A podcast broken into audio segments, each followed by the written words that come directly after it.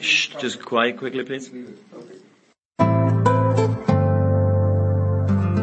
Das ist die Big Show, der zuverlässige Einfädler im Stangenwald der sonst so großartigen deutschsprachigen Sportpodcasts. Kritiklos gegenüber Leipzig, ignorant gegenüber dem Damenfußball und das alles in suboptimaler Tonqualität. Was helfen da schon namhafte Gäste? Hey guys, it's Michaela Schifrin. Hallo, hier ist Roger Fedor. Hallo, mein Name ist Harald Schmidt. Hallo, hier ist Thomas Müller. Hallo, das ist der Thomas Muster. Hi, this is Pat Rafting. Hallo, Sie hören Christoph Daum. Eben, nix. Die Big Show. Fast live aus den David Alaba Studios in München. Jetzt. Ihr hört Sportradio 360. Hilft ja nix.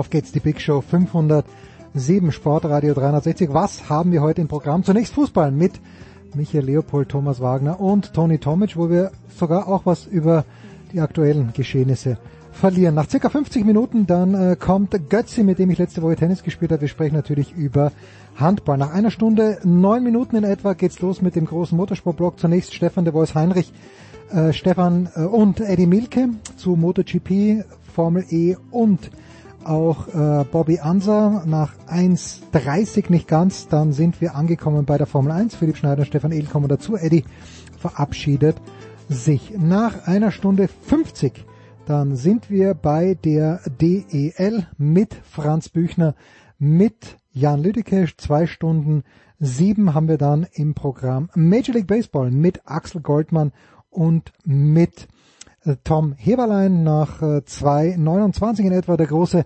André Vogt mit der NBA und Tennis hinten raus, Marcel Meinert und Jörg Almeroth, zwei Stunden 54. Also, fünf, äh, Big Show 507. So, also es geht los in der Big Show 507. Ich möchte mit einer kleinen Präambel beginnen. Wir haben eine fantastische Runde. Thomas Wagner, Michael Leopold und Toni Tomic. Ich freue mich sehr, dass ihr da seid, aber ich muss gleich so loslegen. Ich habe Michael Leopold 2005 kennengelernt. Damals hatten wir diese Idee.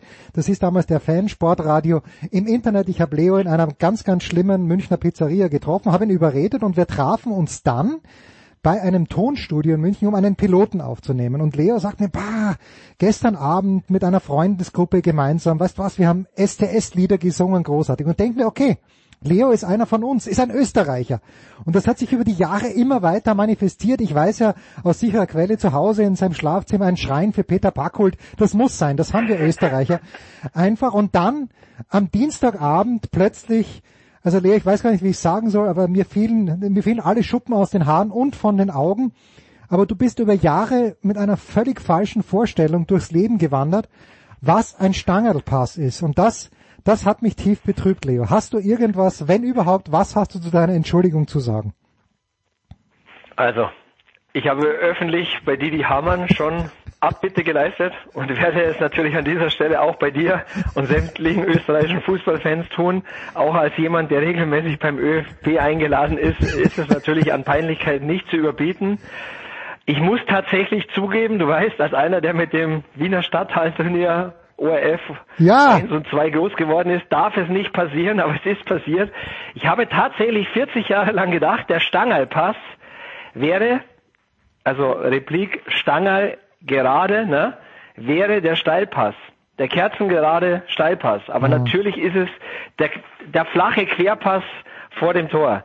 Und Didi war, war richtig, ich war falsch und äh, ja, ihr habt bei der Tortenschlacht alle Waffen in der Hand, ich bin unbewaffnet, ihr dürft, ihr dürft mich in die Mangel nehmen, Producer. Wir haben dich so oft, Thomas und ich, durch die Mangel gedreht, heute bin ich dran. Es ist äh, ein Fehler, der wirklich nicht zu verzeihen ist, aber es war tatsächlich auch, äh, ja, nach 40 Jahren für mich wirklich fast eine Erlösung, zu wissen, dass ich mit falschen Gedanken zum oh. Thema Steinhaltpass durchs Leben ging. Habe übrigens unfassbar viele Nachrichten aus Österreich auf Instagram erhalten.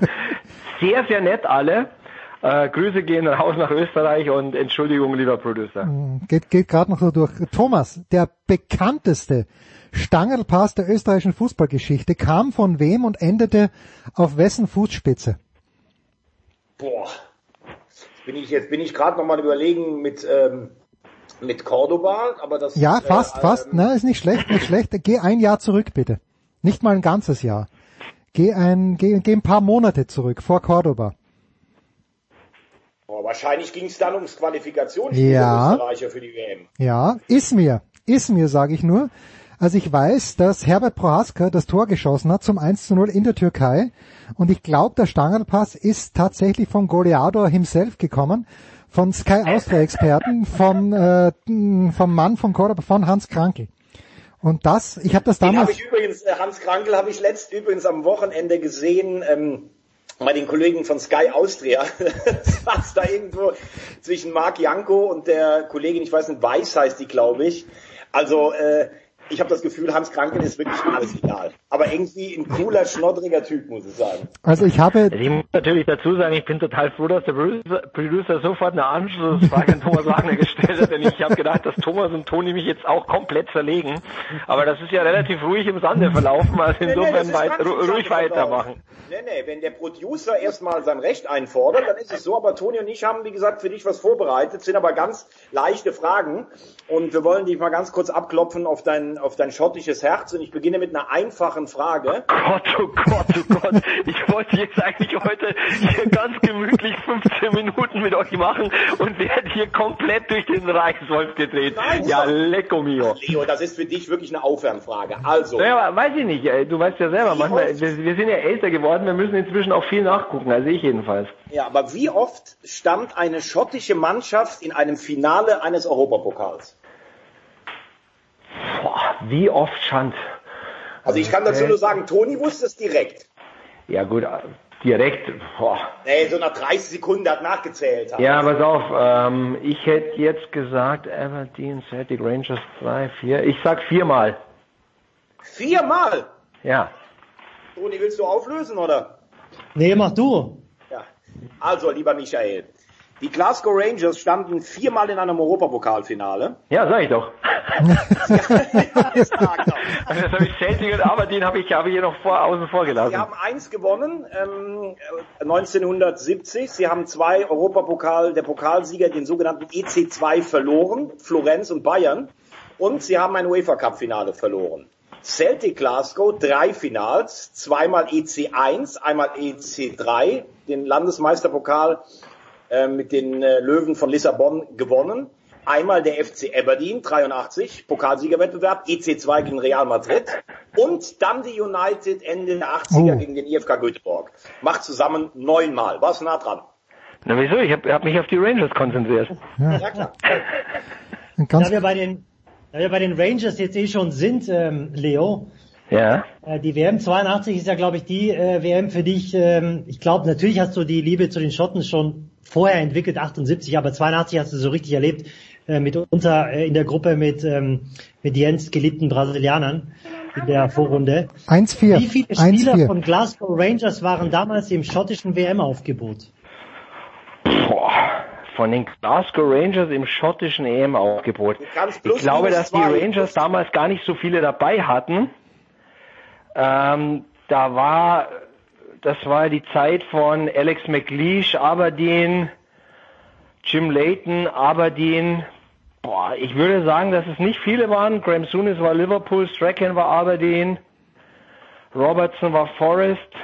Boah, Douglas Liverpool, Joe Jordan war, glaube ich, damals in Italien. Absolut richtig.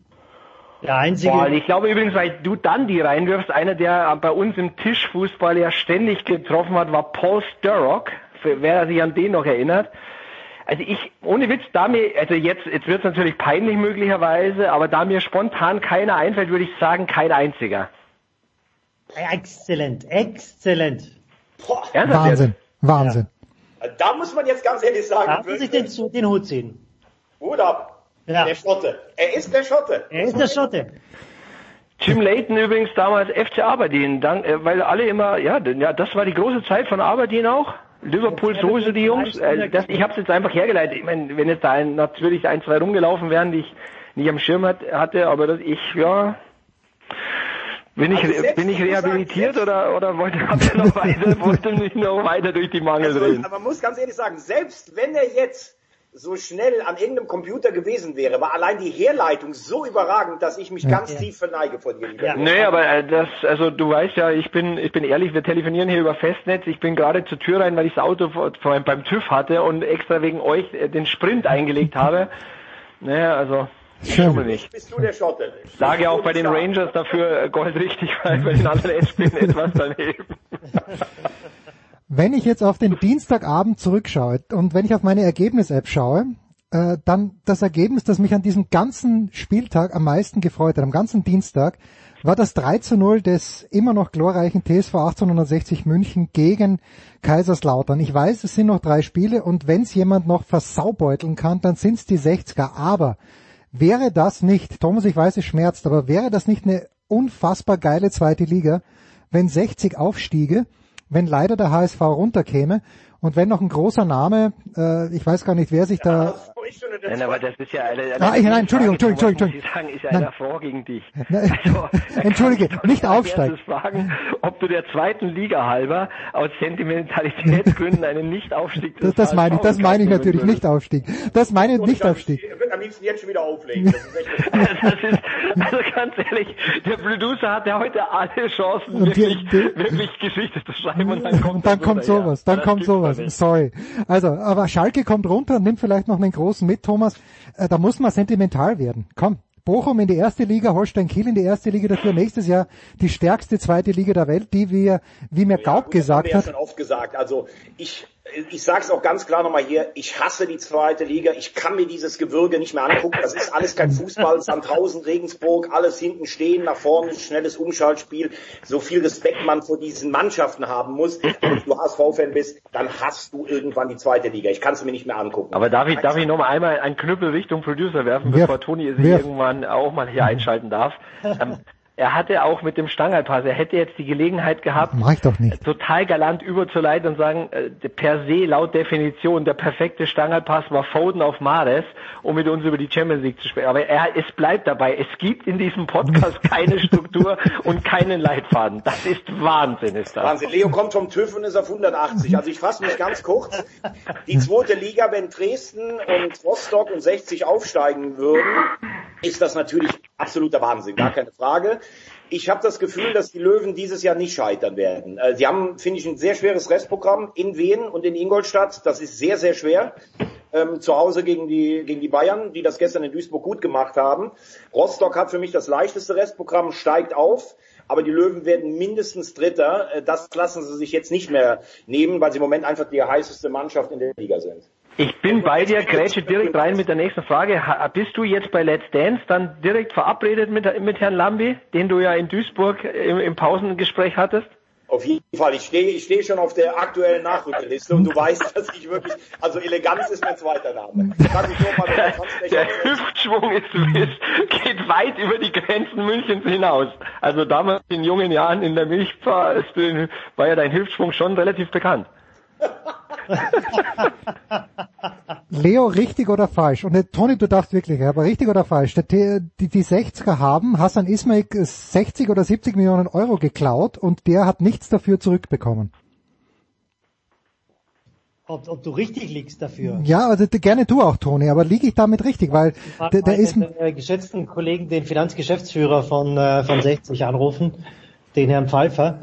Aber ähm, ich würde laut äh, Medienberichten sagen, ja, okay, weil, weil was hat er dafür bekommen? Natürlich, äh, das ist ein bisschen, bisschen Presse und keine gute Presse at that. Also ich, ich finde im Großen und Ganzen, der, der ist kolossal abgezogen worden von den 60ern.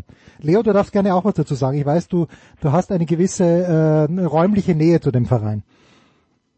Ja, also, aber das ist ja, also du bringst uns hier ja in rechtliche Schwierigkeiten. Also Toni hat das ja schon richtig gesagt, Okay, da muss man den. Finanzgeschäftsführer anrufen. Also äh, bringst der Toni und mich in Schwierigkeiten. Also möglicherweise ruft der Rechtsanwalt anschließend an. Ne? Also ich weiß es nicht. Punkt. Gut, gut, Dann Punkt. kann ich was dazu, dann sage ich was dazu, weil in Köln so weit reicht der Arm des Gesetzes nicht. Ähm, Toni auch, Toni ganz, auch vor, ganz vorsichtig gewesen, ne? Muss man das, aufpassen in das diesen Tagen. Problem ist ja, wenn Leute Geld geben, wie Ismaik oder Kühne oder sowas, dann erwarten die ja, dass es wie in der Wirtschaft ist, viel Geld macht viel. Hm. Fußball ist nicht ganz so einfach, dann kommen irgendwelche Leute aus der zweiten Reihe oder komische Leute, die dann noch Berater sind. Ich erinnere mich noch an das nette Konstrukt auch zum Beispiel beim HSV, als plötzlich Rainer Kallmund der Berater vom HSV wurde, das muss man sich mal vorstellen. Ähm, die haben natürlich auch alle irgendwo eine eigene Agenda, die haben eigene ähm, Vorlieben, was Spiele angeht. So, und so hat man, finde ich, mit der Krönung mit äh, Pereira da, hat man irgendwelche, da kamen ja Leute dann, der hat angeblich mal beim FC Liverpool gearbeitet, vielleicht hat er da nur die Koffer sauber gemacht, ich weiß es nicht. So, und jetzt muss ich wirklich auch mal loben, Michael Kölner, hätte ich nicht gedacht. Weil er hat ja vorhin mal gesagt, er spielt wie Pep Guardiola. Er hat in Nürnberg gute Aufbauarbeit gemacht, in der Bundesliga war es da nicht so gut. Aber was die Löwen, die ja chronisch klamm dann eigentlich doch sind, was da für Spieler sich entwickelt haben, das finde ich echt stark, muss ich sagen. Und ähm, es macht einfach Spaß, denen zuzugucken. Und ich weiß nicht, ob Herrn Ismail ist jetzt so, ähm, ob jetzt der sagt, 60 oder 70 habe ich in den Sand gesetzt oder da jemand absichtlich abgezogen hat. Das glaube ich alles nicht. Ich schätze den Ismail sogar so ein, dass er sich total freut, was da los ist jetzt gerade. Und ich liebe das Grünwalder Stadion vorm Spiel, Trepper wird Bierchen trinken, das ist alles überragend. Aber sie müssen sich irgendwann auch mal darüber einig werden, was sie wollen. Wollen sie Folklore in Giesing, das Wichtigste ist das Stadion, oder wollen sie irgendwann wieder eine Top-Adresse im deutschen Fußball werden? Aber ich wünsche ihnen den Aufstieg von ganzem Herzen. Wünsche ich mir auch von ganzem Herzen. Jetzt kommt der harte Cut, Toni. Viel Geld äh, Ja. bringt viele Ergebnisse. Also von, wir hatten vier Teams, ne, der Real Madrid äh, ja eigentlich auch. Das erste Team, das jedes Jahr gesagt hat, ich brauche einen neuen Galaktischen. Ist schon ein bisschen her mit Luis Figo zum Beispiel und Cristiano Ronaldo früher mal. Aber wir hatten vier Teams jetzt im Halbfinale der Champions League, die ganz, ganz viel Geld auch investiert haben. Und zwei sind äh, glanzlos ausgeschieden, wie ich meine. Wer hat dich mehr beeindruckt? Dich als Freund des englischen Fußballs? War City oder war es der FC Chelsea?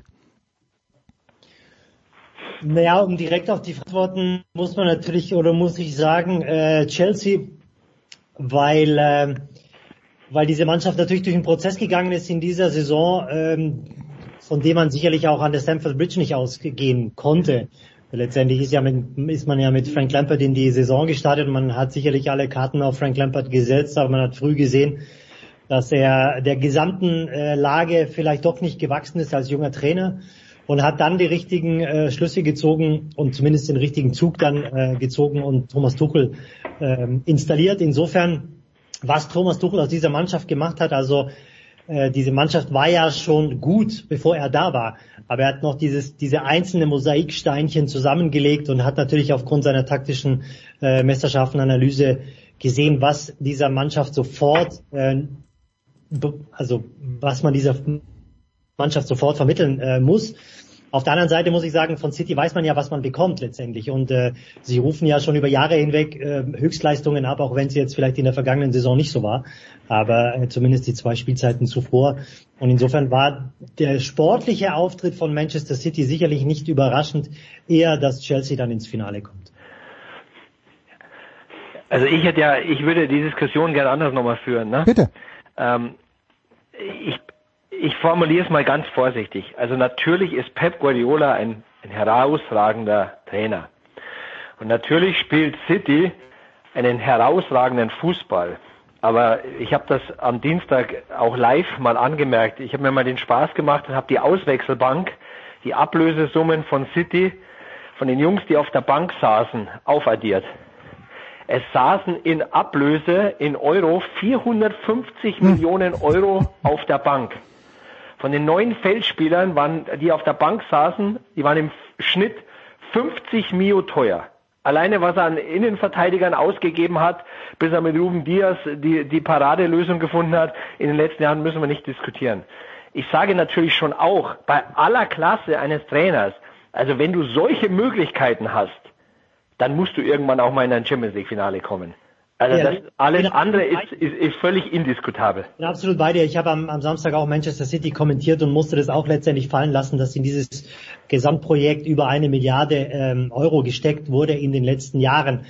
Und ich bin der Meinung, also sicherlich ist Pep einer der, der besseren Trainer ähm, der, der, der heutigen Zeit. Aber man muss sich natürlich auch immer die Frage stellen, würde er das an einem feuchten Dienstagabend auch mit Stoke schaffen, zum Beispiel. Ne? Das ist ja immer die Frage, die man sich in England äh, stellt bei äh, gewissen Spielern.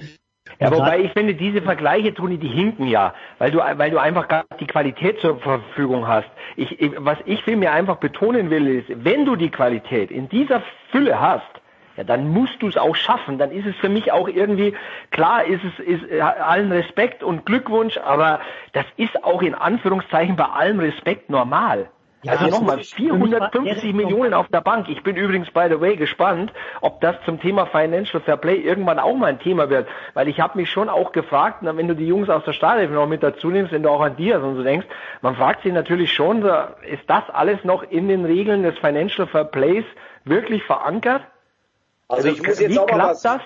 Wenn ich jetzt mal auch noch was sagen darf. Also ich finde, dass Pep Guardiola natürlich sicherlich seinen Mannschaften einen Stil aufdrückt. Er hat aber auch immer einen der Top 3 Kader in Europa zusammen. Absolut. Bayern, Barcelona, City. Ja, der hat sich jemand gemachte Nest gesetzt, klar. Und City kommt mir vor, wie wenn du am Weihnachtstisch sitzt und spielst Risiko.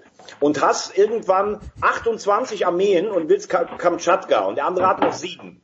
Du würfelst und der andere würfelt die ersten drei Angriffe ab und du hast nur noch 20 Armeen irgendwann. Und irgendwann setzt es sich halt doch durch. Und wenn du immer mehr Geld reinknallst, natürlich wirst du irgendwann auch mal im Champions League Finale stehen. Das ist ja in Deutschland auch ähnlich, wenn Bayern jetzt Leipzig den Trainer wegkauft. Aber ähm, ich bin vollkommen bei meinen beiden Vorrednern. Ich finde, dass die Champions League in den letzten beiden K.O.-Runden von äh, City nicht so souverän war, wie das aussieht. Also Gladbach war, glaube ich, zu der Zeit nicht der Maßstab. Gegen Dortmund haben sie sehr viel Glück gehabt, unter anderem dieses Tor von Bellingham, was aber. Ja, Schiedsrichterentscheidungen auch Glück. Genau, gegen Paris waren sie in der ersten Halbzeit in Paris die klar schlechtere Mannschaft. Du merkst, das ist äußerst fragil noch, was die Nerven angeht. Und ich muss sagen, alle können mir immer wieder sagen, ah, Tuchel ist nicht so. Also ich finde, Tuchel war in all den Jahren wenn du den interviewt hast. Immer total korrekt. Ich habe den auch mal in Köln in, in einem Café getroffen, habe mich mal eine Stunde mit dem unterhalten, da war der gerade in Mainz freigestellt. Total angenehmer Gesprächspartner. Ist kein Volkstribun wie Klopp, aber ist ein überragender Trainer. Was der aus Chelsea in dieser kurzen Zeit gemacht hat, Toni hat es gerade gesagt, eine unverwechselbare Handschrift. Das ist outstanding. Und wie die gestern Real hergespielt haben, das hätte ja 5-6-0 ausgehen können. Und für mich ist City äh, im Finale natürlich von den Namen her Favorit, aber ich würde mein Geld auf Chelsea setzen, weil für City ist dieses Finale, die können noch mehr verlieren, als wieder nur keinen Champions League Titel auch noch gegen eine englische Mannschaft verlieren. Und Chelsea ist so in Shape, die wirken so frisch, so jung, also ich würde sagen, Chelsea gewinnt das Finale. Ja, bei Tuchel bin ich absolut bei dir. Ich kann das auch nur immer wieder betonen. Äh, klar mag das anstrengend sein, jeden Tag im Miteinander. Ähm, da ist er bestimmt manchmal auch nicht unkompliziert, aber ich bin total bei dir. Also ich, ich muss auch sagen, immer wenn ich ihn erlebt habe und so, immer korrekt und, und immer ein angenehmer Gesprächspartner und auch stark in den Interviews, finde ich. Ja. Lass uns eine ganz kurze Pause machen. Ich weiß, Leo muss, äh, muss gleich weg, trotzdem kurze Pause.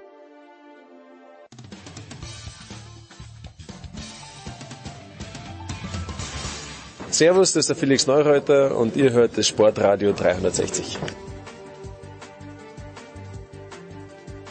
So, weiter geht's in der Big Show 507 mit Fußball präsentiert von bet365.com. Heute noch ein Konto öffnen bei bet365.com und einen Einzahlungsbonus von bis zu 100 Euro bekommen. Bei Michael Leopold hat, wie schon in der Big Show 500, das Telefon geklingelt. Diesmal allerdings nicht die Handwerker.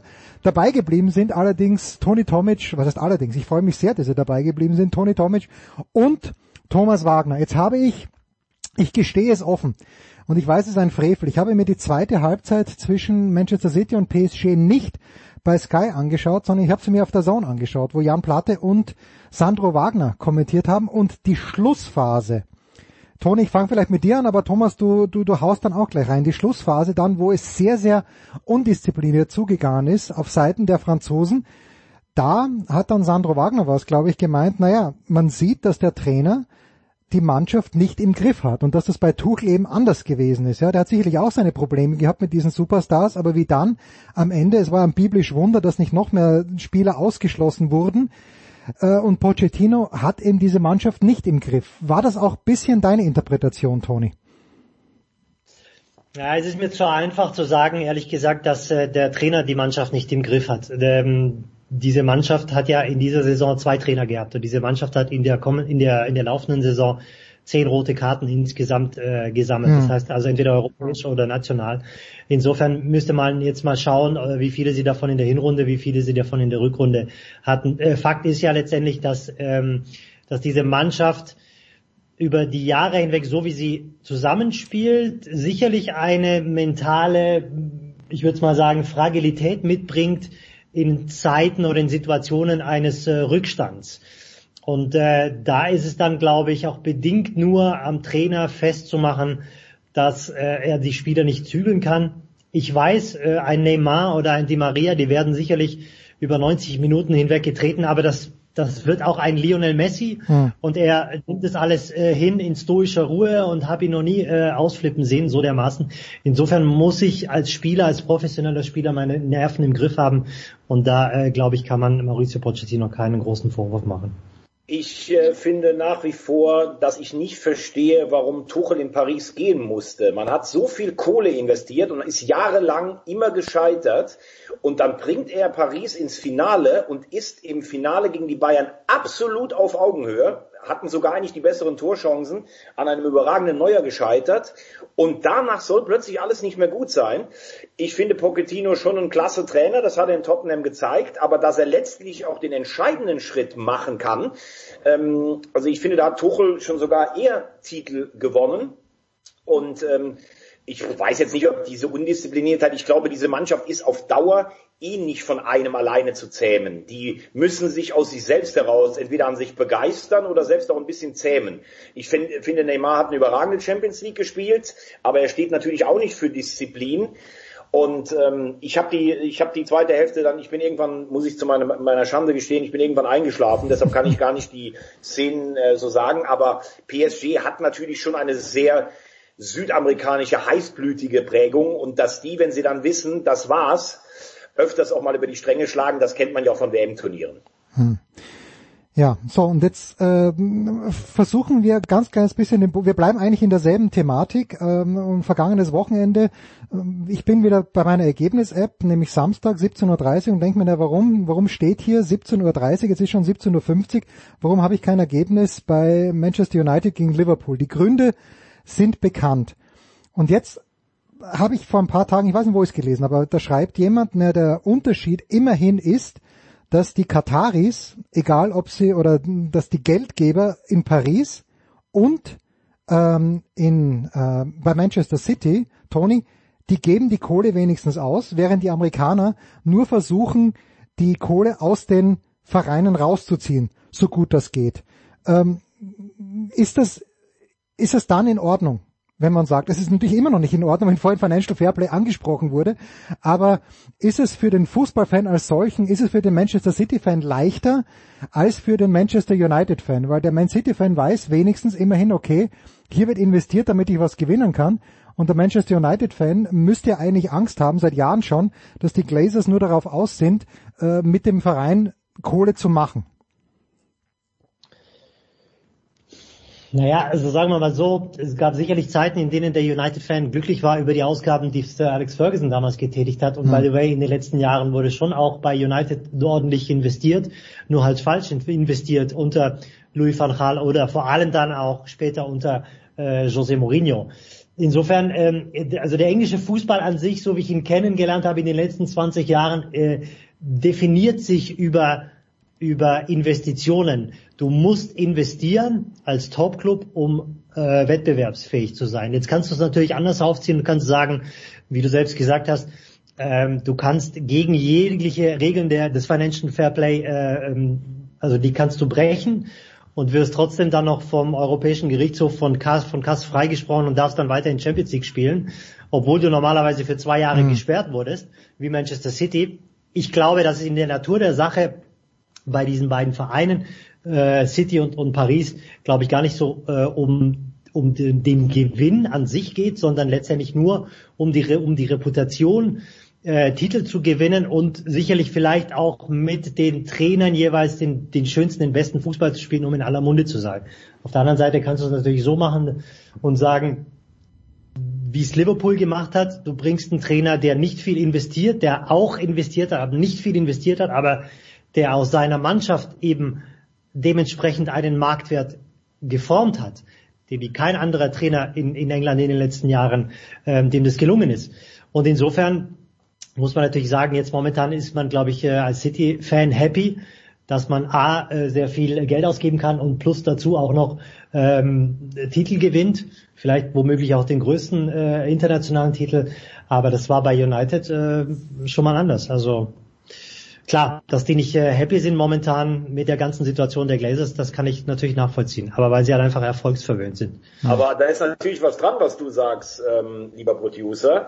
Ähm, letztlich ist das ja auch eine, wie soll ich sagen, eine geheuchelte Diskussion. Ne? Also wir sagen immer so, ja, schau mal die Engländer und die äh, und Paris und die Spanier, wo die das ganze Geld herbekommen. Also wenn wir jetzt mal ehrlich sind, es gab Schächter Millionen in, in Berlin, es gibt äh, Gazprom bei Schalke, es gibt Katar bei den Bayern, es gibt private äh, Leute wie Kühne beim HSV, ob das Geld immer, was da überall so herkommt, ob das alles immer so gut verdientes Sponsoring ist. Es war doch früher schon auf dem Dorf so. Der eine Großbauer wollte mit seiner A-Klassenmannschaft unbedingt in die Landesliga und hat mehr bezahlt als die Jungs aus dem Nachbardorf, die gerade vielleicht Spritgeld bekommen haben und eine Kiste Bier für nach dem Spiel. So, und das hat sich jetzt so hochgeschaukelt, dass wir über Milliardenbeträge reden, die aus unterschiedlichen Quellen kommen. Aber wenn ich doch Fußballfan bin, dann will ich am Ende, wie sagt der Engländer, Silverware irgendwann da stehen haben. Und wenn der Katari so viel Kohle da reinklotzt, bis es dann endlich so klappt, dann kannst du natürlich sagen, das ist wieder Risiko oder wie Monopoly und das ist ja eh völlig aus den Fugen gekommen. Früher hat Bayern Karlsruhe drei Spieler abgekauft, dann haben die aber mit gutem Scouting konnten die sich selbst wieder eine gute äh, Mannschaft mhm. holen. Aber wenn es so ist wie bei den Amerikanern, die da reingehen, um praktisch ihr Geld als Invest wieder rauszunehmen, dann muss ich sagen, ist es moralisch auch nicht viel anständiger und als Fan hast du noch weniger davon. Dann mach doch, dann mach doch alles auf. Es ist doch eh völlig explodiert. Oder du schaffst es wirklich mal zu sagen, hey, wir müssen irgendwann mal das wieder einfangen. Wir machen einen Salary Cap. Wir machen ein Draft-System, wo zumindestens die Idee besteht, eine Chancengleichheit wert zu haben. Das andere ist, finde ich, auch eine heuchlerische Debatte. Tony, ja, das mit dem Salary Cap, das haben wir öfter schon mal die Idee gehabt, aber das wird halt da denke ich mir in der EU unfassbar schwierig. Ähm, ja, klar, weil du hast ja in Amerika hast du nur Amerika und Kanada, die ja. du dann praktisch in diesem Ding haben musst. Ja, aber es ist die einzige Chance, um irgendwann nochmal, wenn wir doch mal ehrlich sind, die Bundesliga ist doch stinklangweilig. Ja. Also mir braucht keiner zu erzählen, die Bundesliga ist das langweiligste, was es gibt. Bayern München wird 19 Mal am Stück Meister, verfolgt von einem Brause-Konstrukt aus Österreich und der Betriebssportgemeinschaft VW Wolfsburg. Was ist, will mir jetzt noch einer erzählen, dass das so ein geiles Produkt ist? Nee, will, will ich dir nicht erzählen, weil es ist, äh, ja, es ist halt wirklich so. Ja, ich weiß nicht, wie du es siehst, Toni. Ja, also ich bin äh, absolut bei dir. Also die Bundesliga ähm, leidet wirklich unter einer Attraktivität. Man versucht natürlich Jahr um Jahr äh, eine gewisse Spannung irgendwie hochzuhalten, ähm, aber das ist ja eine absolute künstliche Spannung. Also ähm, wir sind jetzt wirklich, äh, wie oft war Bayern jetzt achtmal in Folge Meister? Ja, also ja. die letzten acht Jahre ähm, und also zum Teil auch wirklich äh, mit großem Vorsprung.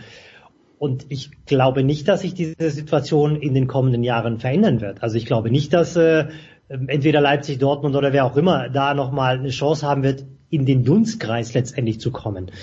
Und äh, Jahr für Jahr ist immer nur der Abstiegskampf, äh, wie soll ich sagen, also attraktiv in der Bundesliga, aber der Abstiegskampf ist ja in jeder Liga attraktiv. Also insofern, da gebe ich Thomas vollkommen recht, die Bundesliga ist für mich ähm, wirklich, also man sieht ja dann auch, wenn sie aufs internationale Parkett gehen, wie wettbewerbsfähig sie sind.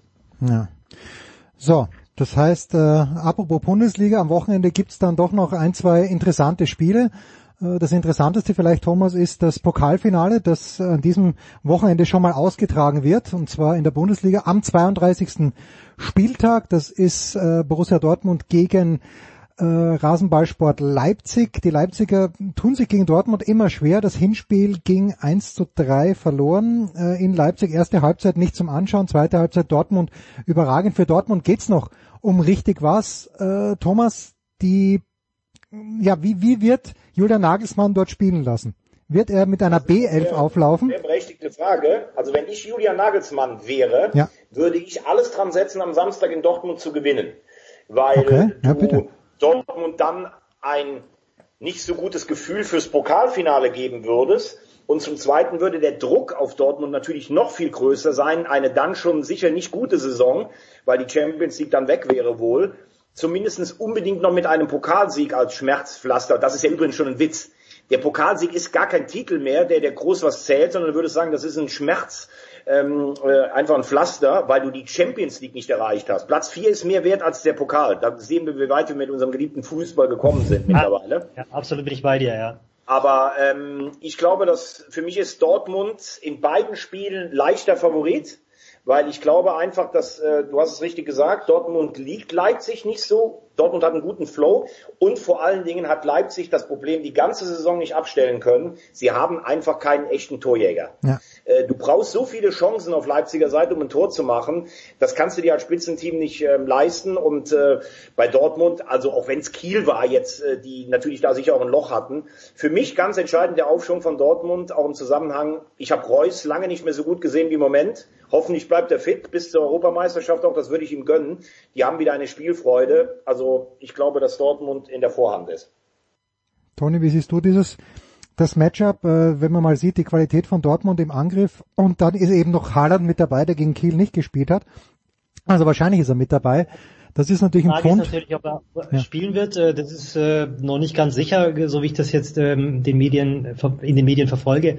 Aber letztendlich, ähm, da bin ich bei, bei Thomas, Leipzig, es macht keinen Sinn, da irgendwie zu taktieren, eine B11 rauszuschicken, ähm, um irgendwelche Spieler zu schonen. Ich glaube, dass generell das Problem bei Leipzig sein könnte, diese ein, zwei Prozent, äh, in denen die Luft jetzt raus ist, nachdem es ja ähm, also für den Meisterkampf oder den Titelkampf ja nicht gereicht hat, spielen sie ja so ein bisschen in, in ihrer eigenen Liga. Ne? Von hinten ja. bekommt bekommen sie ja sowieso keinen Druck, also sie, sie fallen, können ja nicht mehr aus den Top 4 rausfallen. Es geht letztendlich nur noch um den Pokal. Auf diesen einen Termin sich vorzubereiten, ist ohnehin schwer.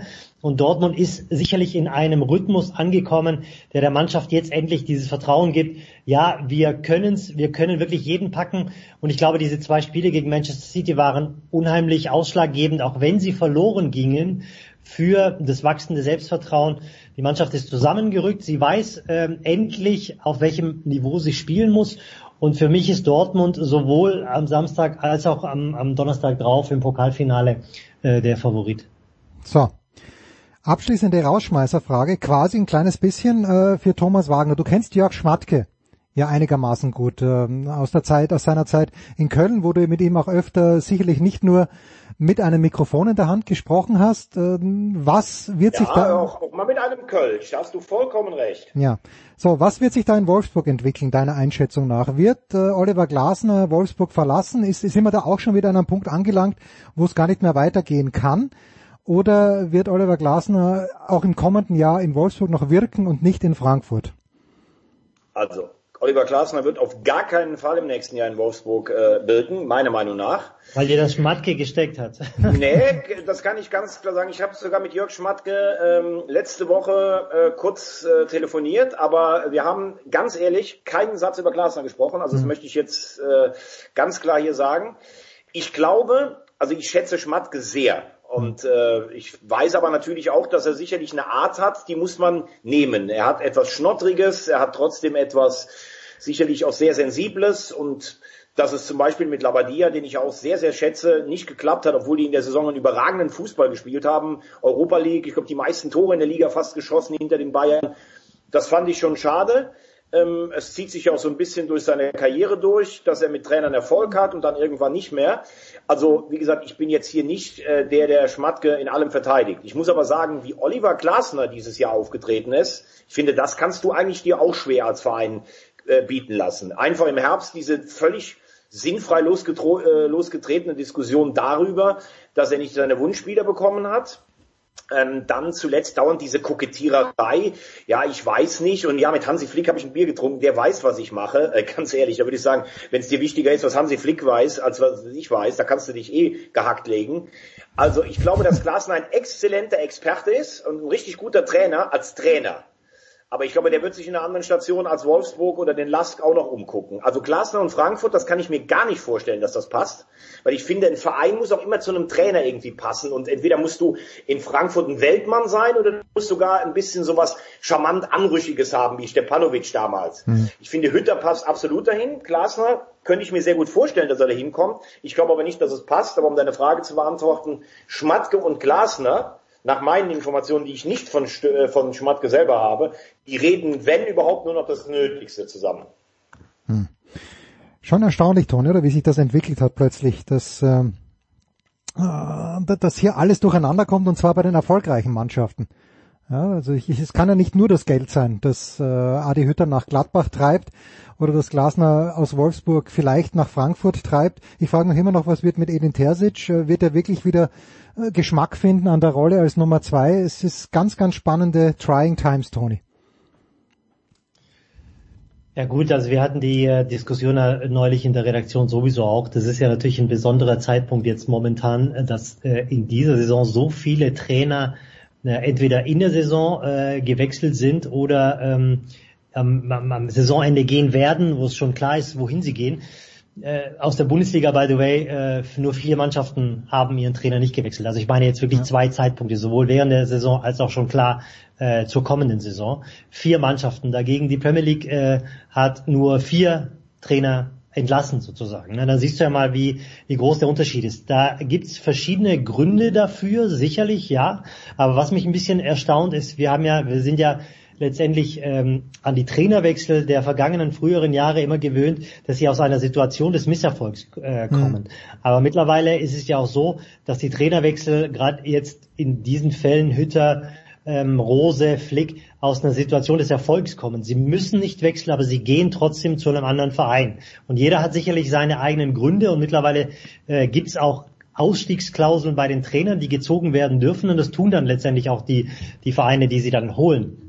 Auf der anderen Seite ähm, muss ich sagen, also wenn das Trainerkarussell läuft, dann, wenn du dann im Fall Glasner vielleicht nicht unbedingt hundertprozentig glücklich bist in Wolfsburg, dann würde ich natürlich auch auf dieses Trainerkarussell aufspringen. Hm.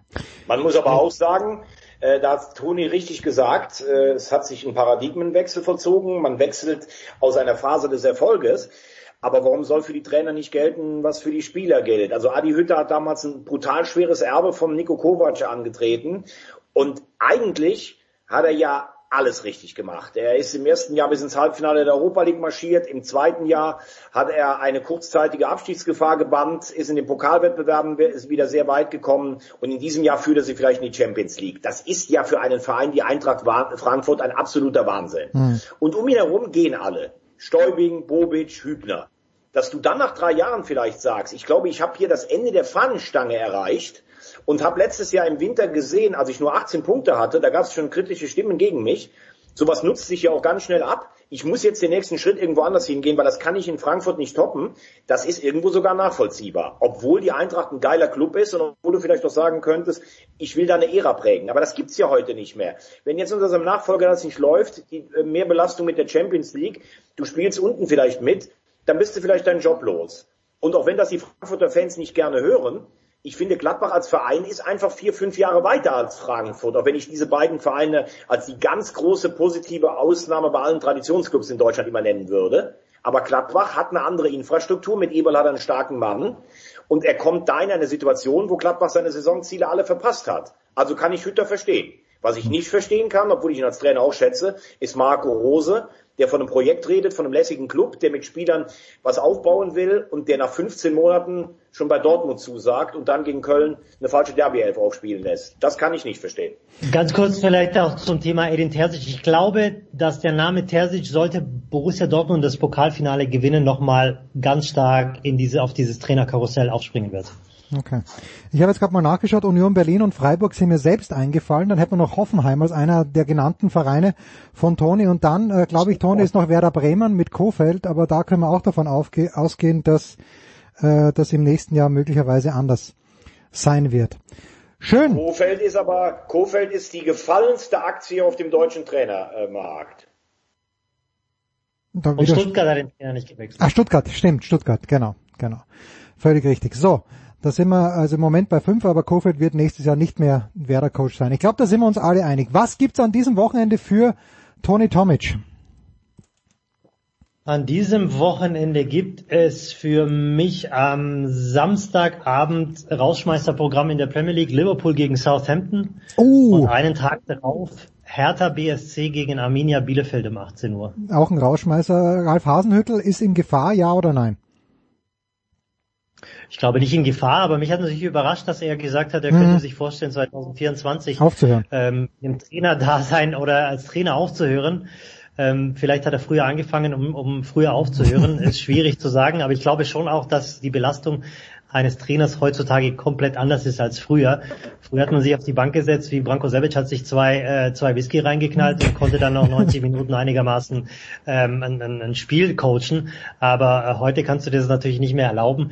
Insofern hat mich das natürlich überrascht.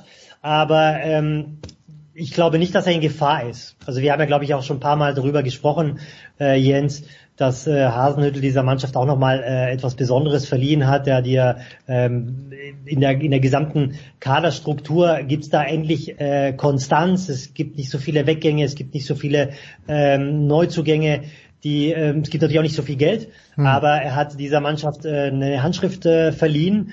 Und ähm, wichtig, also es gab ja Zeitpunkte, zu denen man hätte oder an denen man hätte äh, Ralf Hasenhüttl entlassen können, wie nach einem 0 zu 9 gegen Leicester oder einem 0 zu 9 gegen Manchester United, aber das hat man nicht gemacht. Also ich denke, die Symbiose äh, Hasenhüttl und, und Southampton ähm, ist gut und gesund und insofern, ähm, glaube ich, werden wir ihn bis zum Vertragsende noch sehen. Okay. Thomas, die dritte Liga ruft oder wer ruft?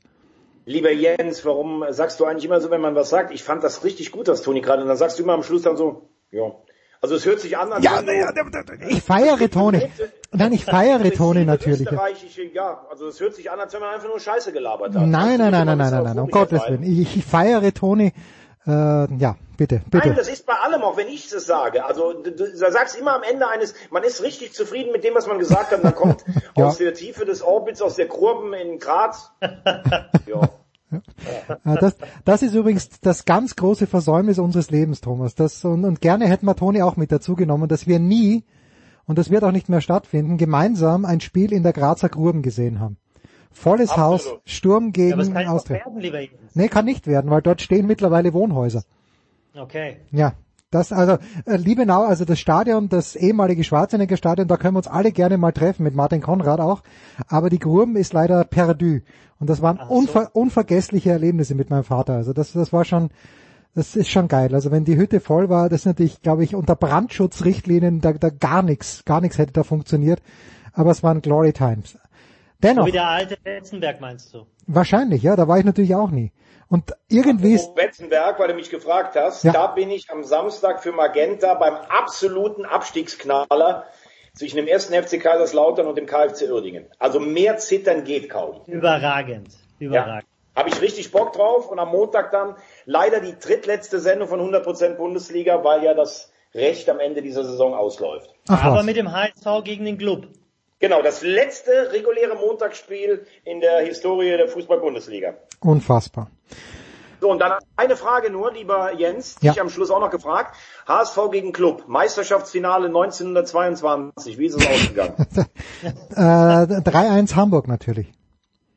Falsch, Toni, weißt du es?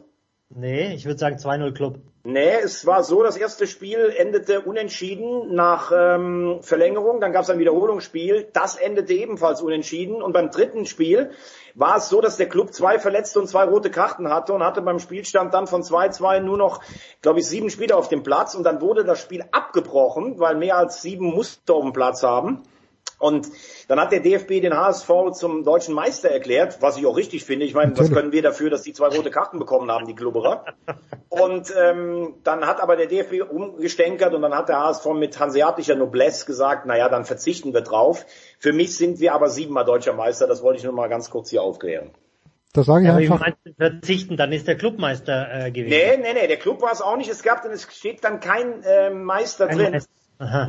Übrigens Schiedsrichter, der spätere DFB-Präsident, äh, der auch bei der WM 54 noch da war, Peko Bounds. da sage ich einfach ja. Ja. obwohl, obwohl es groß, obwohl es, Aber ganz ehrlich, das war euphorisch freundlicher als jedes andere. ah, herrlich. Thomas Wagner Überragend. und, und, Überragend. und Toni Tomic. Man lernt immer was, wenn ihr am Start seid. Und von Leo natürlich aus. Vielen, vielen Dank. Äh, Aber ist das eigentlich bei Leo, ist das eigentlich bei Leo jetzt hier Pflicht, dass er kurz dazu kommt und nach 20 Minuten kommt irgendwie ein Installateur, ein Handwerker oder sein Auto? Was ist da eigentlich los? Also beim letzten Mal war es ja so, als wir Wolfi Fuß auch in der Leitung gehabt haben, dass er nach sieben Minuten schon gesagt hat, das sind jetzt die Handwerker und er muss jetzt raus. Naja, wir schauen mal. Wir arbeiten an mehr, an mehr Leopold-Minuten. Das ist Aber, so, äh, aber Toni, merkst du, wir machen hier 50 Minuten uns wirklich richtig Mühe und der Producer will aber nur wie Ismail den Star-Einkauf Leo dabei haben. Da ist es mir doch egal, wenn er sich nach 7 oder 19 Minuten. Vor allem die ersten, die ersten 15 Minuten bringen und dann verletzt ausgewechselt werden. ja, wie, wie, Genau. Leo ist mein persönlicher Pereira. Oder wie hieß dieser äh, Powers, hieß doch der Anthony Powers, oder? Der Geschäftsführer. Austin, Pa- Austin Powers, oder? Ja, aus dem Powers. Ja. Ungefähr die gleiche Fußballkompetenz. Nun gut, vielen, vielen Dank ihr zwei. Wir machen eine kurze Pause, dann geht's weiter in der Big Show 500.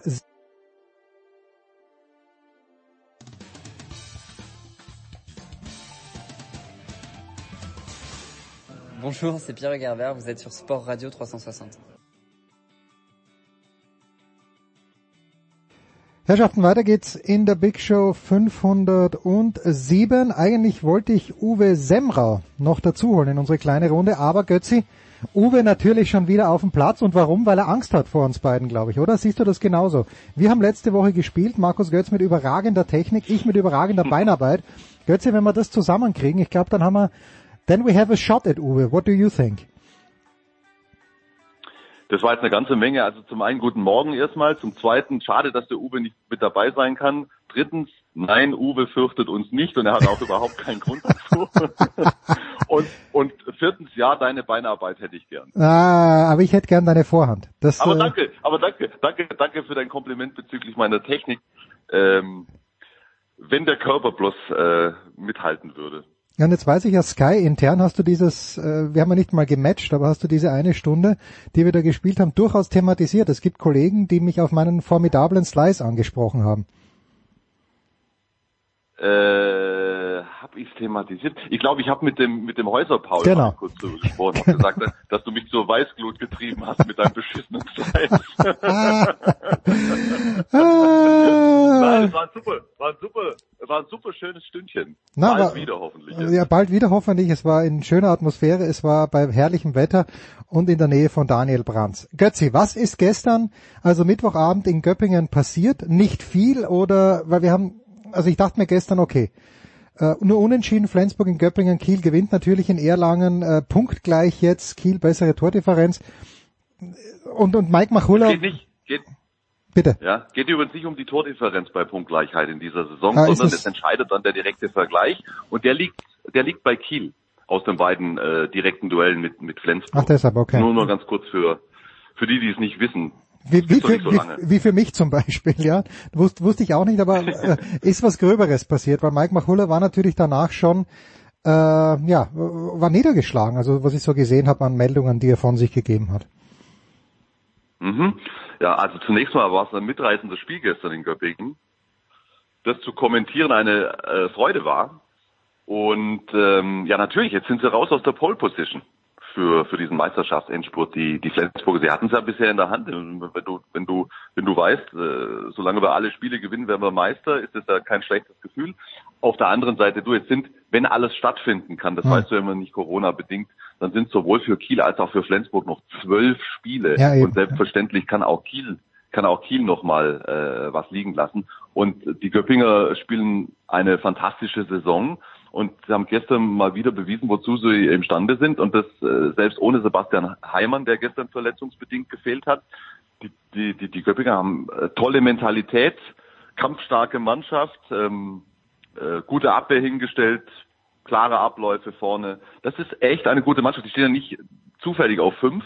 Und bei den Flensburgern hat zu viel gestern im Gesamten nicht gepasst, um da äh, einen, einen souveränen Sieg einzufahren. Der Witz ist ja, die Flensburger spielen bei weitem nicht am Limit, hatten nur eine Trainingseinheit jetzt nach der Länderspielpause, haben zehn Spieler bei den Nationalmannschaften gehabt Hm.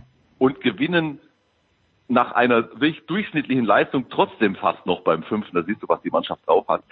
Ähm, ja, Mike Machulla war, war, glaube ich, vor allen Dingen deshalb ein bisschen bedient, weil und das ist untypisch für Flensburg, weil die Flensburger äh, ihre Aggressivität, ihre Intensität in der Abwehr einfach über die gesamten 60 Minuten äh, nicht hinbekommen haben. Und das war dann schon ein, ein, bisschen enttäuschend, verständlicherweise aus seiner Sicht. Auf der anderen Seite, ich meine, was die liegen sechs hinten in der zweiten Hälfte. Ja. Dann, dann bist du irgendwo auch froh, wenn du da noch mit einem Unentschieden aus Göppingen rausgehst, weil in Göppingen kann man einfach auch mal einen Punkt liegen lassen. Auf der anderen Seite haben sie ganz am Ende auch noch die Chance, das Ding zu gewinnen.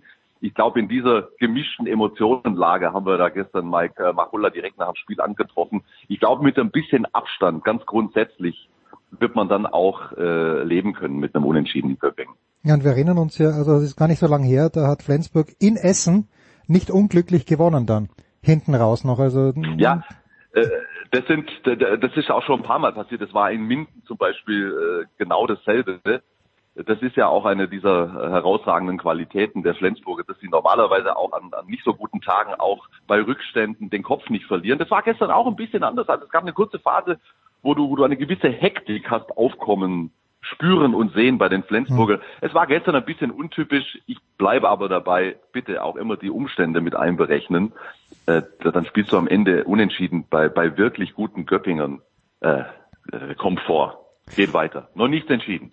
Wirklich gute Göppinger, die, wenn man sich das mal so anschaut, äh, sind zwar nur drei Punkte hinter Magdeburg, aber Platz vier oder Platz fünf wird es wahrscheinlich werden. Was ist da los? Ah, also vier wird nicht. Vier wird nicht. Also okay. die, die, die, Löwen und Magdeburg, also normalerweise. Also ja. Na, die Löwen sind so weit weg, die haben ja sieben Punkte mehr, ja, und zwei Spiele, okay, aber. Magde, Magdeburg, du musst immer, ja, die haben, die haben natürlich auch schon, glaube ich, zwei oder drei Spiele mehr ausgetragen. Also ähm, normalerweise Magdeburg und die Löwen auf drei und vier, aber Göppingen hat richtig gute Chancen als Fünfter einzulaufen, weil die natürlichen Kandidaten für, für, für diese Zone Berlin und Melsung schwächeln. Was macht denn, was macht man in Göttingen, äh, Göppingen, wenn man Fünfter wird? Denkt man sich dann, okay, jetzt, jetzt brauche ich noch zwei lokale Sponsoren und dann kann ich richtig groß angreifen? Oder ist Göppingen total happy als Fünfter? Oder braucht man da nicht zwei lokale, sondern äh, drei überregionale Sponsoren, um richtig angreifen zu können? können? Also das, das, das Thema Göppingen ist äh, ein, ein komplexeres. Äh, man muss ja da auch die, die Historie sehen. Äh, absoluter Traditionsverein, äh, mehrfach deutscher Meister. Ähm, sie hatten in den Zehnerjahren international eine sehr erfolgreiche Phase, das wir nicht vergessen. Die haben zwischen, ich glaube 2011, 2012 und 16, 17, die haben viermal den EHF-Pokal gewonnen. Mhm. Viermal in, in, in dieser Zeitspanne. Und sie waren dann auch in der Liga des Öfteren im Bereich 5, 6 so, dann sind andere deutlich an ihnen vorbeigezogen und sie haben Jahre, schwere Jahre des Mittelmaßes hinter sich. Und das ist natürlich bei den Ansprüchen und bei der Tradition in Göppingen schwierig zu verkraften gewesen. Und sie haben jetzt über Kontinuität auf der Trainer, aber auch auf den Spielerpositionen äh, wirklich was entwickelt und jetzt kommt was obendrauf. Du, du hast jetzt von den äh, lokalen Sponsoren gesprochen. Das ist beim Handball natürlich was sehr Wesentliches, aber sie haben seit äh, einiger Zeit einen äh, potenten neuen Hauptsponsor mit Teamviewer, darf ich das sagen? An so bitte, Stelle? bitte sag's so, unbedingt, ja, also ja. Das ist ja, das ist ja, das ist ja, das ist ja nicht äh, zu Werbungszwecken, das kann man ja über, das ist ja einfach nur so, ja. So und und ähm, die tun da offensichtlich auch ein bisschen was rein, denn anders ist es nicht zu erklären, dass es den Göppingern gelungen ist, den Vertrag von Sebastian Heimann zu verlängern bis mhm. 2024. Das ist gerade erst bekannt gegeben worden. Und du kannst dir ganz sicher sein, und das weiß ich auch, dass alle, wirklich alle deutschen Top-Teams mit ihm verhandelt haben und an ihm dran waren und ihn wollten. Und ähm, bei aller Heimatverbundenheit, äh, wenn die da nicht auch zwei, drei Schilling noch dazugelegt hätten, wäre das wahrscheinlich nicht möglich gewesen. und und sie und sie und sie schaffen selbst in diesen Zeiten, also in diesen Corona-Zeiten, die ja auch finanziell eine echte Herausforderung sind für alle, äh, auch in der Handball-Bundesliga, schaffen sie es, den Kader zu erweitern für die kommende Saison ähm, also äh, verstärken diesen nochmal und ähm, also die Göppinger haben immer mit einem relativ schmalen Kader gespielt und den, den, den verbreiten sie jetzt auch und auch qualitativ verbessern sie ihn. Da passiert was in Göppingen. Und ähm, aus meiner Sicht, also es ist natürlich schon noch ein gewaltiger Weg zu den zu den äh, Kielern und Flensburgern, die stehen mhm. über allem. Aber die, die, die Göppinger entwickeln sich in die Richtung, dass sie, weißt du, mit Mannschaften wie Berlin, Melsungen, absolut konkurrieren um die europäischen Plätze. Jetzt ähm, in der Gegenwart schon und auch äh, aus meiner Sicht in den nächsten Jahren. Schön, schön. Jetzt natürlich, wenn man auf den Spielplan schaut, Götze, und man sich überlegt, äh, die DEL ist so gut wie fertig. Und äh, im Handball stehen noch zwölf Die Spiele was, an. Äh, die, Ei- die Eishockeyspieler sind ja so gut wie Die fertig. ja, Ja. ja. Und äh, in, im, im Handball stehen noch zwölf Spiele an. Das kann ich mir, boah, du, du hast eh schon öfter gesagt, also du kannst dir ja auch nicht vorstellen, dass man das Ganze zu Ende spielt. Aber ähm, Also zu, Ja. zunächst, naja, du, also nur eins, weißt du, also jetzt, wir hatten jetzt Länderspielunterbrechung und wir hatten nach jeder Länderspielunterbrechung äh, einige Corona-Fälle, Hm. was natürlich dann erheblichen Einfluss auf den Spielbetrieb hatte. Bis jetzt ist es ruhig geblieben. Also wenn es jetzt ganz durchgeht, könnte es noch aufgehen. Es darf aber nichts mehr passieren. Sorry. Jetzt haben wir die letzten Wochen gerne und oft auch über den Abstiegskampf gesprochen, Götzi, und ähm, es, es scheint jetzt sich doch ein bisschen zu lichten, auch wenn Balingen ein Spiel mehr hat als Ludwigshafen, die haben doch vier Punkte mehr. Für Nordhorn-Lingen schaut es überhaupt nicht gut aus. Die haben ein Spiel mehr als Balingen und vier Punkte weniger. Essen gestern wieder verloren zu Hause gegen den Bergischen HC. Ist da unten noch Spannung drinnen und wenn ja, wo? Hochspannung ist da noch. Nein.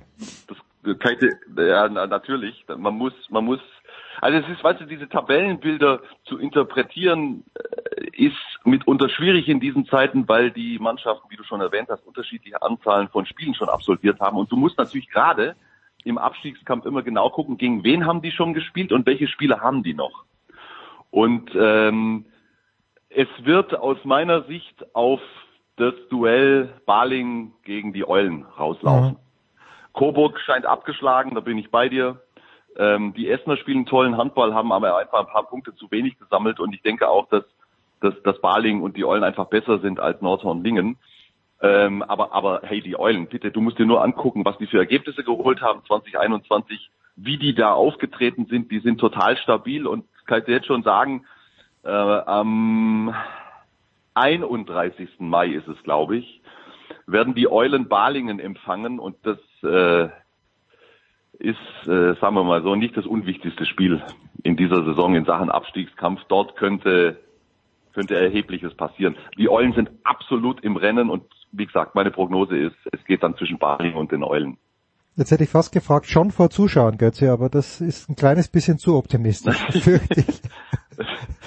Wie, wie kommst du denn jetzt da darauf? Ja, weil in Österreich werden ja die letzten beiden Spieltage in der Fußball-Bundesliga, klar, es ist draußen, aber da sind ja dann schon wieder Zuschauer zugelassen. Keiner weiß warum, weil so toll sind die Zahlen in Österreich auch nicht, aber, aber schön, dass es so ist, gewissermaßen. Wenn du jetzt schon, du hast vorhin die Ja, Füchse... für, für draußen. Ja, für draußen, ja, ja, ja. Das war noch Zeit. Hast du eigentlich jemals Feld, ich glaube, ich habe dich schon mal gefragt, aber Feldhandball, als ich sehr jung war, gab's noch, äh, weiß ich, wurden noch Feldhandballspiele ausgetragen. Und äh, das ist natürlich Wahnsinn, wenn man sich das jetzt überlegt. Und hast du da irgendwelche Erfahrungen noch als junger Bursche vielleicht gemacht, sei es nur passiv? Überhaupt nicht. Ja, ja Überhaupt ich, nicht. ich war, überhaupt nicht. Also äh, wenn, wenn und, und das ist tatsächlich dann äh, vorsteinzeitlich, äh, diese Erinnerung, wenn dann im Schulsport oder so, aber ich, ich könnte mich nicht dran erinnern. Nein. Ja. Auch übrigens ein Sport, dem man viel zu wenig Aufmerksamkeit schenkt, Faustball. Habe ich einmal in so einem Jugendlager gespielt und wenn der dann, Ja. wenn dir Schön. dann, wenn dir dann dieser Handgelenksbereich nicht wehgetan hat, dann hast du was falsch gemacht, weil das, dieser Ball hat so gebrannt, wenn er mit vollem Karacho dahergekommen ist. Gut. Ähm, apropos äh, Brennen, was ist bei den Füchsen los? Äh, Kretsche ist am Start, Hanning Ja, ist am Start und die sind am, am im Moment am achten Platz. Das kann's ja nicht sein, Götzi. Na, das ist äh, nicht das, was sie sich erwartet haben. Die haben keine gute Zeit im Moment. Die Füchse, glaube ich, die letzten vier Spiele auch allesamt verloren.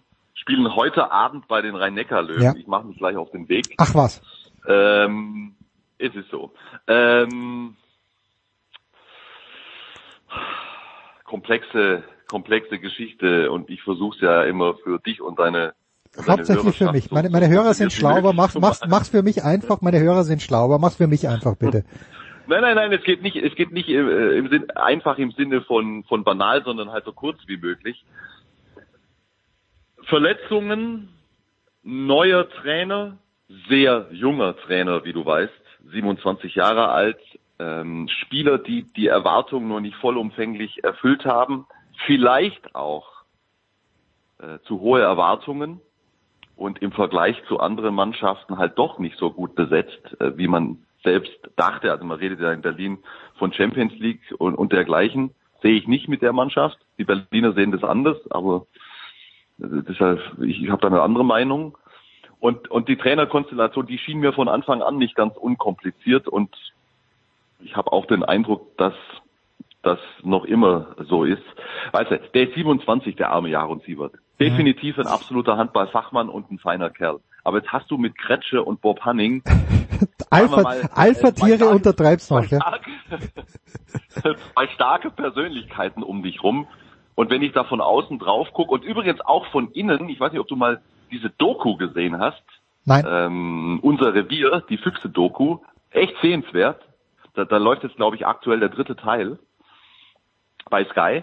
Und ähm, da, da kriegst du ja auch ein bisschen mit, wie das intern abläuft, die ganze Kommunikation. Und wenn du da drauf guckst, puh, da denke ich mir, äh, der, der Kerl hat es nun wirklich nicht einfach. Ja? Also du, du nicht nur, dass du dich mit mit arrivierten Spielern äh, arrangieren musst, die auch schon deutlich älter sind als er selbst. Nein, du hast noch zwei absolute Alpha-Tiere um dich rum. Das ist auch Teil der Wahrheit in Berlin, dass das eine schwierige Gemengelage ist. Äh, da muss, da muss jetzt bald dann mal eine Bewegung rein. Sie sind aber immerhin im Final Four um die EHF European League, wenn ich es jetzt richtig formuliert habe. Sollten Sie dort ähm, den Titel holen, wäre die Saison gerettet. Schön. Götze, du hast in dieser Woche, und das meine ich wirklich ernst, ich habe es ja auch geschrieben, du hast ganz fantastisch Tennis kommentiert. Ich wollte dich nur einmal ein kleines bisschen an den Ohren ziehen, weil du, Oh. ja, du hattest Publik gegen Shapovalov, glaube ich, kann das sein? Du hast mir, irgend, du hast mir Äh, irgendwas ja, erz- ja, ja, ja, richtig, genau. richtig, und, und dann wollt, wolltest du mir erzählen, dass Shapovalov äh, immer nur volle Kanne drauf geht, was natürlich stimmt, aber das gleiche gilt natürlich auch für Publik. Und da habe ich mir gedacht, okay, wenn du diesen, du, du hast eine Eins mit Stern sowieso verdienst, aber das wäre der zweite Stern gewesen, weil Bublik natürlich ein ganz interessanter Spieler ist. Heute äh, gegen Karacev, der, wie du weißt, mein neuer Lieblingsspieler ist. Also Karacev ist Wahnsinn. Den Typ finde ich so geil. Ähm, aber schön hast du, hast du sehr, sehr gut gemacht, mein lieber Götzi. Muss ich wirklich sagen, ich, hat mir Also- total Spaß gemacht, dir zuzuhören. Zu, wenn, wenn du das sagst, dann, dann ehrt mich das, weil du ja was davon verstehst, von dieser Sportart. Äh, jetzt jetzt habe ich aber nicht ganz verstanden, den Kritikpunkt. Ja, der Weil Kritikpunkt war, dass du- Shapovalov sag, dann Nein, aber ich, du, du, du, du, hätt, du hättest das Gleiche auf Publik auch anwenden müssen, weil Publik halt auch jemand ist, der eigentlich auf jede Kugel draufnagelt. Ich finde den ja gut. Ich, Ja, ja, das ist ein guter Typ, ja. Ja, ist ein guter Typ, ja. Das ist, das ist, äh, das ist ein interessanter Spieler. Ja. Äh, absolut. Und, und bei Shapovalov, da denke ich mir, denke ich mir, also weißt du, wenn, wenn, wenn diese Rückhand kommt, das ist ja ein Hochgenuss. Ja. Aber er, er, spielt sie halt so, dass du, wenn du also ich denke mir, wenn du, wenn du mit ihm fieberst, ich gucke natürlich von außen drauf, aber da würde mir jedes Mal der Atem stocken, weil Nein, es ist, ist es es ist ein, entweder Linie oder Zaun. es ist, es ist ein Hochrisikoshot und äh, dazu braucht er halt, dass er, dass der Ball genauso abspringt, wie er auf Hartplatz abspringt und das funktioniert auf Sand halt nicht.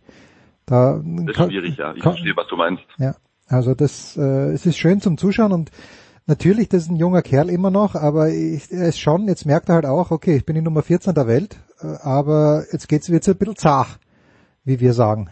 Du übrigens, ja, aber, aber weil du es gerade ansprichst, also ich finde, also Madrid finde ich echt äh, ein geiles Turnier. Super, ja. Und äh, jetzt so, so, so wie jetzt auch die, die Ansetzungen sind, das, das könnte noch richtig, richtig geil werden. Also die, das sind relativ schnelle Be- Bedingungen dort. Äh, Das, das bringt das Ganze, bringt ein bisschen Bewegung rein in dieses klassische Sonnenplatz-Thema, finde ich. Und ähm, worauf wollte ich jetzt hinaus? Du, und das, also äh, Domi, Domi fand ich überraschend. Groovy, Ja, ja, so na- naja, nach okay, seiner gut. Pause, Also, er spielt gegen Markus Chiron, der am Tag davor dreieinhalb Stunden gespielt hat, gegen Andujar und darüber hinaus noch jemand ist, der auf Sand, mit dem Sand per se ist eigentlich. Es ist eine sehr, sehr, schauen wir mal, wie er heute gegen Demenauer spielt, auch kein Sandplatzspezialist, aber jemand, der in, der in mehr Bälle spielen lassen wird und äh, also ja, war, war gut, aber natürlich, es hätte, hätte kaum besser von der Voraussetzung her, hätte es kaum besser sein können. Agreed? Äh, ja, da, da, hast du natürlich, hast du natürlich recht. Ja. Götzi, schöne Fahrt nach, äh, nach Mannheim. Wir werden ergriffen lauschen, also wir im Sinne von ich. Danke dir herzlich äh, und schon bald wieder auf dem, auf dem Tennisplatz oder wenigstens fernmündlich. Der große Markus Götz.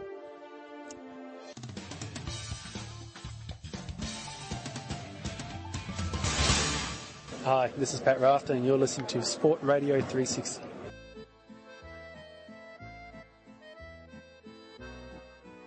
In der Big Show 507 geht's weiter mit Motorsport und in vertrauter Runde, bevor wir zur Formel 1 kommen, mal die anderen Motorsportklassen. Zum einen Stefan der Voice Heinrich, grüß dich der Voice. Ich grüße euch äh, nach Süddeutschland und Norddeutschland. Ja, das wissen wir nämlich nicht genau, denn wo ist Eddie Milke gerade unterwegs? Wir wischen ihn wie immer im Auto. Grüß dich, Eddie. So sieht's aus. Ich bin gerade auf dem Weg vom Lausitzring, komme von den DTM-Testfahrten die mich sehr beeindruckt haben und fahre nach München in unser Sat1-Studio zur Formel E. Und im Moment befinde ich mich gerade im Fichtelgebirge. Oh, ja, da, da möchte keiner freiwillig sein. Dennoch, äh, Eddie, weil du es gerade ansprichst, äh, ich, ich glaube nicht, ich weiß nicht, ist Alexander Wölfing dein Chef? Ich weiß es nicht genau. Jedenfalls hat er Bilder gepostet von diesen Test, von diesen Testfahrten, hat bei einem Foto dazu geschrieben, schön, im, im Sinne von schön, und hat beim anderen dazu geschrieben, ah, schön. Äh, also auch schön. Das kann's nicht gewesen sein. Was kannst du uns Sportliches berichten von den Testfahrten? Also es wird natürlich immer noch ein bisschen dran rumgebastelt am äh, gesamten Konstrukt, insbesondere an der Balance of Performance. Dafür sind ja auch so Testfahrten letztendlich da.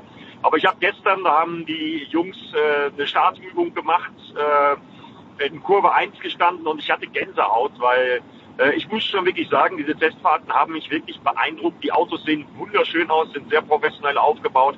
Und zwar alle Marken. Äh, und Gerhard Berger ist es wirklich gelungen, mit sechs verschiedenen Herstellern und 20 äh, sehr interessant gemixt zusammengestellten Fahrern eine DTM 2021 auf die Beine zu stellen.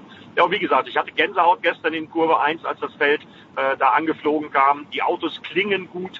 Äh, das sieht nach richtigem Rennsport aus. Also ich bin schwer begeistert und hätte das nicht gedacht vor ein paar Monaten, ähm, dass ich mich so auf die neue DTM, die ja in Monza losgehen wird, freue. Äh, aber jetzt nach den Testfahrten muss ich sagen, das ist wirklich ein klasse Mix und äh, da kann sich jeder Rennsportfan nur drauf freuen. Das wird großes Kino, bin ich mir seit gestern und vorgestern absolut sicher. Deine Eindrücke, der Voice, weil du hast ja sicher auch alles mitverfolgt, was da am Lauersitzring vor sich gegangen ist. Ähm, also wir hatten ja schon äh, uns beide überrascht gezeigt, Eddie und ich, äh, in den letzten äh, Ausgaben von Sportradio bei dir, lieber äh, Jens, ähm, dass der Berger das innerhalb von weniger Monaten gelungen ist, mit seinem Netzwerk tatsächlich äh, so eine Serie mit solchen Teams und Fahrern auf die Beine zu stellen. Ich glaube, dass der, äh, dass das die Hauptarbeit jetzt noch vor ihm liegt, denn was wir alle vermutet haben, ähm, Eddie ja und ich auch schon mal thematisiert haben, ist die Balance of Performance, die bei jeder GT-Rennserie weltweit natürlich der, der Knackpunkt ist. Wie kann man die Chancengleichheit unterschiedlicher Autos äh, mit verschiedenem CW-Wert, unterschiedliche Motorkonzepte tatsächlich ausbalancieren, so dass tatsächlich ausgeglichener Motorsport möglich ist, wettbewerbsintensiv und fair. Und genau da äh, beginnt das große Sandbagging schon. Das war in Hockenheim bereits so, dass wir da Mercedes klar vorne hatten und alle anderen haben gejammert. Und das war wohl bei den äh, BOP-Testfahrten tatsächlich jetzt am Lausitzring auch nicht anders. Das wird noch ein richtiger Knackpunkt für die ganzen Macher der DTM, denn wir wissen, bei allen anderen Rennserien ist das im Grunde die Urquelle des Dauerärgers. Deswegen wollte Berger ja eigentlich eine BOP eigentlich auch überhaupt gar nicht haben, gab aber die einzige Chance für ihn, die DTM nach Class One kostengünstig doch noch zu retten mit den vorhandenen GT-Autos. Ähm, und genau das hat er jetzt auch gemacht. Das ist ihm gelungen, aber da wird noch viel, viel Arbeit auf die zukommen und vor allem richtig Ärger. Tja, warum, worin besteht der Ärger? Weil sich dann ein Hersteller, Eddie, benachteiligt fühlt. Äh, woher rührt der Ärger, der potenzielle? Ja, ganz genau. Das kennen wir ja aus allen anderen Serien. Und wir wissen ja zum Beispiel auch, wie lange es beim 24-Stunden-Rennen gedauert hat, bis das halbwegs akzeptiert wurde. Mit der Balance of Performance äh, da wird man drüber sprechen müssen. Aber ich habe bei allen Beteiligten äh, wirklich den Willen gespürt, äh, eine tolle DTM-Saison hinzubekommen, egal äh, bei welchem Hersteller man mit wem geredet hat. Äh, die, die Begeisterung ist da, der Wille ist da. Und ich glaube, nach dem, was ich da jetzt wirklich live gesehen habe vor Ort am Lausitzring mit diesen tollen Autos, die mich wirklich begeistert haben, äh, ich glaube, dass sie das mit der Balance of Performance, da hat man sich ja externe Hilfe geholt, absolute Profis werden da am Werk sein. Äh, ich glaube, das kriegen die auch noch hin. Und natürlich wird es die eine oder andere Diskussion geben, das ist völlig normal. Aber ich glaube, wir sind auf einem guten Weg und ich glaube, das kriegen sie auch noch hin. So, also wenn irgendjemand euch heiß auf die DTM macht, dann Eddie Milke und Stefan de Vois Heinrich. Wie gesagt, in Monza geht's los. In der MotoGP haben wir jetzt schon einige Rennen auf dem Zeiger de Vois und am vergangenen Wochenende in Jerez de la Frontera, um mit Heinz Brüller zu sprechen, dem übrigens alles Gute zu seinem 80. Geburtstag wünschen. 80. Ähm, Geburtstag, aber ah, hallo. Ja, ja. Ähm, ja, gab's, Happy Birthday auch von mir natürlich. Der Heinz, eine Legende. Also ihr kennt ihn persönlich. Ich hatte ihn zweimal in der Show, glaube ich. Ähm, also legendäre Szenen. Aber das, das ist nicht das Thema. Harris de la Frontera MotoGP, The Voice, mhm. Doppelsieg für Ducati. Wo kommt der denn plötzlich her? Ja, das haben uns alle ein bisschen gefragt. Ähm, damit war wirklich nicht zu rechnen. Äh, am Anfang klare, überlegene Sensationsleistung von Fabio Quattararo, der gezeigt hat, in welcher Bombenform er jetzt ist. Und dann kommt das Thema tatsächlich auch bei ihm, beim jungen Franzosen auf, was wir hier bei dir auch schon besprochen haben, nämlich das typische Problem MotoGP-Pilot mit hart abgestimmten ähm, Maschinen weit über 300 PS, nämlich Armpump. Ähm, da haben wir ja auch schon gesagt, dass äh, zwei Fahrer sich Anfang des Jahres auch schon nach Beginn der Saison während äh, der Grand Prix quasi zwischen zwei Grand Prix da haben operieren lassen, unter anderem Jack Miller, Aussie Boy, ähm, der Thriller, äh, Miller Thriller. Und hm. äh, in der Tat, äh, das war wohl eine richtige Entscheidung bei ihm, das schnell und kurzfristig zu machen, denn er hat in Jerez gewonnen. Keine Ducati-Strecke, weil kaum gerade. Eigentlich tatsächlich großer Favorit vor Yamaha gewesen wegen dem Kurvenspeed. Und äh, er hat dann davon profitiert, muss man zugeben, hat er hinterher sofort auch zugegeben, dass Quattararo klar in Führung liegen und klar der schnellste Mann auf dem Weg zum dritten Sieg in dieser noch jungen Saison tatsächlich dann diese Krämpfe bekommen hat, diesen steifen Arm, der die Muskeln verhärtet. Und äh, da hat er keine Chance mehr gehabt, das, das Tempo der Spitze zu fahren. Er hat sich durchgekämpft, Quattararo, äh, hat, um noch ein paar WM-Punkte zu holen, aber vorne tatsächlich die roten Renner aus Bologna, da muss es eine Riesenparty gegeben haben, denn nicht nur, dass Jack Miller gewonnen hat, dass auch Pecco Bagnaia am Ende mit Platz zwei wieder aufs Podium gefahren ist, unheimlich konstant in dieser, zu diesem Saisonbeginn ist. Die haben ja tatsächlich beide das Werksteam hat beide Fahrer gewechselt. Da gab es viele Diskussionen. Ist das eine kluge Entscheidung? Jetzt müssen wir sagen, hallo, das war eine tolle Antwort. Jack Miller hat tatsächlich auch schon ordentlich kritisiert, hat deswegen sich ja auch aus den sozialen Medien direkt er persönlich verabschiedet, weil es ihm zu blöd war, hm. die Schuldzuweisung. Er hat eine super Antwort auf der Rennstrecke gegeben und ich muss sagen, das war sehr beeindruckend, was die beiden an der Spitze gezeigt haben. Das ja, aber natürlich eine Schrecksekunde. Eddie im Training, Marc Marquez hat's wieder hingebirnt. Jetzt hat mir The Voice äh, auch, auch so einen Artikel geschickt, wo drin steht, dass die MotoGP-Bikes immer schneller werden, die Sturzräume immer kleiner. Ich habe den Sturz von Marquez ehrlicherweise nicht gesehen, aber hatte das auch was damit zu tun, zu schnelles Motorrad, zu wenig Sturzräume? Wie siehst du die Thematik, Eddie? Also die Thematik ist tatsächlich da. Also spätestens nachdem die Herrschaften in Katar 362 Kilometer äh, Topspeed äh, drauf hatten, äh, wo sie sonst so 340 gefahren sind. Die Motorräder sind wirklich absolut am Limit. Äh, da muss die Dorna sich was einfallen lassen, denn äh, wenn die erstmal nach Mugello kommen, äh, mhm. wo normalerweise immer die besten Top-Speed-Werte gefahren worden sind. Wenn sie jetzt in Katar schon über 360 km/h schnell waren, im Falle von Johann Zarco, dann werden sie in Mugello noch schneller sein. Also und langsam geht's in eine Richtung, das sehen wir ja auch an der Verletzungshäufigkeit, das sehen wir an den vielen Armpump-Operationen. Äh, das ist toll für uns, was da geboten wird, dass die so eng zusammen sind, dass 18 Fahrer im Qualifying innerhalb einer Sekunde sind. Aber das ist wirklich absolut over the edge. Das ist wirklich absolut am Limit. Und die Dorna muss da aufpassen. Und zur Not wird man irgendwie die Motorräder einbremsen müssen, weil schneller darf die MotoGP auf keinen Fall werden. Äh, das ist jetzt schon wirklich zu sehr am Limit äh, sehen wir an der Verletztenliste und wie gesagt auch an den vielen Armpump-Operationen. das kann keiner mehr physisch bewältigen. Und da muss die Dorna wirklich aufpassen, dass sie diesen schmalen Grad nicht äh, dauerhaft überreizt. Ja, der Voice, ist das ein bisschen das, was uns Heinz Kinnegartner hinsichtlich der Dakar auch erzählt hat? Dass er meint, ne, die Jungs, äh, da muss man irgendwas machen, dass, äh, dass es einfach langsamer wird, weil es zu gefährlich ist.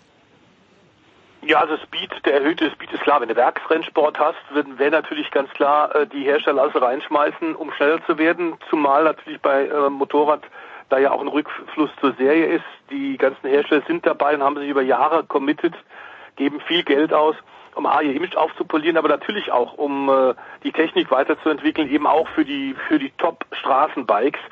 Da gibt's ja teilweise schon wirklich Rennmaschinen mit Straßenzulassung, so unglaublich. Ähm, da ist das Problem, glaube ich, nicht das Motorrad, sondern meistens der Fahrer. Das ist in der MotoGP natürlich anders, aber wir haben da den Wettlauf, den wir eigentlich lange Zeit auch in der Formel 1 hatten. Die Fahrzeuge werden immer schneller, äh, immer weiterentwickelt, immer mehr Hightech und die Rennstrecken halten damit nicht Schritt. Das Problem in Amerika haben wir oft auch bei Omnicars gehabt und da war es immer so, dass es eigentlich nach allen drei, vier Jahren hieß, jetzt müsst ihr die Rennstrecke umbauen. Wir brauchen weitere Kiesbetten, weitere Auslaufzonen, mehr Airfences bei Zweiradveranstaltungen. Äh, wir müssen wieder neue Millionen in die Hand nehmen als Rennstreckenbetreiber und wieder umbauen. Und das kann auf die Dauer natürlich nicht sein. Ähm, äh, wir haben das hier schon mal bei dir äh, angeschnitten und zwar genau in Katar, wie Eddie erwähnt hat, als wir da jenseits äh, 360 sind. Das ist per se einfach nicht gesund, auch wenn das natürlich Top-Athleten sind und die mit den Motorrädern atemberaubende Aktionen starten. Es ist eine der spektakulärsten äh, Motorsportarten der Welt und steht leider immer noch ein bisschen hinter der in den letzten Jahren zumindest äh, langweiligeren, ich sag langweiligeren relativ Formel 1, denn die Zeiten sind sensationell. Es ist so dichtes Feld und wir haben es mal wieder an Stefan Bradl gesehen, fantastisch gefahren, ist trotzdem am Ende nur um Platz 11, 12, 13 rumfahren kann, völlig abgepumpt und abgekämpft, am Ende vom Motorrad runterkommt. Die Leistungsdichte sucht ihresgleichen auf der Welt, aber der Nachteil ist, dass man sich tatsächlich jetzt aufgrund der dauernd steigenden Entwicklung, der dauernd steigenden Speeds tatsächlich was einfallen lassen muss. Ähm, die nächsten Armpump-Operationen sind angesagt. Im Übrigen, der gerade zitierte Fabio Quattararo hat sich schon operieren lassen. Hm. Gibt schon die ersten Fotos aus grinsend äh, aus dem Krankenbett. Ähm, Alex äh, Esparago wird der nächste sein. Nach dem nächsten Grand Prix wird er die äh, Unterarmoperation vornehmen lassen. Das kann es ja auf Dauer nicht sein. Ähm, und man muss sagen, dass äh, Marc Marquez wirklich irre Glück gehabt hat. Es waren zwei Stürze an dem Wochenende. Hm. Eine am Samstag, eine am Sonntag und äh, Eddie, also mir, als ich den Samstagsturz gesehen habe, habe ich wieder gedacht, die Maschine, die ist so knapp neben ihm eingeschlagen, das war haarscharf vor dem nächsten Desaster das war wirklich haarscharf vor dem nächsten Desaster. Aber es ist ja eben auch nicht nur Marc Marquez gestürzt, sondern mhm. äh, die Sturzhäufigkeit nimmt ebenfalls auch zu. Brad Binder der Sturz, Paul Espargaro gestürzt. Also da waren einige, die zusammengekommen sind. Aber du hast völlig recht, auch mir stockte der Atem, äh, denn das sah ja fast so ein bisschen aus wie der Sturz vor knapp einem Jahr, der dann eine schwere Verletzung im Oberarm ausgelöst hat. Und da war viel, viel, viel Glück im Spiel. Und ich glaube, die Organisatoren wären gut beraten, wenn sie diese Glückskarte jetzt nicht noch weiter ausreizen, weil irgendwann geht das mal schief, irgendwann passiert da mal was. Und deshalb auch nochmal mein Appell, also die müssen sich was einfallen lassen. Die MotoGP muss ein bisschen Tempo rausnehmen, sonst wird es einfach zu gefährlich. So, Tempo rausnehmen, das ist keine gute Überleitung. Aber es gibt wieder mal eine traurige Nachricht aus den USA oder ist es ein, ein erfülltes Leben gewesen? Das wird uns der Voice gleich sagen. Äh, Bobby Ansa ist gestorben, äh, hat dreimal, glaube ich, die Indy 500, äh, 500 gewonnen. Mhm. Was, was muss man wissen über Bobby Ansa? 87 Jahre, ein biblisches Alter, also komm. Also für einen Motorsportler und vor allem, wenn man bedenkt, dass der in 60er, 70er Jahren gefahren ist, und das weiß Eddie genauso gut wie ich und viele, viele unserer Zuhörer auch, das war die Zeit, in der wirklich wahnsinnig viel passiert ist und du eigentlich nahezu bei jedem Formel 1 Wochenende wieder durchgezählt hast. Die Reihen, sind die alle noch da? Stehen die alle noch? Oder ist der eine oder andere tatsächlich, hat sich schon endgültig verabschiedet? Erstaunlich, dass die das alles so durch, äh, durchgesetzt haben und man muss sagen, dass der Mario Andretti ja einer der, den wir hier oft zitieren, äh, mit dem ich persönlich sehr lange schon sehr mhm. eng befreundet bin und der natürlich auch äh, klar ein Hauptgegner war von einem AJ Foyt oder eben auch von einer Legende wie Bobby Anser, der allerdings den großen Weg, die Familie Anser, ähm, sehr verzweigt.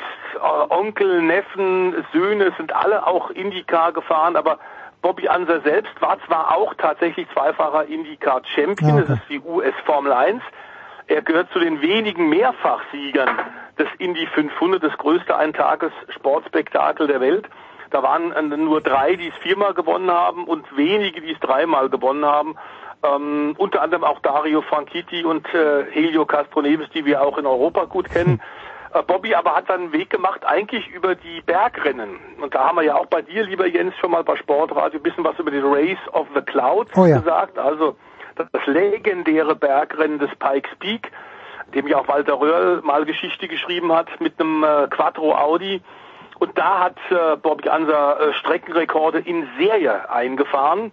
Ähm, wenn er mal nicht gewonnen hat, ausnahmsweise mit den unterschiedlichsten wilden, wilden äh, Geräten, dann hat es äh, eine andere aus der Familie gemacht. Also die Familie Anser und vor allem Bobby mit, äh, ich glaube, 14 oder 15 Siegen beim Pikes Peak und äh, endlosen Streckenrekorden. Da ist er wirklich bekannt geworden und hat sich dann über Dirt Track Racing, Sprint Car, ähm, auf Ovalen, äh, auf losem Untergrund, also auf, auf Erde, ähm, immer im Drift, hat er sich dann in die Indycars hochgearbeitet und war da eben auch sehr erfolgreich. Hat auch oft im Übrigen mit europäischen äh, Fahrzeugherstellern kooperiert.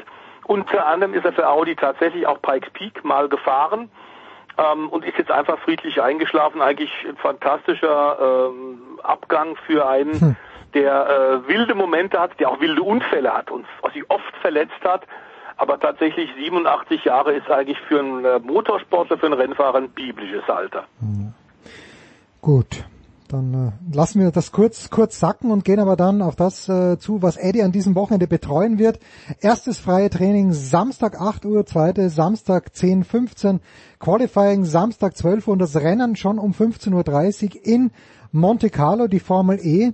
Äh, Eddie, für mich als, äh, per, na doch als, als wohlwollend Beobachter der Formel 1, Mon- Monte Carlo sind nie gute Rennen, aber ich schaue es mir trotzdem an. Ist für die Formel E Monte Carlo auch das Highlight des Jahres?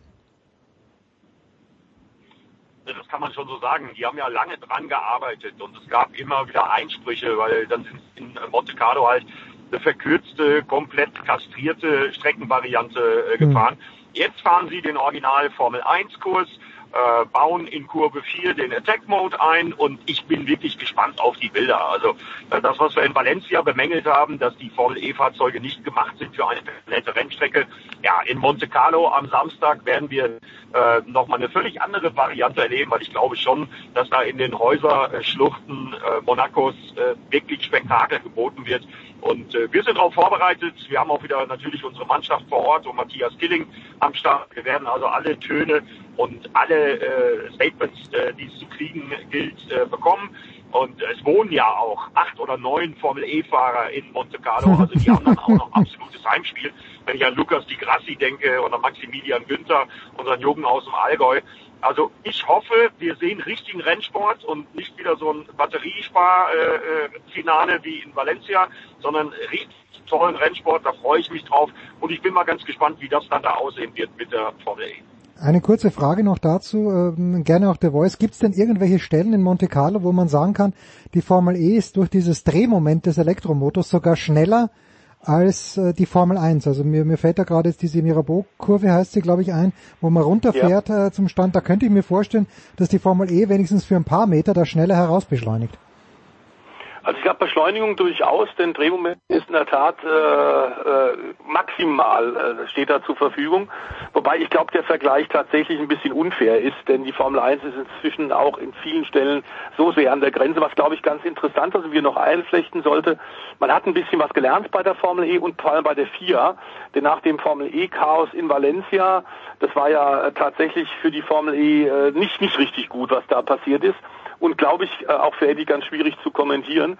Es war ein relativ unwürdiges Schauspiel, äh, vor allem beim Samstagrennen äh, in Spanien ähm, mit, mit völlig skurrilen Disqualifikationen und Ausfällen. Das war ja im Grunde überhaupt nicht vermittelbar.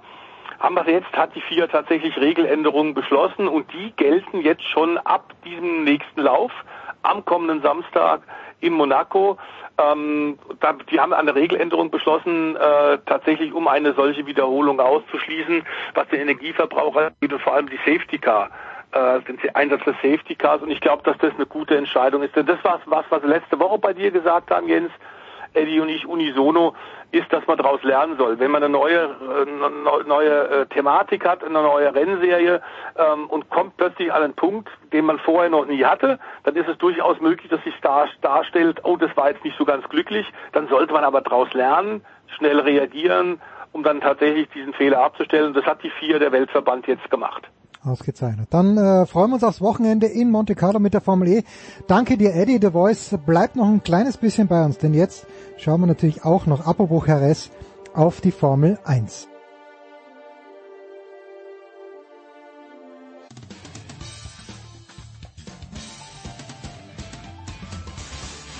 Hi, hier ist Marathonläufer Philipp Flieger und ihr hört Sportradio 360. Viel Spaß dabei.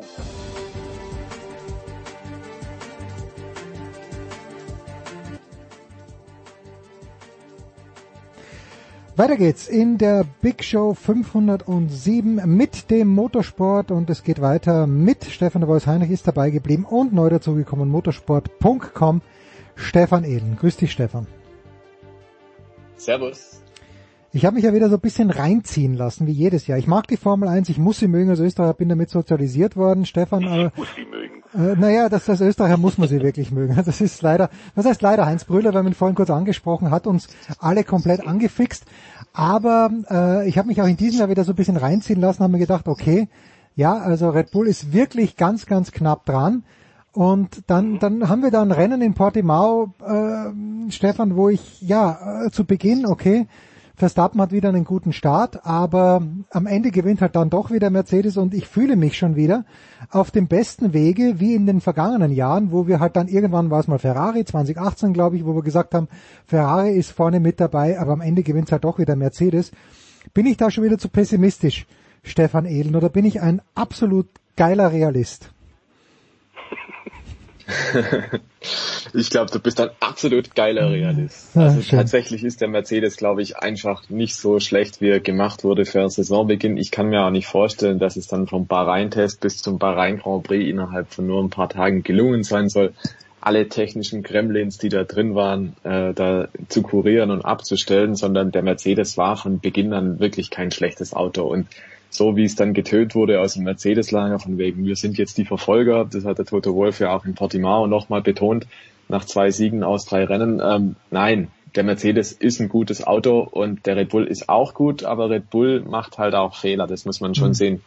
Da gab es ja wieder diese unleidige Diskussion über Track Limits zum Beispiel und das war jetzt an diesem Wochenende in Portimao auch ganz elementar.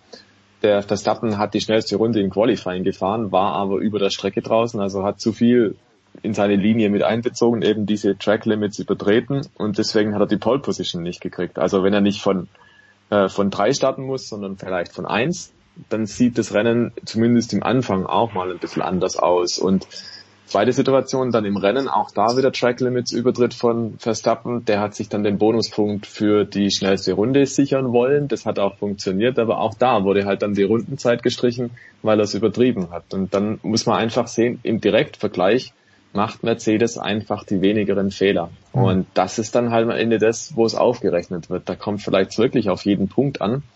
Und da ist Red Bull bzw. Verstappen nicht clever genug. Ja, auch der, der Hamilton hat schon da äh, Fehler gemacht, aber irgendwie hat man das Gefühl, die Struktur bei Mercedes fängt solche Fehler besser auf als die bei Red Bull. Und also mein persönlicher Eindruck ist, der Verstappen fährt sensationell gut, der Hamilton fährt sensationell gut die haben es beide definitiv drauf, aber die, die technisch bessere Hi. Basis, habe ich das Gefühl, die rundere Basis, die hat trotzdem noch den Mercedes. Also man hat auch gesehen, in Portimao konkret, der Geschwindigkeitsvorteil auf den Geraden, der war schon da. Also da, da hat Mercedes immer noch einen kleinen Vorteil. Das mag aber auch streckenspezifisch sein, dürfen nicht vergessen, Portimao ist so ein bisschen ein Ausreißer für manche Teams gewesen. Auch Alpine war ungeheuer stark, mhm. was man sich auch nicht so richtig erklären kann.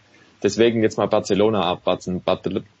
Barcelona ist ja immer so ein Gradmesser für die restliche Saison, weil da alles drin ist, schnelle Kurven, auch der enge Teilbereich dann hinten bei der unsäglichen Schikane. Und ein Auto, das in Barcelona gut funktioniert, das scheint auf vielen Strecken zu funktionieren. Das ist so ein bisschen die Losung im Formel 1 Fahrerlager. Das heißt, wenn sich jetzt das wieder so darstellt, dass Mercedes und Red Bull vorne sind und Mercedes vielleicht knapp wieder den Sieg dann holt, ähm, dann glaube ich, kann Toto Wolf mit seinem Zitat einpacken von wegen Red Bull ist vorne, wir sind nur die Jäger. Philipp Schneider ist jetzt auch dazugekommen von der SZ. Servus Philipp. Servus, sorry, ich hatte Probleme reinzukommen. Ist alles tatsächlich. gut, ist alles gut, kein Problem. Äh, die Frage an The Voice ist aber noch, die ich habe, wenn ich dieses Qualifying anschaue in Portimao und äh, Mercedes hat natürlich genau gesehen, okay, die Zeit von Verstappen äh, hat nicht gegolten. Ich mein, meine Theorie ist The Voice, dass Mercedes sehr wohl in der Lage noch gewesen wäre, diese Zeit zu toppen wenn sie wirklich noch rausgeht. Die haben es gar nicht mehr versucht. Oder habe ich das falsch interpretiert im Qualifying?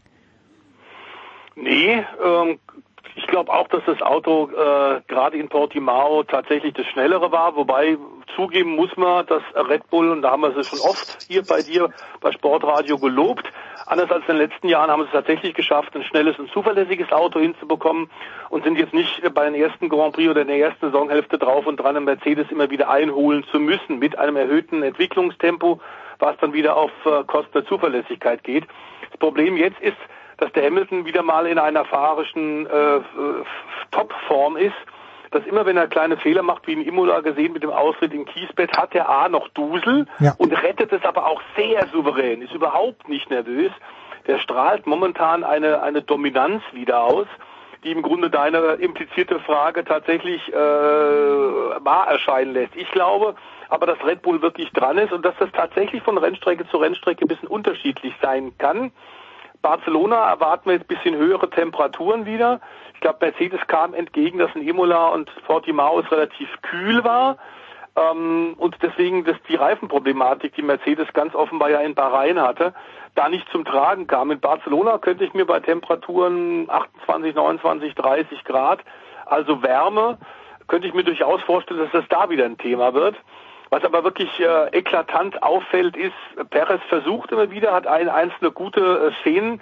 Man muss ihm noch Zeit geben, denn wir haben ja auch schon gesagt, durch die radikal verkürzten Testfahrten sind alle Umsteiger oder mhm. Alonso-Rückkehrer tatsächlich in diesem Jahr äh, auf dem falschen Fuß erwischt worden. Man sieht es auch an Daniel Ricciardo, der aktuell gegen Norris nicht so stark aussieht. Die brauchen noch ein bisschen Zeit, um sich auf die aktuellen Autos in ihren neuen Teams äh, einzugewöhnen.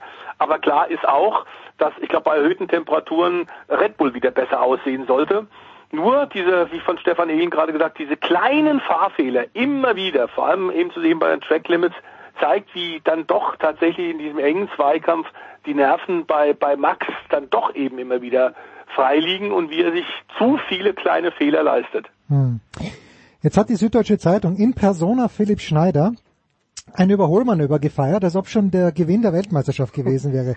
Philipp, also ganz, ganz so schlimm war es nicht. Aber Mick Schumacher hat äh, erstmals jemanden überholt in der Formel 1 und gerade im, äh, im, im Vergleich mit seinem äh, völlig überfordert erscheinenden Teamkollegen schaut das eigentlich ganz gut aus bei Schumacher, den Umständen entsprechend. Wie, wieso, wieso war das so ein Big Deal, dieses Überholmanöver, aus deiner Sicht? Also ich will zunächst mal klarstellen, ich hoffe, das ist korrekt rübergekommen, dass äh, dieser Artikel auch Spuren von Humor enthalten ja, hat. Ja. Äh, weil es ja tatsächlich so ist, also wenn da jetzt jemand anders sein erstes Überholmanöver gefeiert hätte als Mick Schumacher, dann wäre die Aufregung, glaube ich, nicht ganz so groß gewesen. Aber in diesem speziellen Fall, und ich glaube, dafür, äh, darauf spielst du ja auch an, ähm, man, man kann schon sagen, dass der halt verdammt viel richtig macht einfach gerade, ja. Also das geht halt so ein bisschen unter, weil er halt in diesem langsamen Haas unterwegs ist, zu dem, über den er jetzt äh, glücklicherweise endlich auch mal selber gesagt hat, dass es eigentlich eine Qual ist, in dem rumzufahren und hm. mit dem schönen Satz, er, er habe so viel mehr Pace in sich, äh, da ja so, so ein bisschen Emotion aus ihm mal rausgebrochen ist. Ähm, nichtsdestotrotz ist es ja wirklich eklatant eklatant, wie viel besser er ist als sein Teamkollege. Also diesmal war es mehr als eine Minute und auch in, im Qualifying und in sämtlichen Trainings ähm, hat er ihn halt abgezogen. Und ähm, es ist halt so, ich meine, im ersten Rennen hat er sich gedreht. Im zweiten Rennen in Imola äh, war es unter sehr schwierigen Bedingungen, äh, wo auch ganz anderen Fahrfehler unterlaufen sind. Wir haben eben über den von äh, Lewis Hamilton nochmal kurz gesprochen.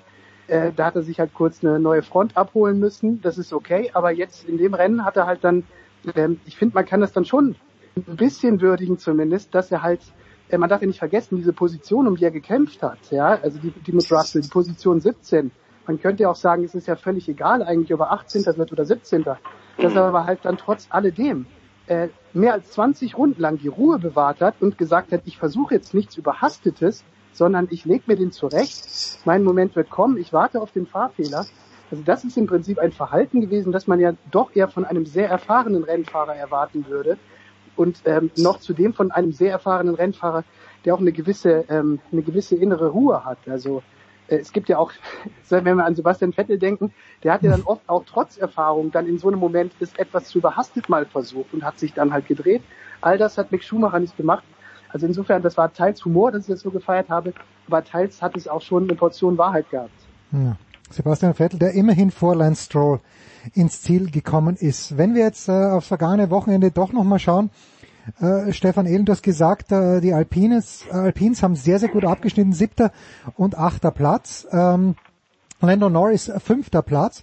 Äh, meine Frage geht mal zu, an, in Richtung Yuki Tsunoda, der nach dem ersten Rennen gefeiert wurde. Äh, Ross Brown hat, glaube ich, gesagt, größte Talent seit Jahren, das in die Formel 1 kommt. Jetzt ist er nur 15. geworden. Ist, ist das auch bedingt, denkst du, dass, dass er A, die Strecken nicht kennt, dass er B, eben auch sein Auto, dass er nicht genügend Zeit gehabt hat, sein Auto kennenzulernen? Hm, gute Frage. Tatsächlich äh, war ich auch einer, der sehr begeistert war von Yuki Tsunoda und seinem Auftreten in Bahrain. Und ich glaube aber, er ist dann jetzt ein bisschen auch von der Realität eingeholt worden. Imola war erstaunlich. Ähm, insofern, weil er dort ja auch getestet hat im Formel 1 Auto vorab, da hat man also schon erwartet und ich glaube, die Erwartung an sich selbst war auch, dass er einen Top 4 Startplatz einfährt. Das hat er im O-Ton sogar gesagt dann hinterher. Dann hat er ja in Imola im Qualifying das Auto sinnlos weggeworfen auf der ersten Runde im Qualifying, womit das mhm. Rennwochenende im Eimer war. Und ich bild mir ein, da hätte es tatsächlich für ihn funktionieren können. Also ganz grundsätzlich. Dann hat er noch einen Fehler gemacht hinter dem Safety Car und der Gelb sich weggedreht. George Russell und so hat es auch schon geschafft letztes Jahr. Also auch da ist er in, in bester Gesellschaft. Mick Schumacher ist das auch passiert. Ähm, und dann jetzt dieses Wochenende in Portimao war insgesamt eher farblos, muss ich sagen. Da weiß ich jetzt auch nicht, was die Ursachen genau sind. Er Aber war von zum Alpha ersten Tauri insgesamt, gell? Genau, er war zum ersten Mal vor Ort. Pierre Gasly, der war schon häufiger, zumindest letztes Jahr und in Nachwuchsserien auch. Ähm, der hat es auch nicht richtig auf die Kette gekriegt. Der hat auch nur einen zehnten Platz, glaube ich, dann am Ende reingefahren. Also wirklich berühmt war dieses Wochenende von Alpha Tauri dann auch nicht. Und deswegen bin ich noch so ein bisschen zwiegespalten, was Yuki Tsunoda angeht. Also Imola ist einfach, hat nicht stattgefunden, insofern, weil er da einfach den Mist gebaut hat im Qualifying, Mhm. damit war alles erledigt. Und ähm, jetzt Portimao, glaube ich, da haben viele Teams einfach gesagt, das ist ein Ausreißer. Ähm, dass der Alpine so den Sprung macht beispielsweise, das kam eher unerwartet, das war eher überraschend. Und die Ferrari-Fahrer zum Beispiel haben auch gesagt, ja, Portimao war für uns letztes Jahr eine Wundertüte, wissen wir nicht, warum wir da so gut waren, wie wir waren. Und dieses Jahr ist es schon wieder so. Und deswegen glaube ich, lass uns mal da noch Barcelona abwarten, vielleicht auch noch Monaco, Monaco als die Fahrerstrecke schlechthin, zumindest im ersten Drittel der Saison. Dann ziehen wir mal nochmal ein Fazit, weil ich glaube, von Yuki Tsunoda haben wir möglicherweise noch nicht alles so richtig gesehen. Jetzt, das war jetzt so ein kleiner Querschnitt, ähm, die ersten drei Rennen, aber der tut ihm wahrscheinlich nicht, der wird ihm wahrscheinlich nicht gerecht, könnte ich mir vorstellen. Ich kann mir auch vorstellen, dass er nach dem Imola-Crash einfach ein bisschen gesagt hat, so, okay, jetzt muss ich meine Begeisterung ein bisschen zügeln. Er hat da selber auch hinterher dann gesagt, hey, da ist es mit mir durchgegangen. Da, da wollte ich halt übers Knie brechen und es ging halt schief. Ähm, da kann ich mir auch gut vorstellen, dass der Teamchef Franz Toast, das ja ein ganz erfahrener Mann, gesagt hat, du Yuki, jetzt gucken wir mal ein bisschen, ne? machen wir es mal Ja. ein bisschen sinnvoller und äh, hauen es nicht gleich auf der ersten Runde raus. Also es wird eine Mischung aus allem sein. Und unterm Strich glaube ich trotzdem, der hat wirklich Talent. Der hat letztes Jahr in der Formel 2 seine erste Saison bestritten und der war teilweise auf dem gleichen Niveau wie die Routiniers dort ähm, oder sogar besser. Wenn er nicht so oft keine Punkte erzielt hätte, wenn er nicht so oft ausgefallen wäre, dann hätte er vielleicht sogar Chancen auf den Meistertitel gehabt. Also ein schlechter ist es ganz sicher nicht. Hm.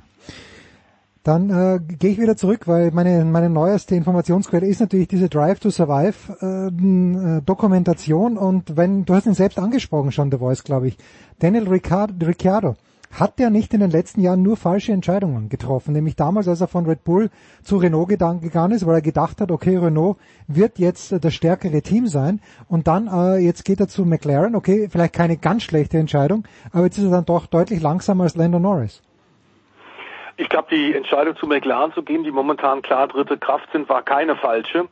Ähm, bei Renault müssen wir sagen, seit Jahren gehen wir immer wieder davon aus und erwarten eigentlich, dass mit den Ressourcen, die die, die, die Franzosen haben, und durchaus eben für einen Automobilhersteller auch ein äh, enorm äh, auffallendes Commitment pro Motorsport, dass sich da tatsächlich was bewegt.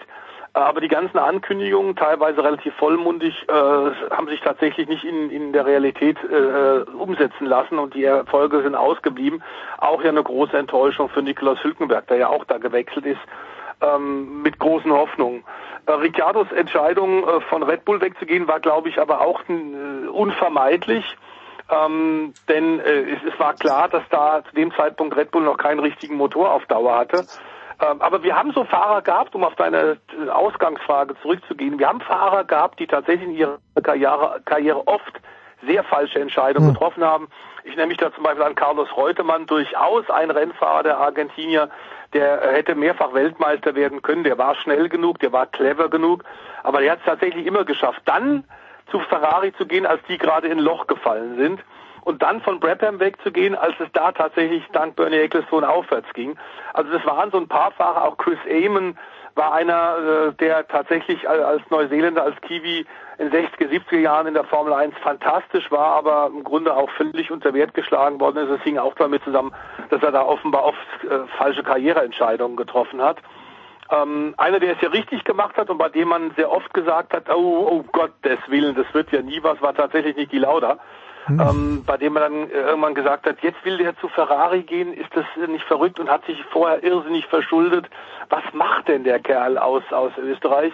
Und äh, bei dem war am Ende, muss man sagen, aufgrund seiner Klasse auch, hat sich tatsächlich alles als richtig herausgestellt. Oft bist du hinterher immer schlauer. Ich glaube, Ricciardo bei McLaren, die werden noch viel Freude miteinander haben. Ich glaube aber auch, er braucht noch ein bisschen Zeit und ich glaube, dass man Norris so ein bisschen unterschätzt. Der ist schon für sein junges Alter ein hervorragender Formel 1 Rennfahrer. Ja, also ich habe das, ich habe den nur gesehen in dieser Dokumentation eben, der schaut aus, als ob er 14 wäre. Und apropos, apropos Philipp, ähm, dein persönlicher Freund Günther Steiner, mit dem du lange gesprochen hast, also ich hoffe, er wird auf ewig in der Formel 1 bleiben, aber ich würde ihn gerne und zwar zwingend bei jedem Grand Prix verkabeln. Ich möchte alles hören, was Günther Steiner während eines normalen Grand Prix sagt. Wie geil ist der Typ? Das ist tatsächlich eine gute Frage, wo ich auch finde, da ist das Ende noch gar nicht absehbar, wie geil der noch werden kann. Also, weil ich finde, der, der, der, also er ist halt ein Meister der Pointe und er ist halt auch einfach schlagfertig und man kann mit ihm wirklich über alles Mögliche reden. Also ähm, er hat einfach einen tiefsitzenden Humor. Also als ich, als wir neulich mal telefoniert haben vor dem äh, Saisonstart, äh, da konnten wir auch eine ganze Weile uns über die sozusagen über den ja, über den Hort des Motorsports in Südtirol unterhalten, wo er dann halt von den Bergrennen erzählt hat, äh, zu denen er zu denen er seinen Großvater dann oder seinen Vater sozusagen überreden musste, dass er da hingeschliffen wird. Ähm, es ist einfach, ja, es ist einfach ein Mensch, der ähm, der einfach, da hat man das Gefühl, also oder auch insbesondere, was ich ganz bemerkenswert fand, ist, wie offen und ehrlich er vor dem Saisonstart angesprochen hat, wie schlecht seine Autos sind. Hm. Also da habe ich zuerst noch wirklich gedacht, okay, das so schlecht wie er die jetzt macht, können die ja gar nicht sein. Das muss ja eigentlich Understatement sein.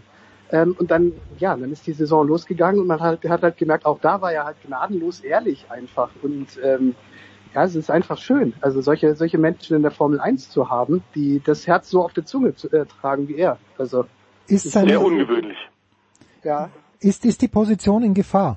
Also wird Gene Haas irgendwann mal sagen, okay, jetzt haben wir nichts gewonnen, jetzt versuchen wir es mal mit jemand anderem als mit dem Steiner. Äh, äh, The Voice, was glaubst du? Nee, das glaube ich nicht. Ich glaube, die haben ein extrem großes Vertrauensverhältnis, zumal die ja auch in Amerika schon zusammengearbeitet haben, bevor sie in die Formel 1 gegangen sind. Ähm, ich glaube, äh, dass da dass, dieses Verhältnis der zwei zwischen Gene Haas und, und Steiner wird nicht zu erschüttern sein. Ähm, denn ich glaube genau, was, was Philippi auch sagt, diese Offenheit der Kommunikation, die er intern offenbar den Fahrern gegenüber, aber eben auch seinem Chef gegenüber macht, der hat dem ziemlich klar gemacht, also pass auf, wir haben mehrere Möglichkeiten für 2021.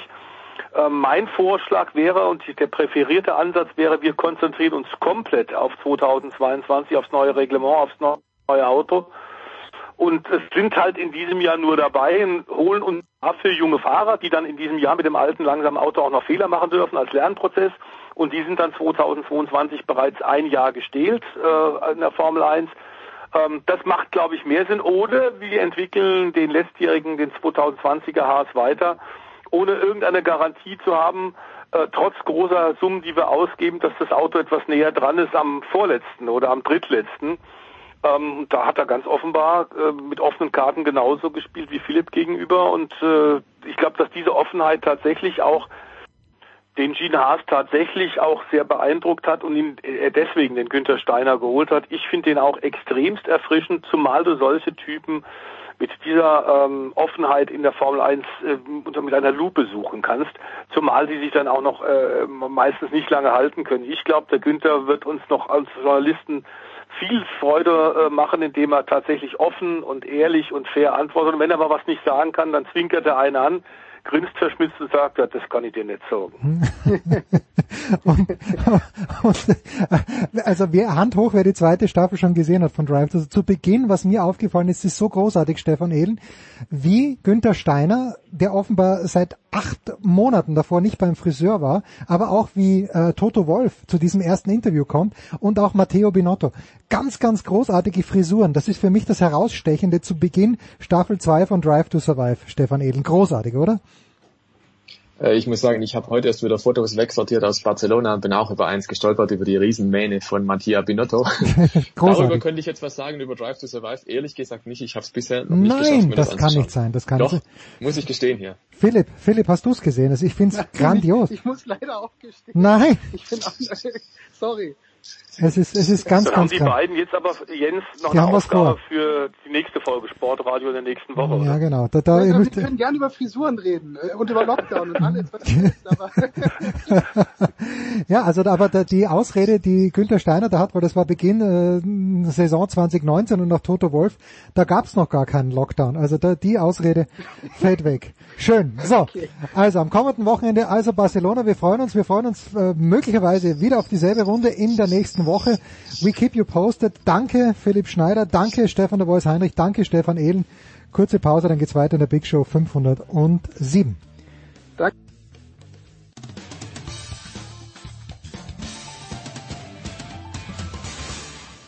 Hallo, das ist Viktoria Regensburg und ihr hört Sportradio 360. In der Big Show 507 geht es weiter mit Eishockey. Das waren noch Zeiten, dass man sich so ein bisschen langsam reingrooven hat können in die Playoffs der DEL. Jetzt äh, stehen wir ein Spiel vorm Abschluss und darüber wollen wir, aber nicht nur über das, wollen wir ein ganz kleines bisschen plaudern. Zum einen mit Franz Büchner. Servus Franz. Hallo, Grüße. Und mit Jan Dödecke. Servus Jan. Servus. Wolfsburg gewinnt also in Berlin, verliert dann zu Hause. Jetzt gibt's das dritte Spiel Freitag 19.30 Uhr live auf Magenta Sport. Franz, äh, für die Wolfsburger, korrigiere mich bitte, wenn ich falsch liege, wäre es eine Premiere, erstmals Meister der DEL, erstmals glaube ich sogar deutscher Meister. Für die Eisbären wäre es auch nicht Business as usual. Für wen ist dieser Titel wichtiger? Hm. Also, also ich glaube, so ein erster Titel hätte schon was, keine Frage. Da liegst du absolut richtig. Wolfsburg hat schon dreimal versucht, die waren schon dreimal im Finale, haben aber einmal gegen Berlin und zweimal gegen München den kürzeren gezogen. Das ist also der vierte Anlauf, es mal zu packen. Ähm, äh, und gerade auch für so ein paar wirklich äh, Dauerbrenner bei, bei den Grizzlies wäre das, glaube ich, jetzt wirklich langsam mal an der Zeit, diesen Titel auch mal zu holen. Also wenn wir da über Sebastian Furchner einfach nur mal richtungsweisen oder st stellvertretend sprechen wollen, so einem Spiel würde man es einfach mal gönnen. Und dann wäre es da irgendwie auch mal an der Zeit. Ne? Mhm. Aber klar, auf der anderen Seite gilt, das ist ein bisschen ähnlich wie für Berlin, die jetzt in den letzten Jahren nicht ganz so erfolgsverwöhnt waren, seit dem äh, letzten Titel 2013 noch einmal im Finale waren, das gegen München ja an sieben Spielen verloren haben. Auch da sehnt man sich äh, sicherlich mal nach dem nächsten Titel, auch wenn es dann schon der achte wäre.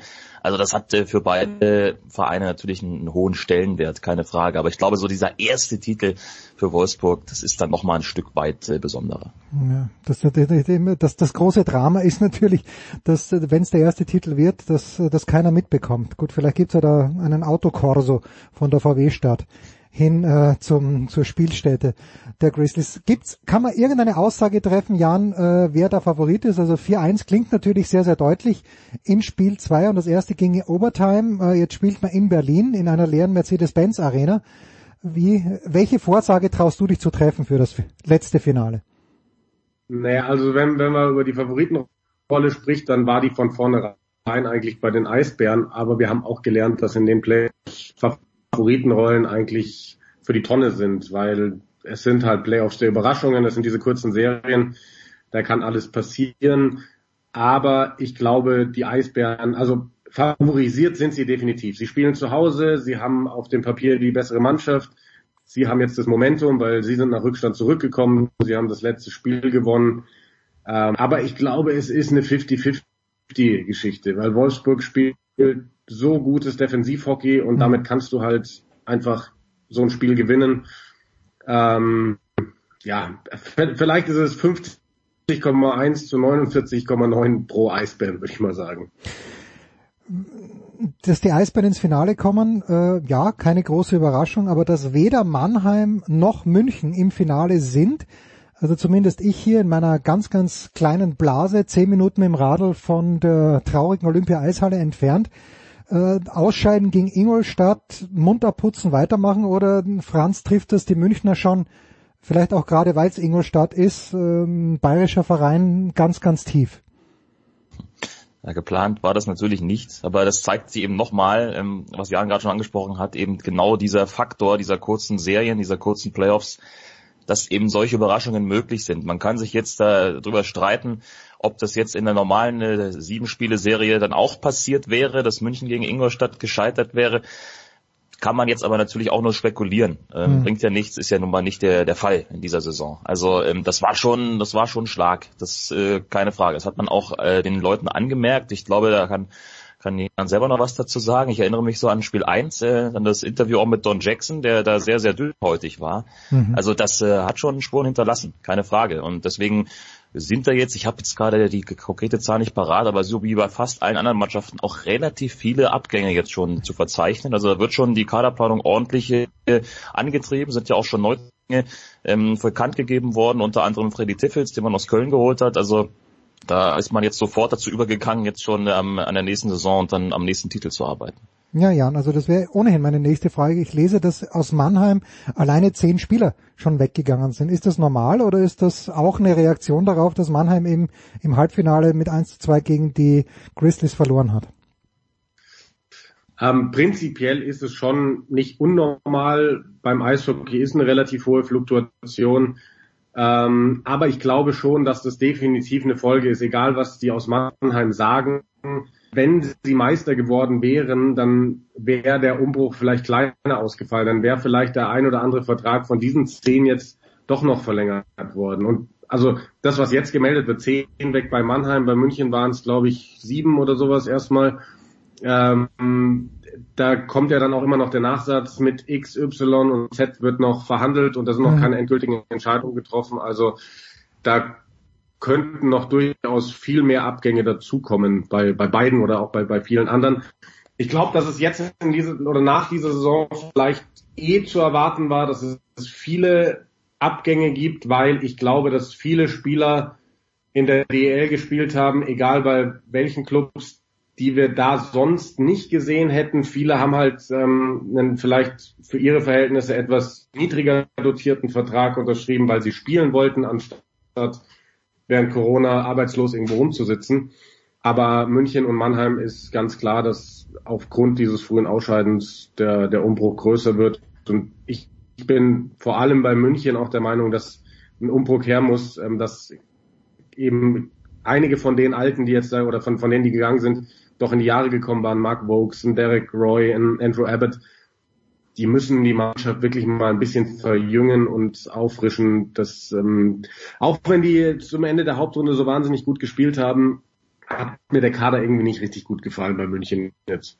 Okay. Ein Wort noch äh, zur DL. Don Jackson, Franz, du hast ihn, hast ihn erwähnt. Äh, bestimmt denn jemand wie Don Jackson selbst, wie lang sein Vertrag läuft? Weil durch sein Standing, er ist mit Berlin Serienmeister geworden, er ist mit München Serienmeister geworden. Also kann, sucht sich Don Jackson bestimmt er selbst das Ende seiner, seiner Amtszeit in München. Was denkst du? Hm. Also bei Don Jackson kann ich mir tatsächlich vorstellen, dass das so ähnlich vielleicht laufen kann. Hm. Also dann wird man zumindest jetzt äh, nicht sagen, ähm, du gehst mal lieber. Der hat einfach viel zu viele Argumente auf seiner Seite, dass man so einen Trainer am besten behält dafür ist er einfach viel zu erfolgreich gewesen in seiner Coaching-Karriere und auch als Spieler natürlich. Also ist ja Wahnsinn, was der an Titeln angesammelt hat. Also da wird man es wahrscheinlich dann auch eher so handhaben, dass man äh, ihn erstmal fragt, ob er denn noch weitermachen will und solange er will, wird man ihn sicherlich behalten. Kann ich mir gar nicht anders vorstellen. Ich glaube, das äh, haben aber nur sehr, sehr wenige Trainer. So ein Standing, ähm, einfach weil natürlich da auch die Erfolge fehlen bei vielen anderen hm. oder eben die Arbeit äh, man noch nicht ganz so beurteilen kann.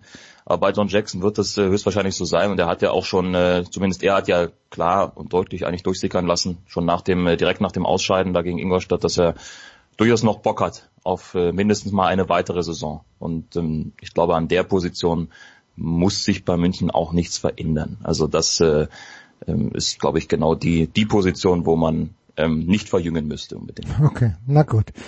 Also, äh, soweit. Wir freuen uns, wie gesagt, Freitag 19.30 Uhr bei Magenta Sport, das entscheidende Spiel um den Titel in der DEL zwischen den Eisbären Berlin und den Grizzlies aus Wolfsburg. Aber äh, Jan wird nicht am Start sein, wie er mir vorhin verraten hat in unserer viertelstündigen Vorbesprechung. Er wird in Nürnberg sein, wo sich das deutsche Eishockey-Nationalteam vorbereitet auf die Eishockey-Weltmeisterschaft. Äh, wer sich erinnern kann, eigentlich hätte sie in Weißrussland und in Lettland stattfinden sollen. Aufgrund der politischen Umstände ist es jetzt nur Lettland. Äh, das, was ich mitbekommen habe, Jan, ist, dass es einen Corona-Fall gegeben hat im deutschen Team. Ich glaube, es war kein Spieler betroffen. Es war jemand aus dem Staff. Korrigiere mich bitte, wenn ich falsch liege. Wo stehen wir denn gerade mit dem deutschen Team? Äh, was wirst du am Freitagabend kommentieren? Ähm, also ich werde moderieren. Ah, du wirst moderieren, ähm, bitte. Aber es ist auch richtig. Also es hat einen positiven Test gegeben, das ist aber ein bisschen kurios. Und zwar ähm, Matt McElwain, das ist ja, wo wir gerade im Thema waren, der wahrscheinliche Kronprinz von Don Jackson irgendwann mal in München, war ja lange sein Co-Trainer und ist jetzt äh, nach Salzburg dann gegangen und der ist auch Co-Trainer bei der Nationalmannschaft. Und der ist aus Österreich angereist und ist, obwohl oder vielleicht weil er schon geimpft ist, dann positiv auf Corona getestet worden. Er hatte aber keinen Kontakt zur Mannschaft. Das ist Mhm. mal das Wichtigste. Die Spieler sind dann trotzdem erstmal alle auf ihre Zimmer ins Hotel und äh, wurden isoliert, genauso wie, wie Matt McIlwain. Aber diese, diese Spiele sind nicht in Gefahr. Die werden auf jeden Fall stattfinden. Wie, inwiefern das jetzt stört, das kann man, glaube ich, jetzt noch nicht beurteilen. Ähm, es ist auf jeden Fall so, bisher haben sie ja vier Spiele gespielt gegen die Slowakei und gegen Tschechien, alle vier verloren. Ähm, aber auch da ist es schwierig, das jetzt so richtig einzuschätzen, weil da haben ja noch ganz viele Spieler gefehlt, die in der DL noch Playoffs spielen, sind jetzt ähm, einige Mannheimer dazu gestoßen, sind Ingolstädter dazu gestoßen, die dann morgen dabei sein werden, die sicherlich auch die die Qualität im Team nochmal heben werden. Aber da werden ja nach und nach noch, noch weitere Spieler dazukommen, eventuell auch einige aus der NHL. Ähm, das werden wir morgen alles besprechen ähm, mit Christian Kühners, den haben wir zu Gast in der ersten Drittelpause. Der wird uns da sicherlich einen aktuellen Stand geben können, weil da gibt's ja ein paar Jungs wie ein Tim Stützle, die ja nicht in die Playoffs kommen werden und äh, da arbeiten sie gerade dran, dass sie dann bei der WM dabei sein können. Aber ist auf jeden Fall spannend, ähm, das dann morgen zu sehen, eben wie gerade die ganzen Mannheimer umgehen mit der Enttäuschung Playoff aus, aber wie sie auch die, die Qualität im, im deutschen Team erhöhen können. Ja, also Franz, die Aufmerksamkeit steigt natürlich äh, mit den Namen, die da wirklich aus der NHL rüberkommen. Ja, Tim Stützle habe ich sogar mitbekommen, dass das ein sehr, sehr aufregender junger Mann ist, aber der aufregendste Spieler ist natürlich Leon Dreiseitel. Gibt es irgendeine Chance, dass Dreiseitel im Laufe der WM zum deutschen Team stößt? Ich kann es mir ehrlich gesagt nicht vorstellen, ähm, einfach aufgrund auch der, der zeitlichen Geschichte, weil die Saison der NHL geht jetzt erstmal noch bis zum 19. Mai. Ähm, Mhm. die, die WM fängt am 21. an. Dann wird Edmonton in den Playoffs spielen, wann auch immer die dann anfangen. Und zwar eine normale Serie, eine lange Serie. Mhm. Also mal mindestens vier weitere Spiele. Da kann man dann also nochmal locker eine Woche draufrechnen. Das heißt, dann läuft die WM schon eine Woche. Dann müsste der Spieler rüberfliegen, sich in Quarantäne begeben und dann ist die WM vorbei. Also ich kann mir das nicht vorstellen, dass das zeitlich in irgendeiner Form hinhaut. Alle Spieler, alle deutschen Spieler, die jetzt die Playoffs erreichen werden, mit sehr, sehr großer Sicherheit nicht zur Verfügung stehen für die Weltmeisterschaft. Hm. Ein Mann, auf den der DEB selbst verzichtet hat, ist Thomas Kreis, der Torhüter, der ja, der, der politisch manchmal ein bisschen schwierige Ansichten hat, je nachdem, wie man das beurteilt.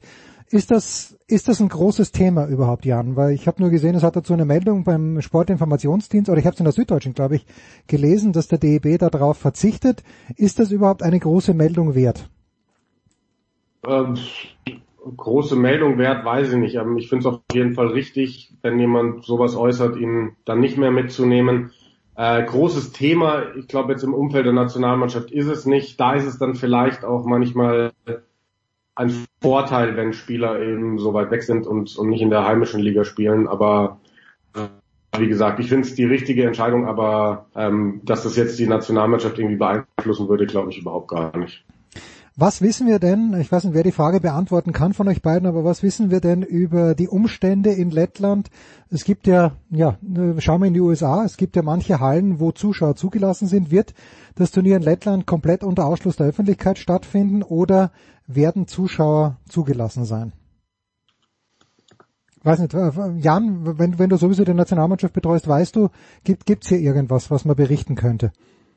Weiß ich tatsächlich nichts. Ähm, ich habe mich jetzt erstmal nur auf dieses Vorbereitungsspiel konzentriert und vorbereitet. Wie es da in Riga aussieht, weiß ich nicht. Hm, gut. Ja, also wir sind. Ich weiß es ehrlich gesagt auch nicht hundertprozentig, aber ich, ich meine, ich hätte gehört, dass man zumindest mal vorsichtig plant, da auch eventuell Zuschauer zuzulassen. Bin mir aber da auch nicht hundertprozentig sicher, inwieweit das dann äh, passieren wird. Okay.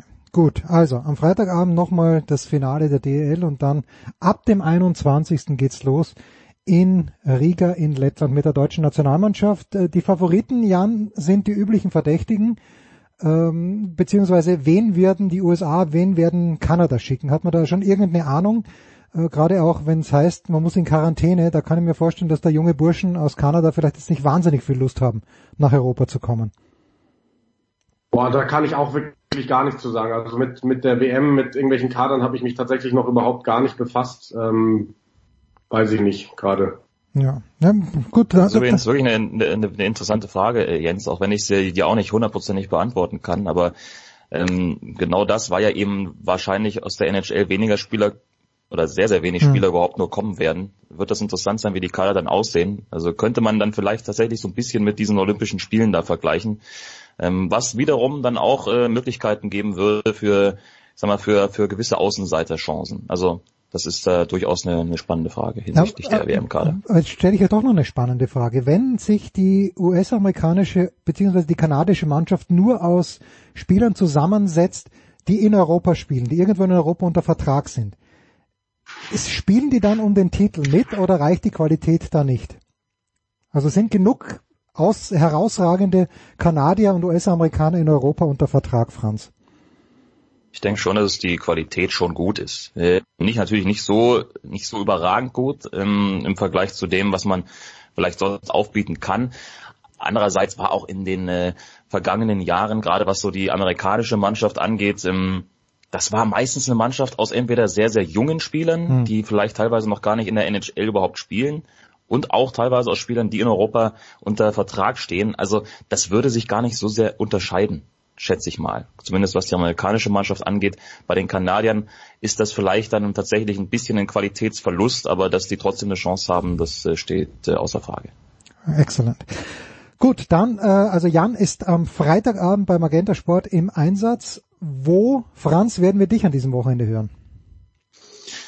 Ich habe es tatsächlich mal ein bisschen ruhiger erwischt, tatsächlich, nachdem ich äh, letzte Woche dann nochmal so einen spontanen Berlin-Trip gewonnen hatte für diverse Eishockeyspiele. herrlich, herrlich. Ähm, ja, habe ich jetzt tatsächlich an diesem Wochenende nur Samstag Mittag mal ein bisschen Zweitliga äh, für für Amazon Radio auf dem Programm mit Düsseldorf gegen Braunschweig und das war's auch schon. Frage an euch beide, weil ihr Drittliga-affin seid. Äh, Franz, du vor allen Dingen, du ja öfter im Stadion an der Grünwalder Straße warst. Wir hatten das vorhin im Fußballteil. Werden es die 60er in diesem Jahr schaffen, ja oder nein, Franz? Hm. Sieht gut aus weil 68 mhm. München die einzige Mannschaft ist von denen an, also von den Vieren, die da jetzt oben um die Aufstiegsplätze kämpfen, die konstant gewinnen. Okay, aber, aber die Auslosung. Thomas Wagner hat uns gesagt, die, die, die Auslosung ist tricky in Ingolstadt. Ja, das ist dann wahrscheinlich das groß, der große Showdown am Ende. Ähm, darauf könnte es dann hier am Ende hinauslaufen. Aber nochmal aufgrund der aktuellen Form aufgrund der aktuellen Situation, wie sich die Mannschaften so präsentieren und welcher Selbstverständlichkeit sie spielen, sieht's nicht schlecht aus für 60 München. Jan? Äh, du, ich bin tatsächlich in der dritten Liga gar nicht großartig drin. Ich mache äh, ja keine dritte Liga. Ah, okay, dann, dann hatte ich dich, hatte ich dich ja falsch zugeordnet. Dann schwer, schwer einschätzen ähm, und äh, muss da auf äh, Franz Meinung vertrauen. Selbstverständlich. Wir freuen uns auf Sascha Mölders nächstes Jahr in der zweiten Liga. Da bin ich mal gespannt. Das war's äh, zum Eishockey mit Franz Büchner, mit Jan Lüdecke. Kurze Pause, dann geht's weiter in der Big Show 507.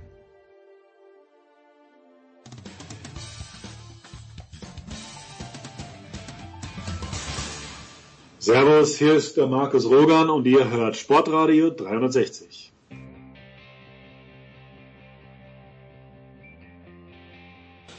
Sportradio 360. Weiter geht's in der Big Show 507 und wir wollen uns dem Baseball zuwenden. Vielleicht noch nicht ganz zu Beginn, aber bald. Und äh, ich freue mich, dass zum einen Zeit haben vom Sportinformationsdienst, vom SED Tom Heberlein. Servus Tom. Guten Tag. Und dann von 390 Just Baseball, der vierte Offizielle, Axel Goldmann. Guten Morgen, lieber Axel. Hallo, guten Tag. Bis repetitia non placent, sagt der große Julius Caesar im Asterix-Band, Moment, das ist Band 11, der Averna-Schild, als ihm Tullius Firlefanzus vorschlägt, dass Gergovia noch einmal gestürmt wird. Jetzt sieht, es stehen alle Zeichen, Axel, stehen darauf, dass Peter Stöger zurückkehrt zum äh, chlor- und ruhmreichen ersten FC Köln. Was macht das mit dir, Axel?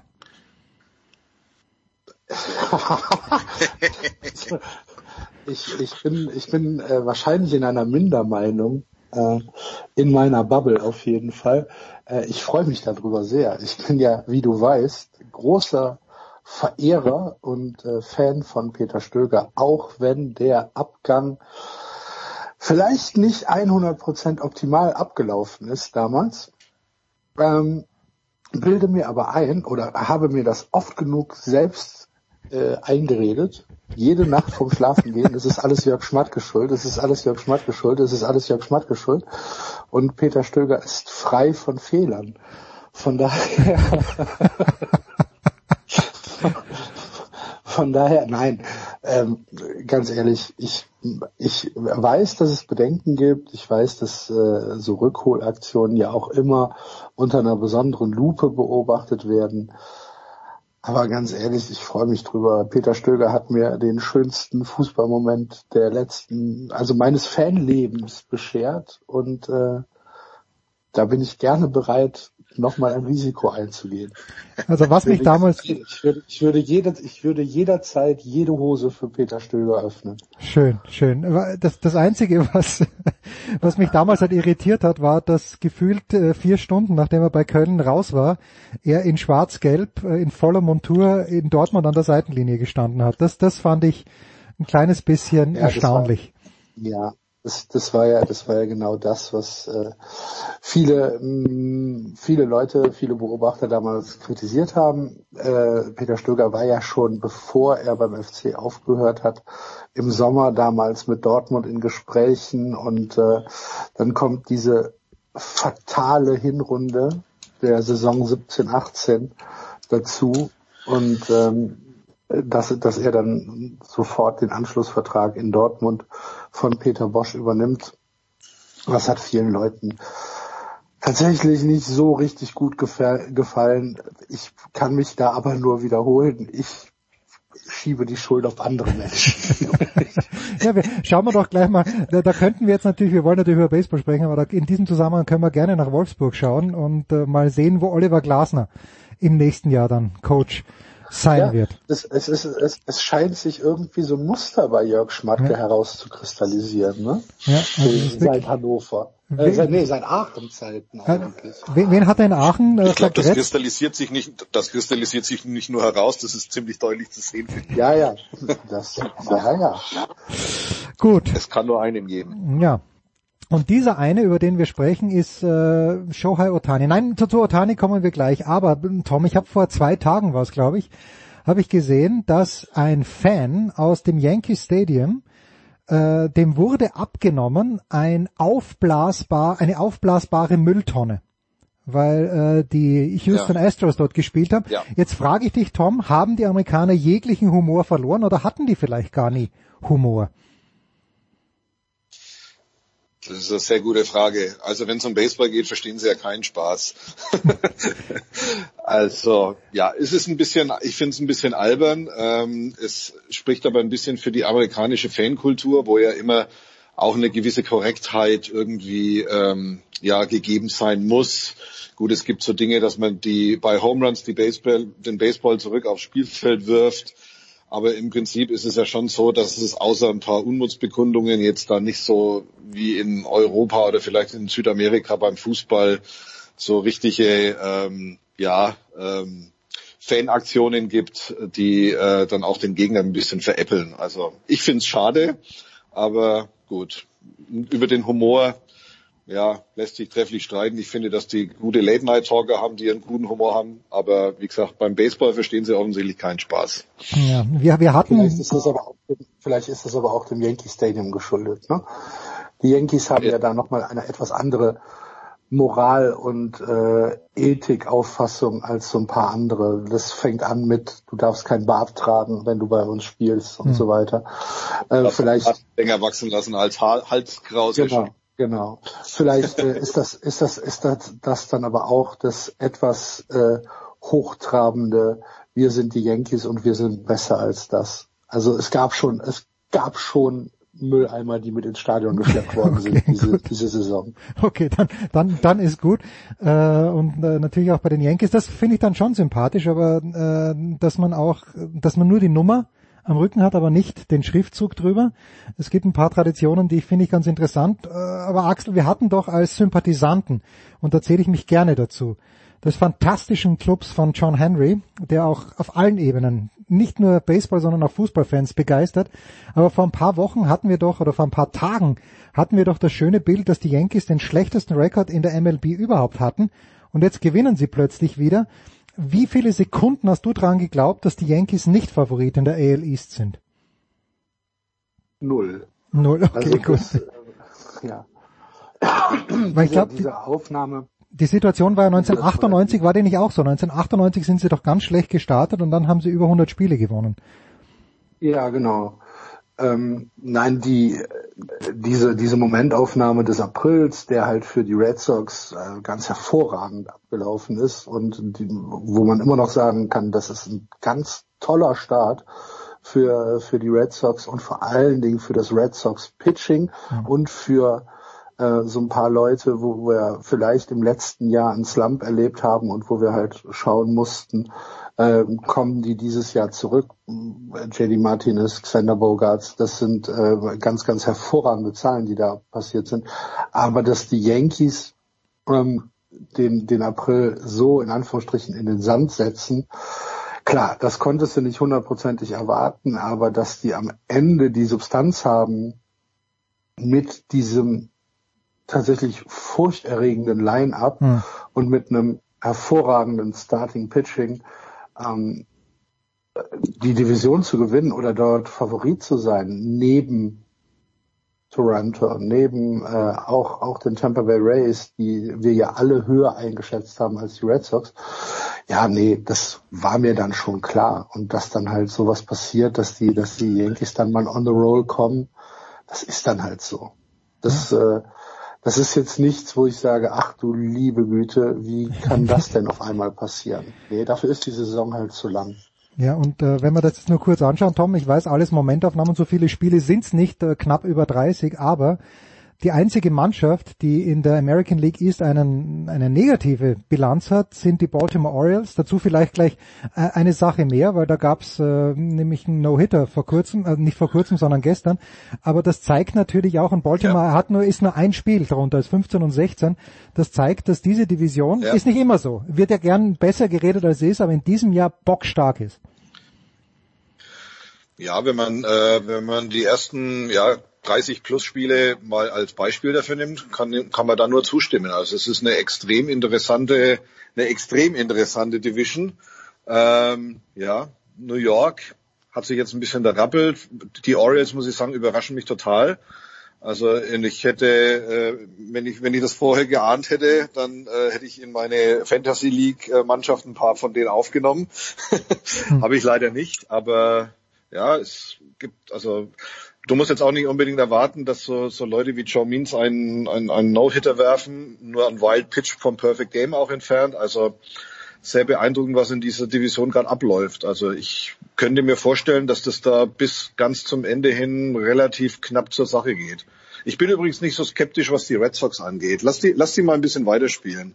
Du hast es häufiger mal, dass, dass so, so eine Mannschaft dann einfach trotz allem vorne bleibt. Also ich wäre jetzt da an eurer Stelle bei eurem ja. Lieblingsclub äh, nicht so pessimistisch. Das, das, das ist ja auch gar nicht, äh, das ist gar nicht so pessimistisch, wie es sich anhört. Ähm, wenn du das zeigt halt, wie, wie wichtig ein guter Start ist. Hm. Dass ja. du halt, wenn du einen guten Start hast, ein ganz anderes Selbstbewusstsein. Der Amerikaner spricht ja immer gerne von dem Momentum, das erhalten bleiben soll. Ähm, wenn du das, wenn du das hast, äh, gehst du ganz anders in den Mai, als wenn du auf einmal mit äh, 9 und äh, 21 darum äh, kreuchst. Und äh, nee, natürlich, die, die, die sollen schön so weiterspielen, um Gottes Willen. Nur erwartet habe ich halt nicht. Und das mit dem Orioles, ja, gebe ich dir komplett recht. Ist halt für mich auch äh, ein Mysterium. Cedric Mullins schlägt über 300. Warum? Ja, keine Ahnung. Man, man, man möge es mir erklären, warum? Ja. Also du hast, manchmal hast du, manchmal hast du solche Sachen. Also ja. man musste ja, man, das ist eh alles so komisch. Ich meine, du musst jetzt auch nicht unbedingt erwarten, dass Joe Musgrove einen äh, No-Hitter wirft für die Padres gleich zu Beginn der Saison. Also das, man muss jetzt auch nicht unbedingt erwarten, dass die, dass die Cubs gerade die Dodgers sweepen. Also es ist alles, alles sehr interessant, was da gerade abläuft, muss ich sagen. Diese, äh, so ein No-Hitter. Also es heißt einfach, dass es niemand gelungen ist, also wer es nicht weiß und der uns zuhört, äh, dass 27 Outs gemacht wurden von ja, einem, von einem Pitcher und dass es niemand gelungen ist, per Schlag auf Base zu kommen. Thomas hat gerade gesagt, also ein, ein Spieler der Seattle Mariners hat es geschafft und durch einen Wild Pitch. Aber äh, Axel, ist das, wir schauen ja alle schon lange Baseball. Ist das, es gibt ja viele, viele sehr, sehr gute Pitcher, die es nie geschafft haben. Greg Maddox, Tom Glavin, die keinen No-Hitter in ihrer Karriere gehabt haben und trotzdem Legenden sind. Wie viel Prozent Glück oder wie würdest du da hier abwägen zwischen Glück, zwischen Tagesform, zwischen schwachen Gegnern? Äh, was macht einen No-Hitter aus? Ich glaube, ein No-Hitter ist erstmal nicht planbar. Also du ja. stehst nicht morgens auf und sagst, ich mache jetzt heute einen No-Hitter. Das ist, äh, das ist also nicht, äh, nicht dir überlassen, ob du jetzt einen No-Hitter wirfst, egal wie, wie stark du bist.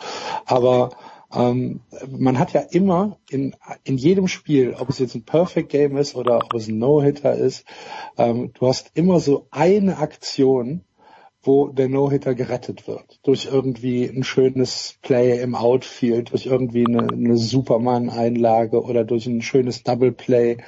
Ähm, das, das hast du, das hast du eigentlich immer dabei. Also es kommt alles zusammen. Mhm. Der Pitcher muss einen überragenden Tag haben. Er muss vor allen Dingen die, Zo die Zone treffen. Das ist halt wichtig, dass er halt viele, viele Strikes wirft und, äh, und, und die Zone trifft. Ähm, er muss einen Arm haben, um neun Innings durchzuhalten. Das heißt, er muss auch vielleicht einen Arm für 120 Pitches haben und nicht nur für 90. Ähm, die, das, es dürfen keine Fehler passieren. Das heißt, deine Verteidigung muss auch äh, on top sein im Prinzip. Und ähm, ja, der Gegner darf natürlich auch nicht den besten Tag haben. Also ich glaube, dass das dass man das nicht irgendwie jetzt kategorisieren kann, äh, hier ist erwartbar No, No-Hitter passiert oder so, sowas gibt's ja. nicht. Also ich habe einen gesehen im ich glaub, Stadion. Ich glaube, ja. ich glaube, er hat einen ganz, ich glaube, er hat einen ganz guten Punkt gehabt. Übrigens, ähm, der Axel. Ähm, ich glaube, die Defense ist ist schon extrem entscheidend. Stell dir bloß mal vor, dass dass das ein, lass es mal den Shortstop sein, dass der einen Bruchteil von einer Sekunde zu spät reagiert, ihn zu spät zum First Base wirft oder oder zwei Meter zu weit rechts oder links steht, dann ist das Ding schon dahin. Dann hast du einen Hit und äh, also ich glaube, dass, dass du schon eine ziemlich gute Defense anschauen musst. Und wenn du dir die letzten paar No-Hitter anschaust, also gut, Giolito, okay, kann man so sehen, aber ein gewisser Alec Mills von den Cubs wirft einen No-Hitter hat niemand auf der Rechnung. Joe Musgrove hat niemand auf der Rechnung.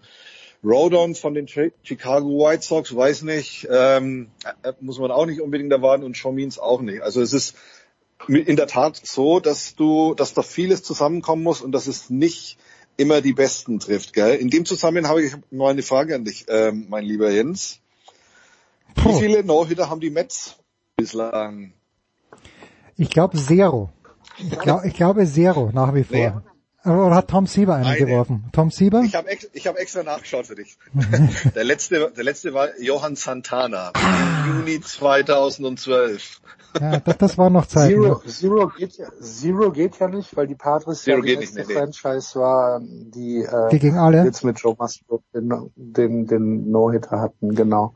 Jetzt ja, haben ja, genau. alle, jetzt haben alle Franchise in der MLB wenigstens ja, genau. einen No-Hitter. Aber warum ich das sage, du musst dir nur mal angucken, was Hattie Rome da seit jetzt schon eigentlich mehreren Jahren macht. Er hat, glaube ich, einen IAE-Minusbereich und ähm, hat keinen No-Hitter. Also das ist äh, das ist abenteuerlich. Gut, dass äh, die Mets nicht treffen und äh, dass die irgendwie völlig jenseits von Gut und Böse sind, das ist ja schon längst bekannt.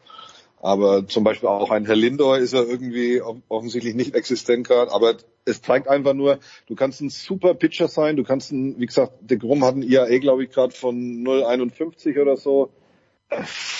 Ja. Und hat sein letztes Spiel aber letzte Woche, weiß ich noch, 1-0 verloren, weil Lars Übel von der Tennisbase Oberhaching ist ein ganz großer Mets-Fan und äh, man darf de Grom gar nicht mehr erwähnen, weil das ist das ist Wahnsinn im Grunde ja. genommen. Sein, sein, gegen wen haben sie denn verloren? Es war gegen, gegen Boston war es, glaube ich, haben sie 1-0 verloren. Ja, ja, es war gegen Boston. ja. Haben wir dann auch gesagt, ja, so gut ist der Ding. ja, das stimmt. Der Grom ist Jinx, Eigentlich kann er, kann er gar ja. nichts. Äh, gut. Äh, eine eine, eine ja. Sache noch, die, die Axel äh, und die jetzt vielleicht gar nicht mehr so relevant ist, aber ich den einzigen No-Hitter, den ich gesehen habe, der war 1994. Äh, es war ein sehr, sehr früh in der Saison im, im Dodger Stadium. Da war ich live im Stadion und Kent Merker, hat für die Atlanta Braves dort den No-Hitter geworfen. Und was dort halt dazu kam, andere Zeiten, damals sind die Schiedsrichter ja nicht überprüft worden, aber die Strike-Zone des Schiedsrichters damals war so großzügig, dass, also ich weiß noch, Mike Piazza damals noch für Los Angeles, der, der ist nicht nur einmal Kopfschütteln von der Plate weggegangen, sondern des Öfteren. Also das kommt vielleicht auch noch dazu. Eine letzte Frage noch zum Baseball in, äh, in dieser kleinen, aber feinen Runde. Heute 90. Geburtstag von Willie Mays. Äh, viele, ja. viele jüngere Baseball-Fans, Axel, kennen Willie Mays ja nur als äh, abgewandelt von Willie Mays Hayes von äh, Indiana, Indiana von Cleveland. Aber äh, wenn, wenn ich jetzt schon sage, die Amerikaner sind vielleicht ein kleines bisschen humorfrei, auf der anderen Seite äh, wissen die Amerikaner ihre Legenden besser zu feiern als wir, weil Willie Mays ist also wer sich ein bisschen für Baseball interessiert, wird rauf und runter, also vielleicht bisschen früher, bisschen mehr gefeiert. Aber ich finde, das machen die Amerikaner immer wieder großartig, oder? Wie sie ihre alten Heroen hochleben lassen. Ja, absolut. Aber jetzt ist natürlich Willie Mays auch äh, jemand, der das mit allem, mit, mit jeder Pore verdient hat. Ja. Äh, ich glaube, 24 Mal All-Star äh, hat irgendwie 20 Jahre für die für die Giants gespielt oder 15, ich weiß es gar nicht hundertprozentig. Äh, von den 50ern bis in die 70ern auf, auf jeden Fall hat er für die San Francisco Giants gespielt, hat äh, dort die World Series gewonnen, ähm, hat alles, was es zu gewinnen gibt und jeden Rekord, den es zu brechen gibt, hat er gebrochen. Ist im äh, 30-30 Club, ist im 300-300 Club ähm, das heißt, natürlich ehrst du solche Leute in der amerikanischen Sportkultur ganz anders. Ähm, man sieht es ja auch an, an Cooperstown, an der Hall of Fame, wie dort umgegangen wird mit äh, verdienten Sportlern. Das haben wir hier in Deutschland nicht. Wir haben hier in hm. Deutschland in Dortmund ein Fußballmuseum, da steht, da steht, da steht ein Adidas-Schuh. Ja. So, ne? Und das, das war's. Das, das muss reichen. Das muss reichen. Ja, das haben wir hier halt nicht. Ah. Ich glaube bei, ich glaube bei Willie Mays zum Beispiel kommt auch noch dazu, dass der halt auch so, ja, er ist geboren, glaube ich, in Alabama, also Südstaaten. Er ist Schwarzer. Das darf man auch nicht vergessen. Also das ist natürlich auch jemand, der der natürlich eine ähm, eine ethnische Gruppe vertritt, die äh, immer ein bisschen ja, der immer, immer glaubt, ein bisschen was Gutes tun zu müssen auch. Unabhängig davon, dass er natürlich ein unglaublich fantastischer Spieler war, äh, ist es natürlich auch bezeichnend, dass er, dass er, wie gesagt, aus, aus den Südstaaten kommt und dass er ein Schwarzer ist. Also das ist, das äh, ist zwar jetzt ein bisschen, ich weiß gar nicht, wie ich es am besten formulieren soll, aber das ist natürlich auch was, was ähm, dazu beiträgt, dass solche äh, Leute unabhängig von ihren sportlichen äh, Qualitäten auch für was anderes noch äh, in Erinnerung behalten werden. Das sehen wir ja zum Beispiel auch an Hank Aaron, auch Schwarzer, jahrelang der äh, Home Run Hitter Nummer eins. Also sie, ähm, sie gucken dann schon auch äh, ein bisschen auf Leute, die einer, sag jetzt mal, ethnischen Minderheit angehören und die dann aber auch nach ihrer Karriere eben eine dermaßen gute, anständige und charakterstarke Persönlichkeit des öffentlichen Lebens waren, dass sie da auch nicht in Vergessenheit geraten und dass man die deswegen umso mehr noch würdigt und schätzt. Ich hoffe, ich habe das jetzt anständig rübergebracht.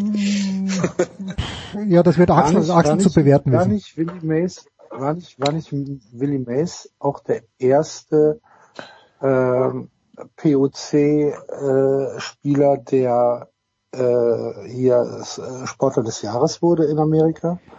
Ich meine, irgendwie sowas habe ich noch im Kopf. Da, auf jeden Fall, ja, Legende. Legende auf jeden Fall und, Ja. äh, und natürlich, also die, die Base, ältere Baseballfreunde werden sich daran erinnern, der Catch, the Catch, äh, wo er mit Ja. der Ball über die Schulter kommt, da denke ich mir natürlich, okay, das zu jener Zeit wahrscheinlich unfassbar, wenn man jetzt ein Highlight Reel der letzten drei Jahre in der MLB machen würde, dann sind wahrscheinlich ein paar Fänge im Outfield dabei, die ein bisschen besser sind, aber das, das finde ich halt so großartig. Da, das finde ich wieder großartig in Amerik an den Amerikanern, wie sie das feiern. Ähm, und Willie Mays, da, da hat er ein bisschen daneben gegriffen, kann aber nichts dafür, das konnte er nicht ahnen. Auch der Godfather, also der Pate meines früheren Lieblingsbaseballspielers Barry Bonds, der nach seiner Zeit in Pittsburgh irgendwann mal die falsche Ausfahrt erwischt hat. Schade. Ja. Auch. Axel, Ja. wird der erste FC Köln die Klasse halten? Ist meine Abschlussfrage. Fantastisch, Jens. Ja. kommt, kommt jetzt nicht überraschend. Ähm, weil vorhin habe ich gerade drüber gesprochen, also die zweite Liga ist nächstes Jahr natürlich großartig, wenn 60 aufsteigen sollte. Sollte der FC noch neun Punkte aus drei Spielen holen, dann, dann halten sie die Klasse. Bei sieben auch. Ja. Bei, Bei, bei sechs, bei sechs wird knapp. nee, glaube ich nicht. Glaube ich nicht. Ich glaube, sechs Punkte reichen auf jeden Fall. Weil es ist, äh, rennen so viele Halbblinde da unten dein herum. Wort, dein Wort in Gottes Ohr. Ja, und dann Peter Stöger nächstes Jahr zurück in die Europa League mit dem FC. Das wäre doch großartig. Axel Goldmann, wir haben eigentlich wenig über Baseball geredet, aber ich fand es trotzdem sehr nett. Axel Goldmann, 93 Just Baseball und Tom Heberlein vom SED. Danke euch beiden. Kurze Pause in der Big Show 507.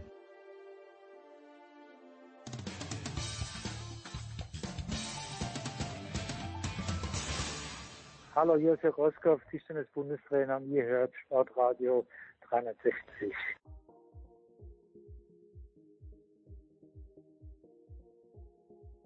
So, in der Big Show 507 geht's weiter mit der National Basketball Association und natürlich mit André Vogt von der Five Hydray. Mahlzeit jetzt.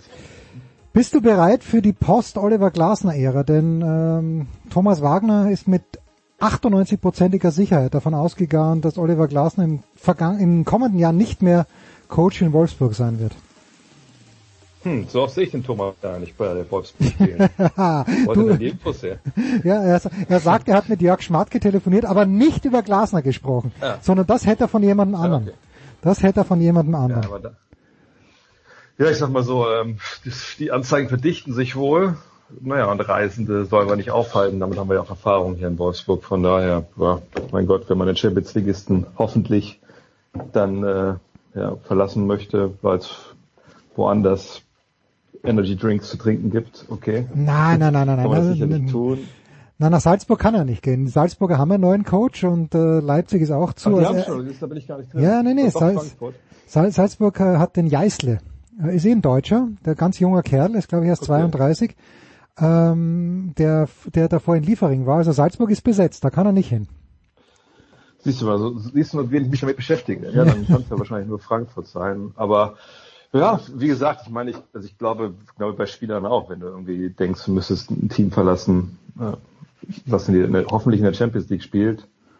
Ja gut, mal viel mehr Argumente kannst du ja nicht mehr bringen. Von daher ich keine Ahnung, ob das zwischenmenschliche Gründe hat etc. Aber ich bin bei solchen Sachen mittlerweile echt ziemlich emotionslos im Endeffekt. Also seit, seit Niklas Bendler uns, ver uns verlassen hat, Wenn der- der ein echter Wolfsburger war, da, da kann mich nichts mehr schocken. Ich glaube, Niklas Benten war wirklich der einzige äh, Spieler, wo mein Sohn sagt, ja, ich überlege mir ein Wolfsburg-Trikot. Was hat der Nummer 4 hat er gehabt, oder? Der hatte irgendwie eine ganz äh, für einen Stürmer un, äh, ungewohnte Nummer Nummer. drei oder so, ich weiß gar nicht mehr genau, Ja. gesagt. So, ähm, was ist mit Dennis Schröder los? Ich weiß, dass es in deinem Podcast äh, schon öfter äh, in dieser Woche thematisiert, aber Schröder ist jetzt wieder, ist er in Quarantäne? Ähm, ist das, wenn ja, seine Schuld? Ist er da nachlässig, denkst du? Äh, oder muss sich das Team da mehr scheren? Wie ist da die Sachlage? Ja, das ist natürlich eine ziemlich undurchsichtige Geschichte. Also es ist ja so eine NBA. Ähm, es gibt quasi, wie wir alle das auch natürlich haben in unserem normalen Leben, gibt es in der NBA auch Regeln Richtung Covid, wie man sich verhalten muss. Ne? Es gibt Testprotokolle, ähm, gibt natürlich Hygienekonzepte ähm, und daran müssen sich die Angestellten von NBA-Clubs halt halten. Das sind nicht mhm. nur die Spieler, das sind auch Trainer, Physiotherapeuten etc. Also, und wenn es da dann Verstöße gibt, ähm, dann greift dieses Covid-Protokoll, das heißt, man muss in Quarantäne. Das gilt natürlich auch, wenn man sich infiziert. Ähm, allerdings, klar, aus Datenschutzgründen ist es so, dass die NBA natürlich nicht sagt, oder die Teams nicht sagen, ach, Spieler A hat sich infiziert, ähm, deswegen ist er jetzt 10 bis 14 Tage in Quarantäne, ähm, sondern wenn das öffentlich gemacht wird, dann in der Regel von den Spielern selber. So. Bei, bei Dennis war es jetzt so, er war schon mal in dieser Quarantäne. Mhm. Ähm, damals war er aber wohl nicht infiziert. Jetzt musste er wieder rein zu natürlich einem sehr ungünstigen Zeitpunkt, kurz vor Saisonende, wo den Lakers natürlich droht, dass sie in dieses Play-in-Turnier müssen, also in diese maximal zwei Spiele, um überhaupt an den Playoffs teilzunehmen. Ähm, und äh, dass er jetzt fehlt, wie gesagt, ist absolut zur Unzeit und man weiß halt auch nicht genau warum. Also es kann mehrere Gründe haben. Er kann sie infiziert haben, gar keine mhm. Frage. Ähm, es kann sein, dass seine Frau infiziert ist, äh, irgendeine direkte Kontaktperson. Ähm, es, es kann sein, dass ein Test von ihm einfach unschlüssig war, was man nachtesten musste. Ähm, es kann sein, dass er einfach gegen Regeln verstoßen hat. Ja, das gibt's halt auch. Also ne, Maximilian Kleber hat mir das glaube ich letzte Woche erzählt, er meinte, ja, man kann ihm auch nicht unbedingt draußen essen gehen oder so. Ne? Also wenn wir on the road sind, dann ist halt Hotel und sonst nichts. Ne? Und ähm, das ist die eine Sache. Die andere Sache ist natürlich, dass sich äh, Dennis Schröder vor ein paar Wochen schon in so einem Call mit einigen deutschen Medien geäußert hat zum Thema Impfen und gesagt hat, na, weiß ich nicht, das ist ein sehr privates Thema irgendwie ich und meine Familie müssen erstmal hinsetzen und überlegen. Mhm. Hat dann auch noch gesagt, dass er und LeBron James die einzigen wären, die nicht geimpft sind im Team. Hat dann aber auf Nachfrage gesagt, weil LeBron wüsste es gar nicht so genau. Also es waren schon ein paar bemerkenswerte Aussagen. Ähm, naja, und jetzt ist er halt raus. So, die NBA hat gestern äh, rausgegeben, weil das machen sie dann schon, dass bei der aktuellen Testrunde vier Profis positiv waren. Jetzt kann man natürlich zwei hingehen und sagen, okay, wie viele sind denn momentan in diesem Code-Protokoll? Wie viele sind getestet? Ne? Ja, ja. Naja, also es ist auf jeden Fall eine Geschichte, glaube ich, die da in LA gerade, also die noch Folgen haben kann. Denn ne, jetzt LeBron James ist wieder raus. Sie haben jetzt ein Endspiel am Wochenende gegen Portland, wahrscheinlich um diesen Platz im Play-in-Tournament. Schröder wird nicht dabei sein. Anthony Davis ist gerade zurückgekommen.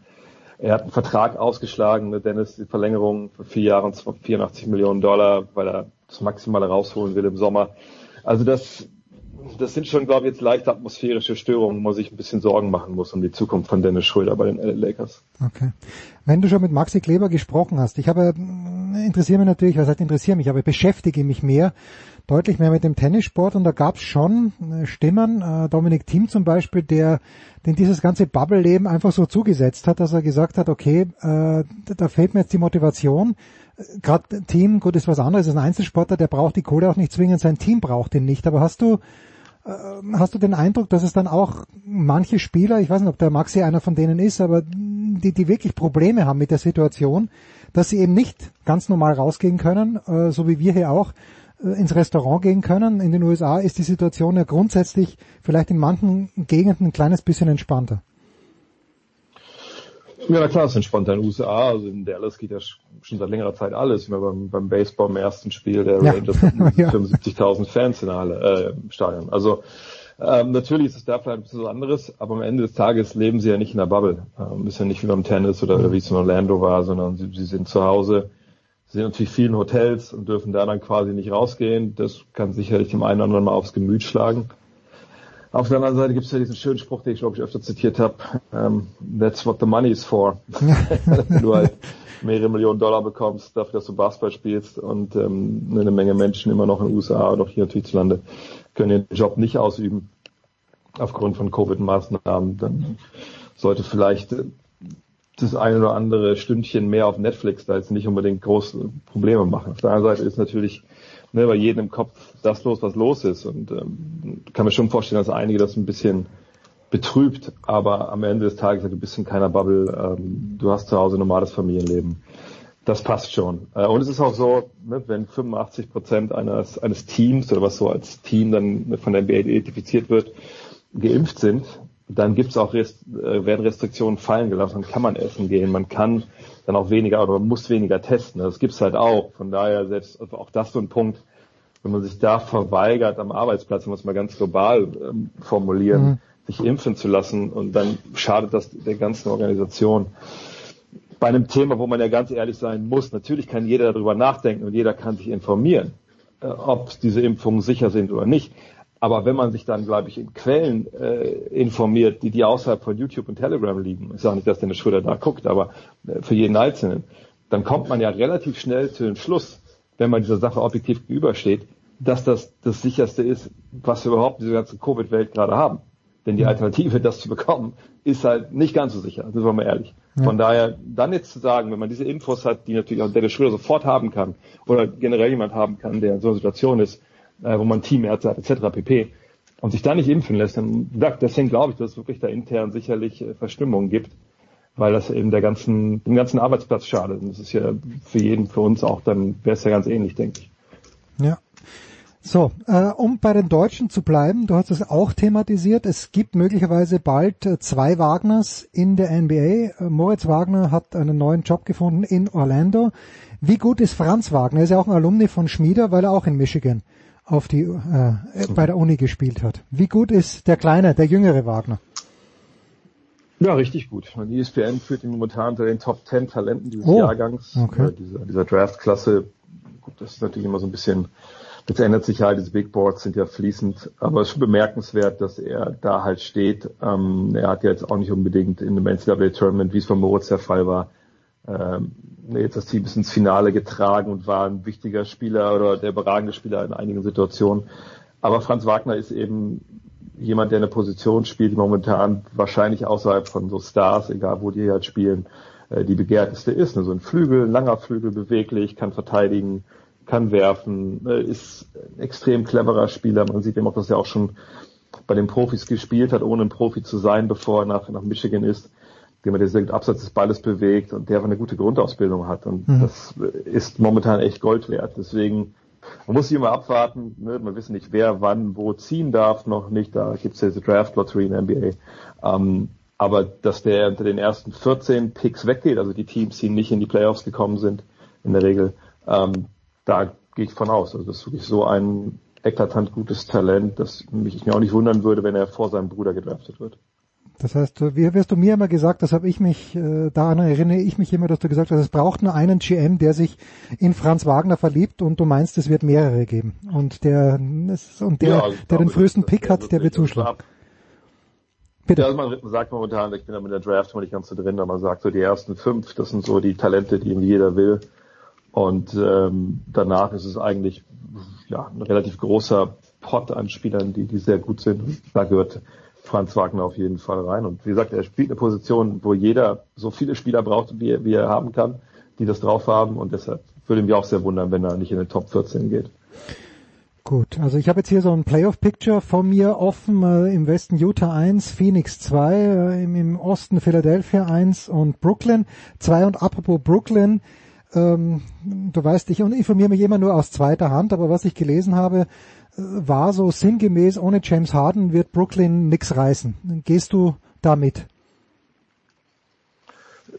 Das heißt, wenn man nichts reißen, ich meine, ich sage auch die ganze Zeit schon, die werden nicht Meister werden, weil einfach ja, stimmt, ja. all das, was man von einem Meister sehen will, das fehlt. Ähm, aber die Argumentation für eine Meisterschaft wäre natürlich, okay, die haben Harden, die haben Irving, die haben Durant, die schießen alles in Grund und Boden und was sie hinten am eigenen Korb kassieren, ist ihnen relativ egal. Und das ist natürlich auch ne, der einzige Weg, wie man das argumentieren kann für meine Begriffe. Und wenn man das so sieht, ja, dann muss man sagen, ohne James Harden werden sie sicherlich nicht Meister. Mhm. Können sie ohne James Harden zweite oder dritte Runde erreichen? Ja, kommt vielleicht bis noch an, wen sie spielen müssen. Aber selbst das wird halt sehr, sehr schwer. Von daher, ja, ich glaube, das kann man schon unterschreiben. Also ich glaube, wir beide haben ja nach dem All-Star-Break kurz gesprochen und äh, dann war irgendwie so die Aussicht, dass Miami richtig gut werden wird oder dass sie generell ein gutes Team sind, dass die durchstarten werden. Jetzt stehen die auf dem siebten Platz, im Moment gerade mit 35, 31. Ist Miami so eine kleine Enttäuschung gewesen in den letzten Wochen?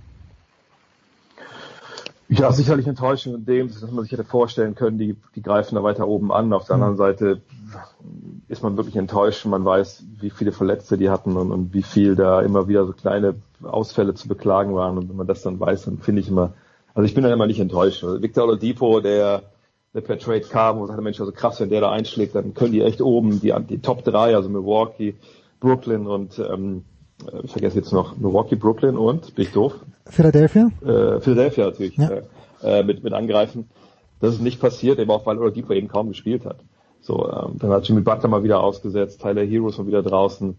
Und so kommt da eins zum anderen. Nach wie vor würde ich sagen, das kann eine gefährliche Truppe in den Playoffs sein.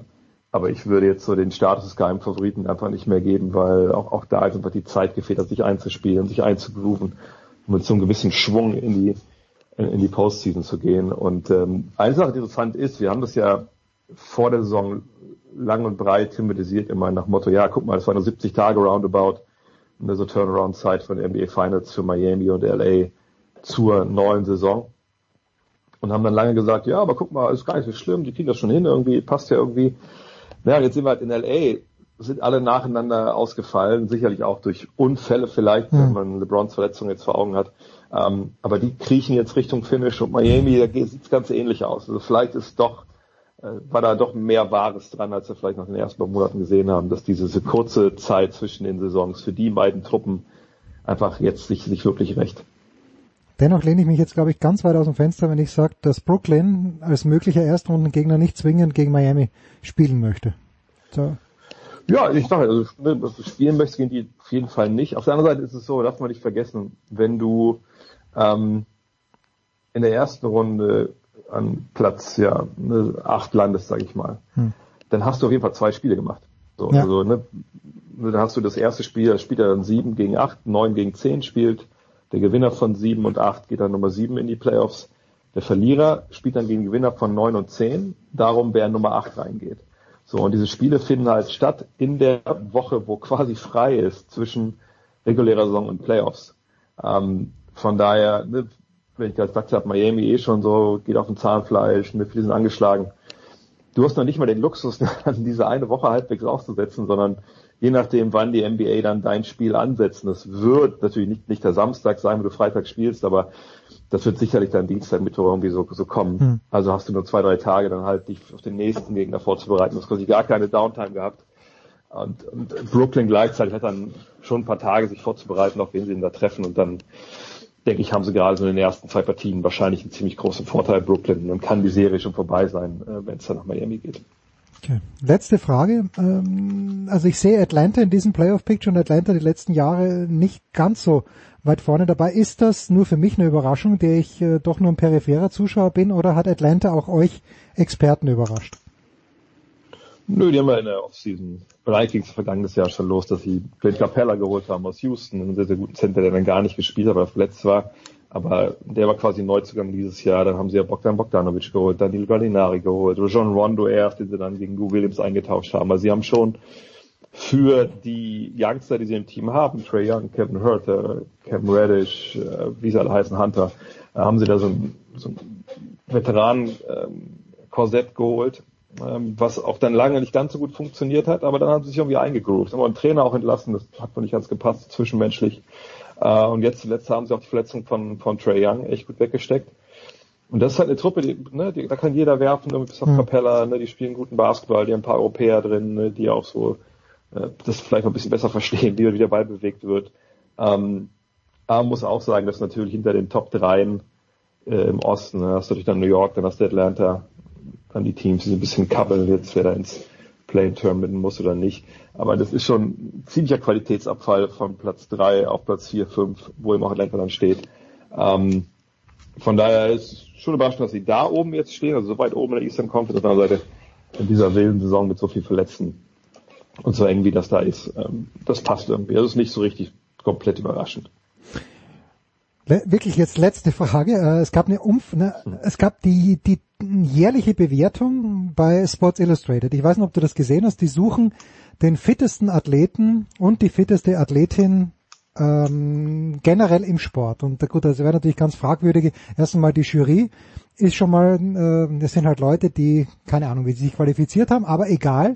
Als Ergebnis haben sie rausbekommen, dass äh, Janis Antetokounmpo, der, ich hoffe, ich habe es richtig ausgesprochen, der fitteste Athlet der Welt ist und dass LeBron James war, glaube ich, hm. sieben oder acht, was weiß ich. Ähm, in seinem Alter, ich tue mich da schwer, weil für mich immer noch Cristiano Ronaldo die Nummer eins ist bei allem, was man dazu nimmt, mit Ausdauer, mit Sprungkraft, mit, äh, gut, vielleicht ist nicht mit roher Kraft, da wird wahrscheinlich LeBron oder Giannis werden da ein bisschen da vorne sein. Aber würdest du da mitgehen, dass wirklich mit allem drum und dran alle Facetten von Fitness, dass da ein Basketballspieler und dann ganz speziell in der NBA, dass an Janis da kein Weg vorbeiführt? Natürlich schwierig, weil man, glaube ich gesagt, dass ich nicht weiß, welche Kriterien man da anlegen soll. Also was ich, was ich finde, was so gegen jemand wie Ronaldo halt spricht, ähm, ist natürlich, dass du dir im Fußball, jetzt werden natürlich einige Leute die Hände über den Kopf zusammenschlagen, aber im Fußball hast du halt längst nicht so viel Körperkontakt und musst nicht so viel durch Körperkontakt durcharbeiten wie, wie im Basketball. Mhm. Und, und einer wie Janis, der sich auch dann mit zwei Meter elf macht, das ist natürlich schon ein anderes, ein anderer Anspruch, glaube ich, an deine athletischen Fähigkeiten, äh, zu sagen, hier, nimm mal den Ball, dribbel mal, da unten stehen fünf Leute, dribbel da mal durch äh, und krieg ein paar Schläge ab und, und hau den Ball trotzdem oben rein. Ähm, ich glaube auch, wenn man ehrlich ist, ist es so von der Koordination auch nochmal ein bisschen was anderes. Klar, du hast die, du hast den Ball in der Hand, ähm, heißt, ne, Hand haben wir alle ein bisschen mehr Gefühl als im Fuß, denke ich mal, vielleicht im bei Ronaldo auch, so ist mir das ja linke Hände, aber ähm, ne, ich, also natürlich ist das Spielgerät näher an den Händen bei dir im Basketball, das heißt, du kannst eigentlich viel mehr beeinflussen, was der macht und brauchst da vielleicht nicht so die, die Schulung, die du im Fußball brauchst. Ähm, auf der anderen Seite machst du mit dem Ball, glaube ich, schon ein bisschen mehr Dinge und auch mhm. auf kleinerem Raum und musst schnellere Entscheidungen treffen als im Fußball. Ähm, von daher, ich, ich, ja, ich kann mir schon gut vorstellen, dass es da ähm, für, für Janis halt ausgeht. Weil, glaube ich, im Basketball noch eine ganz andere Fitness brauchst. Du hast viel mehr kleine Bewegungen, viel mehr Sprints, viel mehr Körperkontakt als im Fußball. Ähm, ja, aber wie gesagt, ohne die Kriterien zu kennen, ist es natürlich schwer, das jetzt darüber zu urteilen, ob es jetzt stimmt oder nicht. Aber LeBron ist da nicht mehr so weit vorne, oder? LeBron, das war der Pick, weil er so prominent ist. Da muss es doch äh, Athleten meine, geben in der NBA. Jemand, ja. Der, der, der gibt ja jedes Jahr, glaube ich, zwei Millionen Dollar aus dafür, dass das ein ganzer Stab von, von Menschen seinen, seinen Körper in, hm, okay. in Form hält. Äh, wahrscheinlich kaum ein Sportler auf der Welt, der so wissenschaftlich daran geht. Ähm, von daher würde ich sagen, für sein Alter ist er sicherlich auch da weit mit vorne mit dabei.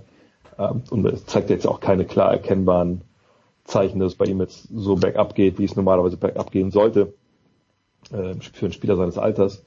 Von daher, ja, kann ich schon verstehen. Auf der anderen Seite denke ich, dass es natürlich, ähm, hast jetzt 36, ähm, dass es sicherlich eine Handvoll mehr Athleten gibt, die wahrscheinlich davor ihm eingeordnet werden müssten im Endeffekt. André Vogt von der Five, äh, der Mann, der Oliver Glasner nur eine ganz, ganz kleine Träne nachweint in Wolfsburg. Danke dir, Dre. Kurze Pause, dann geht's weiter in der Big Show 507.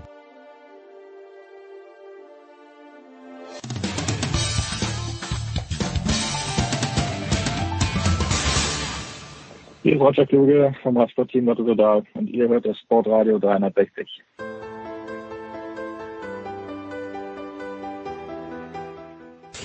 Sportradio 360, die Big Show 507. Zum Abschluss gibt's wie immer Tennis. Ich freue mich sehr, dass zum einen Jörg Almeroth von tennisnet.com und natürlich Almeroth Media am Start ist. Zum anderen Marcel Meinert. Wir gehen direkt rein.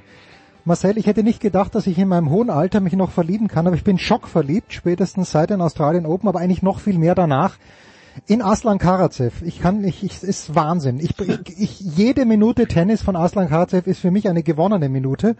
Aber ist das, Marcel, aus deiner Sicht auch für die Menschen da draußen, die sich jetzt nur peripher für Tennis interessieren, eine gute Story? Ha, sehr schöne Einstiegsfrage. Ich hätte jetzt nämlich den Ball zurückgespielt und wollte wissen, ob das jetzt eher eine sportliche Liebe ist. Ja, ähm, ja. Wie viel Emotion, wie viel Herz denn da tatsächlich mit dabei ist. Ganz viel. Da sind wir dann genau beim, äh, beim, beim Knackpunkt für, für ähm, Liebhaber der, der taktischen Finesse, der Übersicht, der Herangehensweise an diesen Sport ist das genial, was er macht. Wenn jetzt dieses Gesamtpaket noch passen würde aus äh, großartiger Typ, der die, der die Massen ähm, begeistert und in Scharen ins Stadion lockt, ähm, wäre es natürlich noch ein bisschen schöner. Ähm, das glaube ich werden wir auch in den nächsten Jahren äh, nicht mehr erleben. Die Frage ist, ist das jetzt wirklich, ist das jetzt wirklich schlimm? Er kann da ja nichts dafür.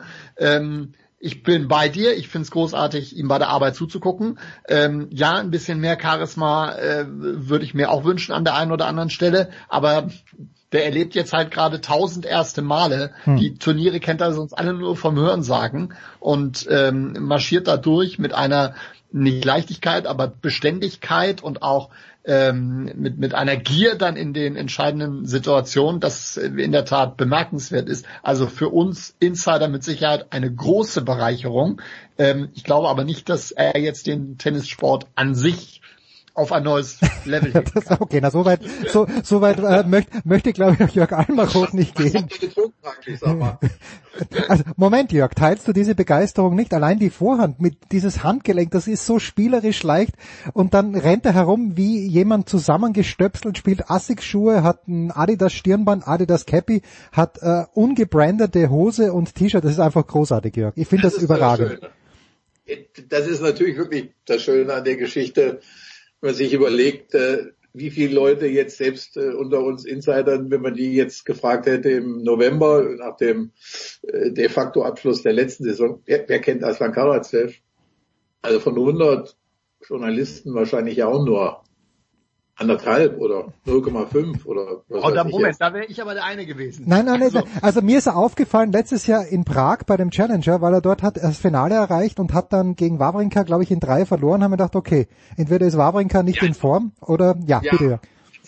Als aufmerksamer Leser des äh, Challenger Corners oder oder oder der der Challenger Berichterstattung unseres geschätzten Kollegen Florian Herr hätte man in der Tat, ja, es war ja etwas zugespitzt. Ich bin tatsächlich du, dann auch. Du hast, ja, du hast ja grundsätzlich recht, aber vom Spielerischen her, ich habe ähm, zwei Matches von ihm in St. Petersburg ähm, kommentiert, letztes Jahr im okay. September. Und da habe ich schon gedacht, uh, also da ist, da ist viel dabei, hab zwischendurch mal auf die Geburtsurkunde geguckt und gesagt, das, das kann ja, was hat er die ganzen Jahre gemacht?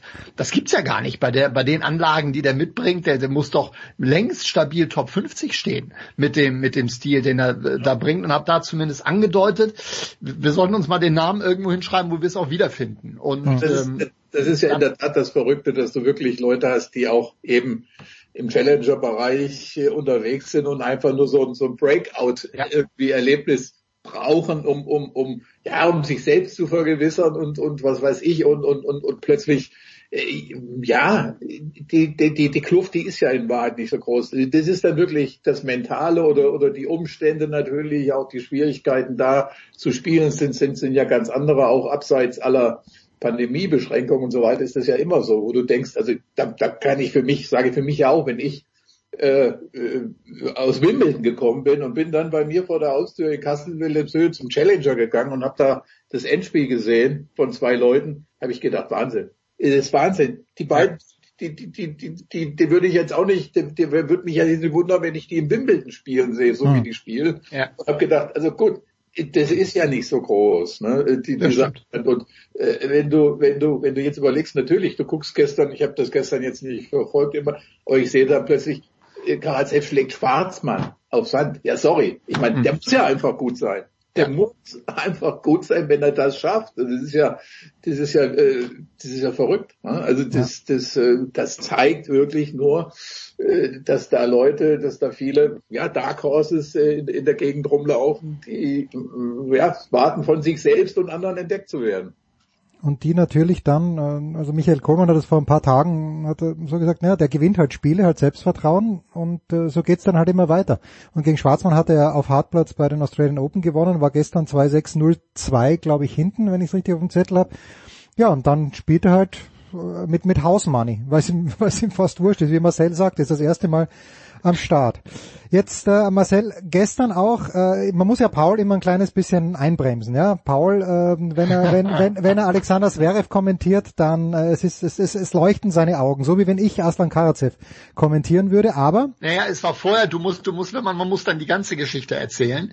Ähm, er hat vorher gesagt, ähm, Zverev geht safe raus gegen Nishikori. Ach was, okay, Na, das, das, das, das habe ich versäumt. Okay, ja. dann ist dann ist natürlich verständlich, dass er umso erstaunter war, wie souverän äh, Alexander Zverev diese Hürde gemeistert hat. Äh, jetzt spielt er heute gegen Daniel Evans.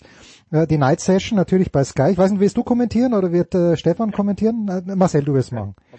Ja, wie, wie, ähm, ja, Zverev in München Gegen Berankis, okay, da kann er nicht verlieren. Iwaschka dachte ich auch, er kann nicht verlieren, hätte aber den ersten Satz schon verlieren können, weil er unfassbar passiv war bei 5-5 im Tiebreak des ersten Satzes. Okay, schenkt ihm Iwaschka zwei Punkte. Ja, wie, wie liest du Alexander Zverev im Moment, Marcel? schwierig zu lesen. Ähm, auch was die Ellenbogenproblematik angeht, man hört mal die eine, mal die andere Aussage. Er hat jetzt gesagt, es hat ihn ähm, in Madrid überhaupt nicht mehr behindert. Er hat seit München wieder deutlich mehr auch am Aufschlag trainiert. Das wäre etwas, was ihm, was ihm gefehlt hat. Er hätte die Gewissheit, dass er dort jetzt nicht mehr kaputt machen könnte. Das war vorher wohl noch nicht ganz so der Fall. Da hat er ja ähm, dann, glaube ich, drei Wochen zwischendurch irgendwie gar keinen Schläger in der Hand gehabt. Vor Monte Carlo äh, war das. Das ist nicht ganz so richtig einzuschätzen. Das hört man den einen Tag mal so, den anderen Tag mal so. Ähm, und wenn wir jetzt die Leistung äh, gegen Kei Nishikori nehmen, dann wissen wir, warum Alexander Zverev dieses Turnier in Madrid äh, schon mal gewonnen hat. Ähm, es kommt für ihn relativ viel zusammen. Der Platz ist zügiger als in München. Dennoch ist die Höhenlage eine ähnliche. Das kommt ihm beim Ballabsprung sehr, sehr gut entgegen. Und wenn er dann so serviert, wie er es gestern getan hat, ähm, ist auch die, die, die Zähigkeit von Nishikori in den Ballwechseln nicht mehr ganz so viel wert, weil Zverev da ja nicht meilenweit davon entfernt ist, aber weil er einfach so viel Rückenwind bekommt durch leichte Aufschlagspiele, dann das Selbstvertrauen steigt und dann siehe da, er auf einmal auch wieder an der Linie klebt und offensiver spielt ja. und, und, und mutig spielt und dann fallen diese ganzen kleinen äh, Puzzlesteine dann auf einmal wieder an die richtige Stelle. Und, und deshalb ist das alles nicht immer von himmelhoch jauchzend und zu Tode betrübt, wenn man dann mal ein Match gewinnt oder ein anderes verliert. Es ist, es sind dann, dann immer die Kleinigkeiten und es ist immer sehr viel, sehr viel in der Mitte und äh, ähm, man muss das dann schon differenziert betrachten. Das ist alles andere als ein, ein grottenschlechtes Jahr, was er spielt, auch wenn solche Geschichten wie vor allen Dingen in ähm, Miami und München nicht vorkommen sollten. Wenn du dann aber ähm, bei dieser Konkurrenz nicht tatsächlich permanent dein bestes Tennis abrufst und in irgendeinem Element Ausfälle hast, dann verlierst du halt solche Spiele. So, und wenn er aber, äh, das hat er uns auch gestern klar gesagt, das ist auch das ist ja keine neue Erkenntnis, äh, wenn er sein bestes Tennis spielt, muss er sich auch nicht viele äh, Gedanken machen, wie giftig Dan Evans spielen kann. Mhm. Dann kann er den auch schlagen mit seinen Mitteln, überhaupt gar keine Zweifel. So, und dann hätten wir ein Finale gegen Nadal und dann ist es natürlich ähm, äh, eine komplett andere Geschichte. Aber auch da kann er mithalten. Also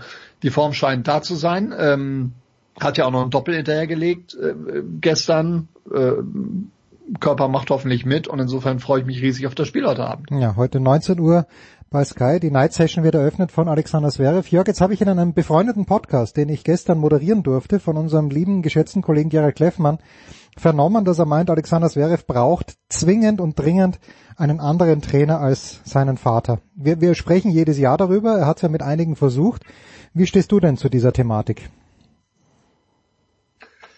Ja, das ist, ein sehr, das ist eine, wirklich schwierige Frage, weil, weil man eben tatsächlich einerseits weiß, wie, wie, wie äh, sehr natürlich irgendwie doch, äh, das wäre von, von seinem Vater äh, nicht abhängig, aber wie, wie gewachsen diese Beziehung ist und, und dass er da natürlich immer wieder zurückgekehrt ist, zeigt das, zeigt ja, dass sie wichtig ist. Auf der anderen Seite unterstütze ich oder habe ich das seit vielen Jahren geschrieben und, und, und vertrete auch die Ansicht, dass er natürlich äh, Impulse von außen braucht. Nur äh, wohin hat das jetzt äh, geführt? Das hat, das hat zu, zu ewigen Schwierigkeiten geführt. Also gucken wir uns doch die, die, die Liste an der Leute, die verschlissen worden sind. Äh, Grand Slam-Sieger Nummer 1 Spieler, also was weiß ich was, Legenden. Wendel Ferrer ja. und so weiter und, und David Ferrer. Ja, letzten Endes äh, bei allen Verlautbarungen und so weiter sind es immer wieder an dem Zielkonflikt gescheitert. Wie hältst du es mit deinem Vater? Wie, wie, wie wichtig bin ich dir jetzt als Trainer? Ein, ein Ivan Lendl, ein, ein äh, Juan Carlos Ferrero und so weiter. Äh, also das, das ist ja das Problem. Das wäre fast jedes Mal, wenn eben eine dieser Beziehungen gescheitert ist, gesagt, mein Vater ist die wichtigste Person in meinem Leben. Er wird immer mein Trainer bleiben. Ja, bitteschön. Insofern reden wir dagegen die Windmühlen an, glaube ich. Äh, obwohl einfach faktisch von außen betrachtet es natürlich einfach sinnvoll ist, einen, äh, irgendwann da auch mal einen Schnitt zu machen, wenn man, wenn man sich jetzt dann wirklich mal weiterentwickeln wird. Es kann ja sein, dass es in zwei, drei Jahren vielleicht tatsächlich eine, bei ihm auch emotional und so weiter eine ganz andere Gemengelage ist. Im Moment sehe ich das nicht. Insofern es ist es ist beinahe müßig, darüber zu sprechen. In zwei, drei Jahren ist Alexander Zverev dann schon übrigens zehn Jahre auf der ja. Tour. Das ist auch Wahnsinn, ja. wenn man das mal überlegt. Ja, mit 16 in ja. München äh, erinnere ich mich noch, ich weiß, weiß nicht, ob Marcel auch bei dieser PK bei der ersten dabei war damals, wo er dann gegen Melzer äh, in der ersten Runde ausgeschieden ist, weil Jürgen ihm 48 Stops hingespielt hat. Aber das ist Wahnsinn, ja. Also das, das ist ja schon zehn Jahre. Übrigens, ich, ich, ein, ein Satz noch mehr äh, zu dem zu der Diskussion äh, äh, was das Jahr von Zverev angeht. Äh, ich, ich, ich glaube, es wäre jetzt natürlich, wenn du ja, hättest jetzt einen Trainer von außen, der das Ganze nüchtern betrachtet, er würde zu dem Zverev wahrscheinlich auch sagen, sag mal, bist du verrückt jetzt da in Madrid schon wieder Einzel und Doppel zu spielen? Ne? Ich meine, irgendwie hast du ja auch habe ich ja das Gefühl, dass diese Ellenbogen-Geschichte und so weiter natürlich auch eine, einfach eine ganz klare Überlastungsverletzung ist. Ich meine, er spielt viel Tennis, er ist im Training auch keiner, der sich zügeln kann und so weiter. Und äh, ich glaube einfach, ja, der hat vieles im, im, im, im Lockdown oder in diesen ganzen Pandemieschwierigkeiten durch sehr intensives Training zu kompensieren versucht. Und äh, ja, also ich glaube, das Wichtigste wäre jetzt natürlich für irgendjemand der dann außerhalb der Familie wäre, ihn, ihn irgendwie einzubremsen, ne? mal und zu sagen, ja, ich meine, Einzel und Doppel jetzt in Madrid, bei dem weiß ich, weiß ich nicht, halte ich nicht für sehr äh, sinnvoll, aber gut, ähm, naja. Ja. Es wird jedenfalls auch schon eine, eine, schwierige Angelegenheit, die er da jetzt vor sich hat äh, heute und äh, naja, gut, gegen Nadal. Das werden wir sehen da sind wir schon mitten dann im, im nächsten und vielleicht auch letzten Thema. Marcel Rafael Nadal hat Carlos Alcaraz an dessen 18. Geburtstag ja, ein Statement abgegeben. Ich habe es nicht anders erwartet. Ich hatte gedacht, dass Alcaraz maximal vier Games macht. Drei sind es dann geworden. Das ist ihm dann schon ein Anliegen, dem Nadal, oder? Den Jungen zu zeigen, dass er, wie viel sie noch zu lernen haben. Oder habe ich das falsch interpretiert? Ist Marcel noch da? Oh mein Gott, wir haben Marcel verloren. Marcel, du bist gemutet. Deshalb hören wir jetzt bitte. So, das war das, das war das Problem. Ja. Entschuldigt. Äh, natürlich war ihm das ein Anliegen. Also gerade dann auch vor heimischem Publikum, äh, da lässt er sich nicht auf der Nase tanzen. Er hat ja dann auch klar gesagt, also äh, eins wollen wir mal dann doch festhalten, ich bin hier nicht derjenige, der die Geschenke verteilt am ja, Geburtstag. Ja. Also das müssen dann schon andere machen und die Rolle hat ja dann Feliciano Lopez auch übernommen nach dem Match. Das haben sie sich ähm, sehr fein Schöner aufgeteilt. Kuchen, ja. Äh, und er hat äh, er, hat ein ganz klares Ziel vor Augen. Äh, es ist alles auf Roland Garros ausgerichtet. Ähm, ich glaube schon, dass das dieses Jahr wieder ein Stück anspruchsvoller wird als die letzten. Wenn das nicht der Fall wäre, dann hätte der Rest auch äh, ein bisschen was verkehrt gemacht. Ich glaube auch weiterhin, auch wenn das eine Demonstration war, dass äh, dieses Turnier in Madrid für ihn das ist, was in der Tat am schwersten zu gewinnen mhm. ist. Wobei fünfmal hat er da den Titel auch schon gewonnen. Also so schlecht äh, kann es dann auch alles nicht sein. Aber ähm, gerade gegen die Teams Zverevs und äh, Tsitsipas dieser Welt wird das dann eine interessante Geschichte und äh, gegen Tsitsipas in Barcelona bei deutlich langsameren Bedingungen stand das auch schon äh, spitz auf Knopf. Äh, er ist weiterhin äh, in der Lage, gerade dann, wenn es drauf ankommt, nochmal eine Schippe draufzulegen und das entscheidet ihn, unterscheidet ihn dann halt von allen anderen. Ihm macht auch athletisch keiner etwas vor, auch kein 18-Jähriger braucht ihm zu sagen, wie viel man trainieren muss. Da ist er körperlich allen einen Schritt voraus. Und das ist natürlich weiterhin absolut beeindruckend. Ja, das hat der Günter Bressing vor kurzem mal gesagt in einem Interview, dass äh, er war in Monte Carlo und der, der, der am meisten trainiert hat, war halt immer noch Nadal mit seinen 33, 34 wird er jetzt dann, glaube ich, während der French Open. Ja, also Nadal heute 15 Uhr, äh, das ist dann schon, also voraussichtlich 15 Uhr gegen Alexei Poprin, da hat man uns eigentlich Sinne erhofft, aber vielleicht war der schon mit Gedanken in Rom. Nächste Woche dann Rüd gegen Tsitsipas heute, alles auf Sky zu sehen und eben ab 19 Uhr Daniel Evans gegen Alexander Zverev. Marcel, wirst du das Turnier fertig kommentieren oder wirst du das mit dem Stefan aufteilen? Wie ist da die, die voraussichtliche Lage? Ähm, ja, ich mache heute noch. Stefan und Paul machen dann Viertel- und Halbfinale. Ich mache dann das Endspiel und dann fast die ganze Woche rum. Sehr, sehr schön. Und Jörg, deine Prognose brauchen wir natürlich noch Samstag, äh, Topspiel, 18.30 Uhr. Also sagen wir mal so, ja, das Topspiel um 18.30 Uhr, der FC Bayern München. Ich hatte schon vergessen, dass es Bundesliga noch gibt, dass es die Borussia Mönchengladbach überhaupt noch gibt. Aber äh, es geht ja, ja um fast genau. nichts mehr. Wo, wo, was erwartest du dir von diesem Topspiel? Nix. Ja, ich, ich meine jetzt... Äh, es gibt ja wahrscheinlich für Bayern München nach, naja gut, wie gesagt, Angstgegner Mönchengladbach die letzten Jahre, aber das Jahr jetzt die Meisterschaft zu Hause dann unter Dach und Fach zu bringen gegen, äh, ja, den, wie gesagt, äh, in Anführungszeichen Angstgegner, das wäre doch was. Apropos München, eins hätte ich mir vorgenommen für die, für die kleine Gesprächsrunde, dich, dich mal zu fragen, wie eigentlich deine Eindrücke vom Turnier in München waren, vom, vom Anführungszeichen auch Geisterturnier. Ja. Das sieht mich mal eigentlich so. Naja, es ist natürlich ungewohnt, äh, mal abgesehen von dieser ganzen Testerei, die sehr gut funktioniert hat. Also es war wirklich, äh, man konnte auch PCR-Tests dort vor Ort durchführen, alle vier Tage und dann halt jeden Tag einen Schnelltest. Äh, es gab keine Möglichkeit, es hätte vielleicht eine Möglichkeit gegeben über Martin, dass man mit ähm, Spielern direkt spricht, aber die Pressekonferenzen sind ja trotzdem online abgelaufen. Ich weiß nicht, Jörg, ob du auch registriert warst, aber das ja. Es war schön, es war wirklich schön, wieder Live-Tennis zu sehen. Ist halt schon was anderes man konnte halt mit anderen Menschen, die äh, die es dort am, auf der Anlage waren, natürlich sprechen, äh, mit, mit, mit Lars Übel, mit Michael Kohlmann, mit äh, Norbert Peik, Patrick Kühnen wäre sicherlich auch zur Verfügung gestanden, hatte ich jetzt keinen Anlass.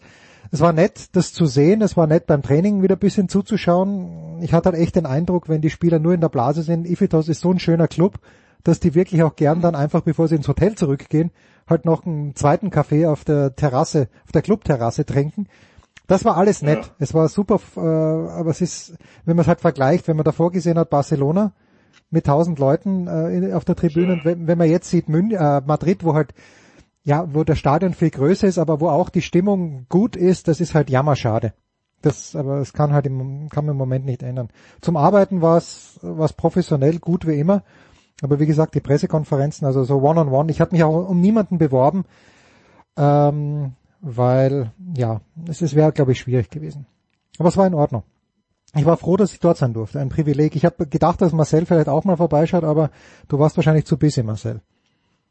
Nee, ich äh, wurde vorweg quasi mit einer äh, digitalen äh, Akkreditierung, ich will, will nicht sagen abgespeist, aber äh, die Kollegen haben das aufgeteilt, also in diejenigen, die sie äh, vor Ort haben möchten. Jens, also dann nochmal ein zusätzliches Privileg. Nein, und ja, dann die ja, anderen, denen ja. sie gesagt haben, okay, also ihr äh, macht es dann bitte digital, weil wir nicht zu viele Leute äh, äh, vor Ort haben wollen auf der Anlage. Und für mich war das dann okay. Ich hatte in der Tat dann etliche Termine, so dass ich dann auch nicht weiter nachgehakt habe, ob dann mal ein Besuch vor Ort drin gewesen wäre. Und habe dann gedacht, okay, unter den Bedingungen ist das dann auch, ist das dann äh, vernünftig so. Ich hätte es zwar nicht von vornherein ausgewählt, sondern hätte dann die Leute schon anfragen lassen. Aber das muss ja jeder selber wissen, wie er es dann, wie er es dann macht. Also das ist äh, überhaupt kein Problem am Ende. Ja, um der Wahrheit Ehre zu geben, ich habe erst am Donnerstag vor Turnierstart habe ich eine Mail bekommen, dass jemand abgesagt hat und äh, ob ah, ich ob ich denn die, ob ich denn diesen Platz einnehmen wollte und habe ich dann natürlich ja. mit größter Freude eingenommen. Ja, ist doch gut. Ja, so, das war's, die Big Show. 507, schaut's Tennis, äh, schaut's hauptsächlich Tennis. Schaut euch Aslan Karatsev an. Ich hoffe, er gewinnt heute gegen Publik. Und dann weiß ich gar nicht, auf wen er im Viertelfinale trifft, aber es wird auf jeden Fall spaßig und äh, das wäre natürlich schön, wenn wir am Freitag ein Viertelfinale hätten. Rafael Nadal gegen Alexander Zverev. Dann live bei Sky. Das war's. Danke Marcel. Danke Jörg. Das war die Big Show auf sportradio360.de. Folgen Sie uns auf Twitter, klicken Sie den Gefällt mir Button auf unserer Facebook-Seite und abonnieren Sie uns via RSS-Feed oder auf iTunes. Die nächste Ausgabe der Big Show gibt es am kommenden Donnerstag. Bis dahin sollten Sie die Zeit nutzen und die weiteren Angebote auf sportradio360.de wahrnehmen. Play Ball! Da ist gar nichts toll.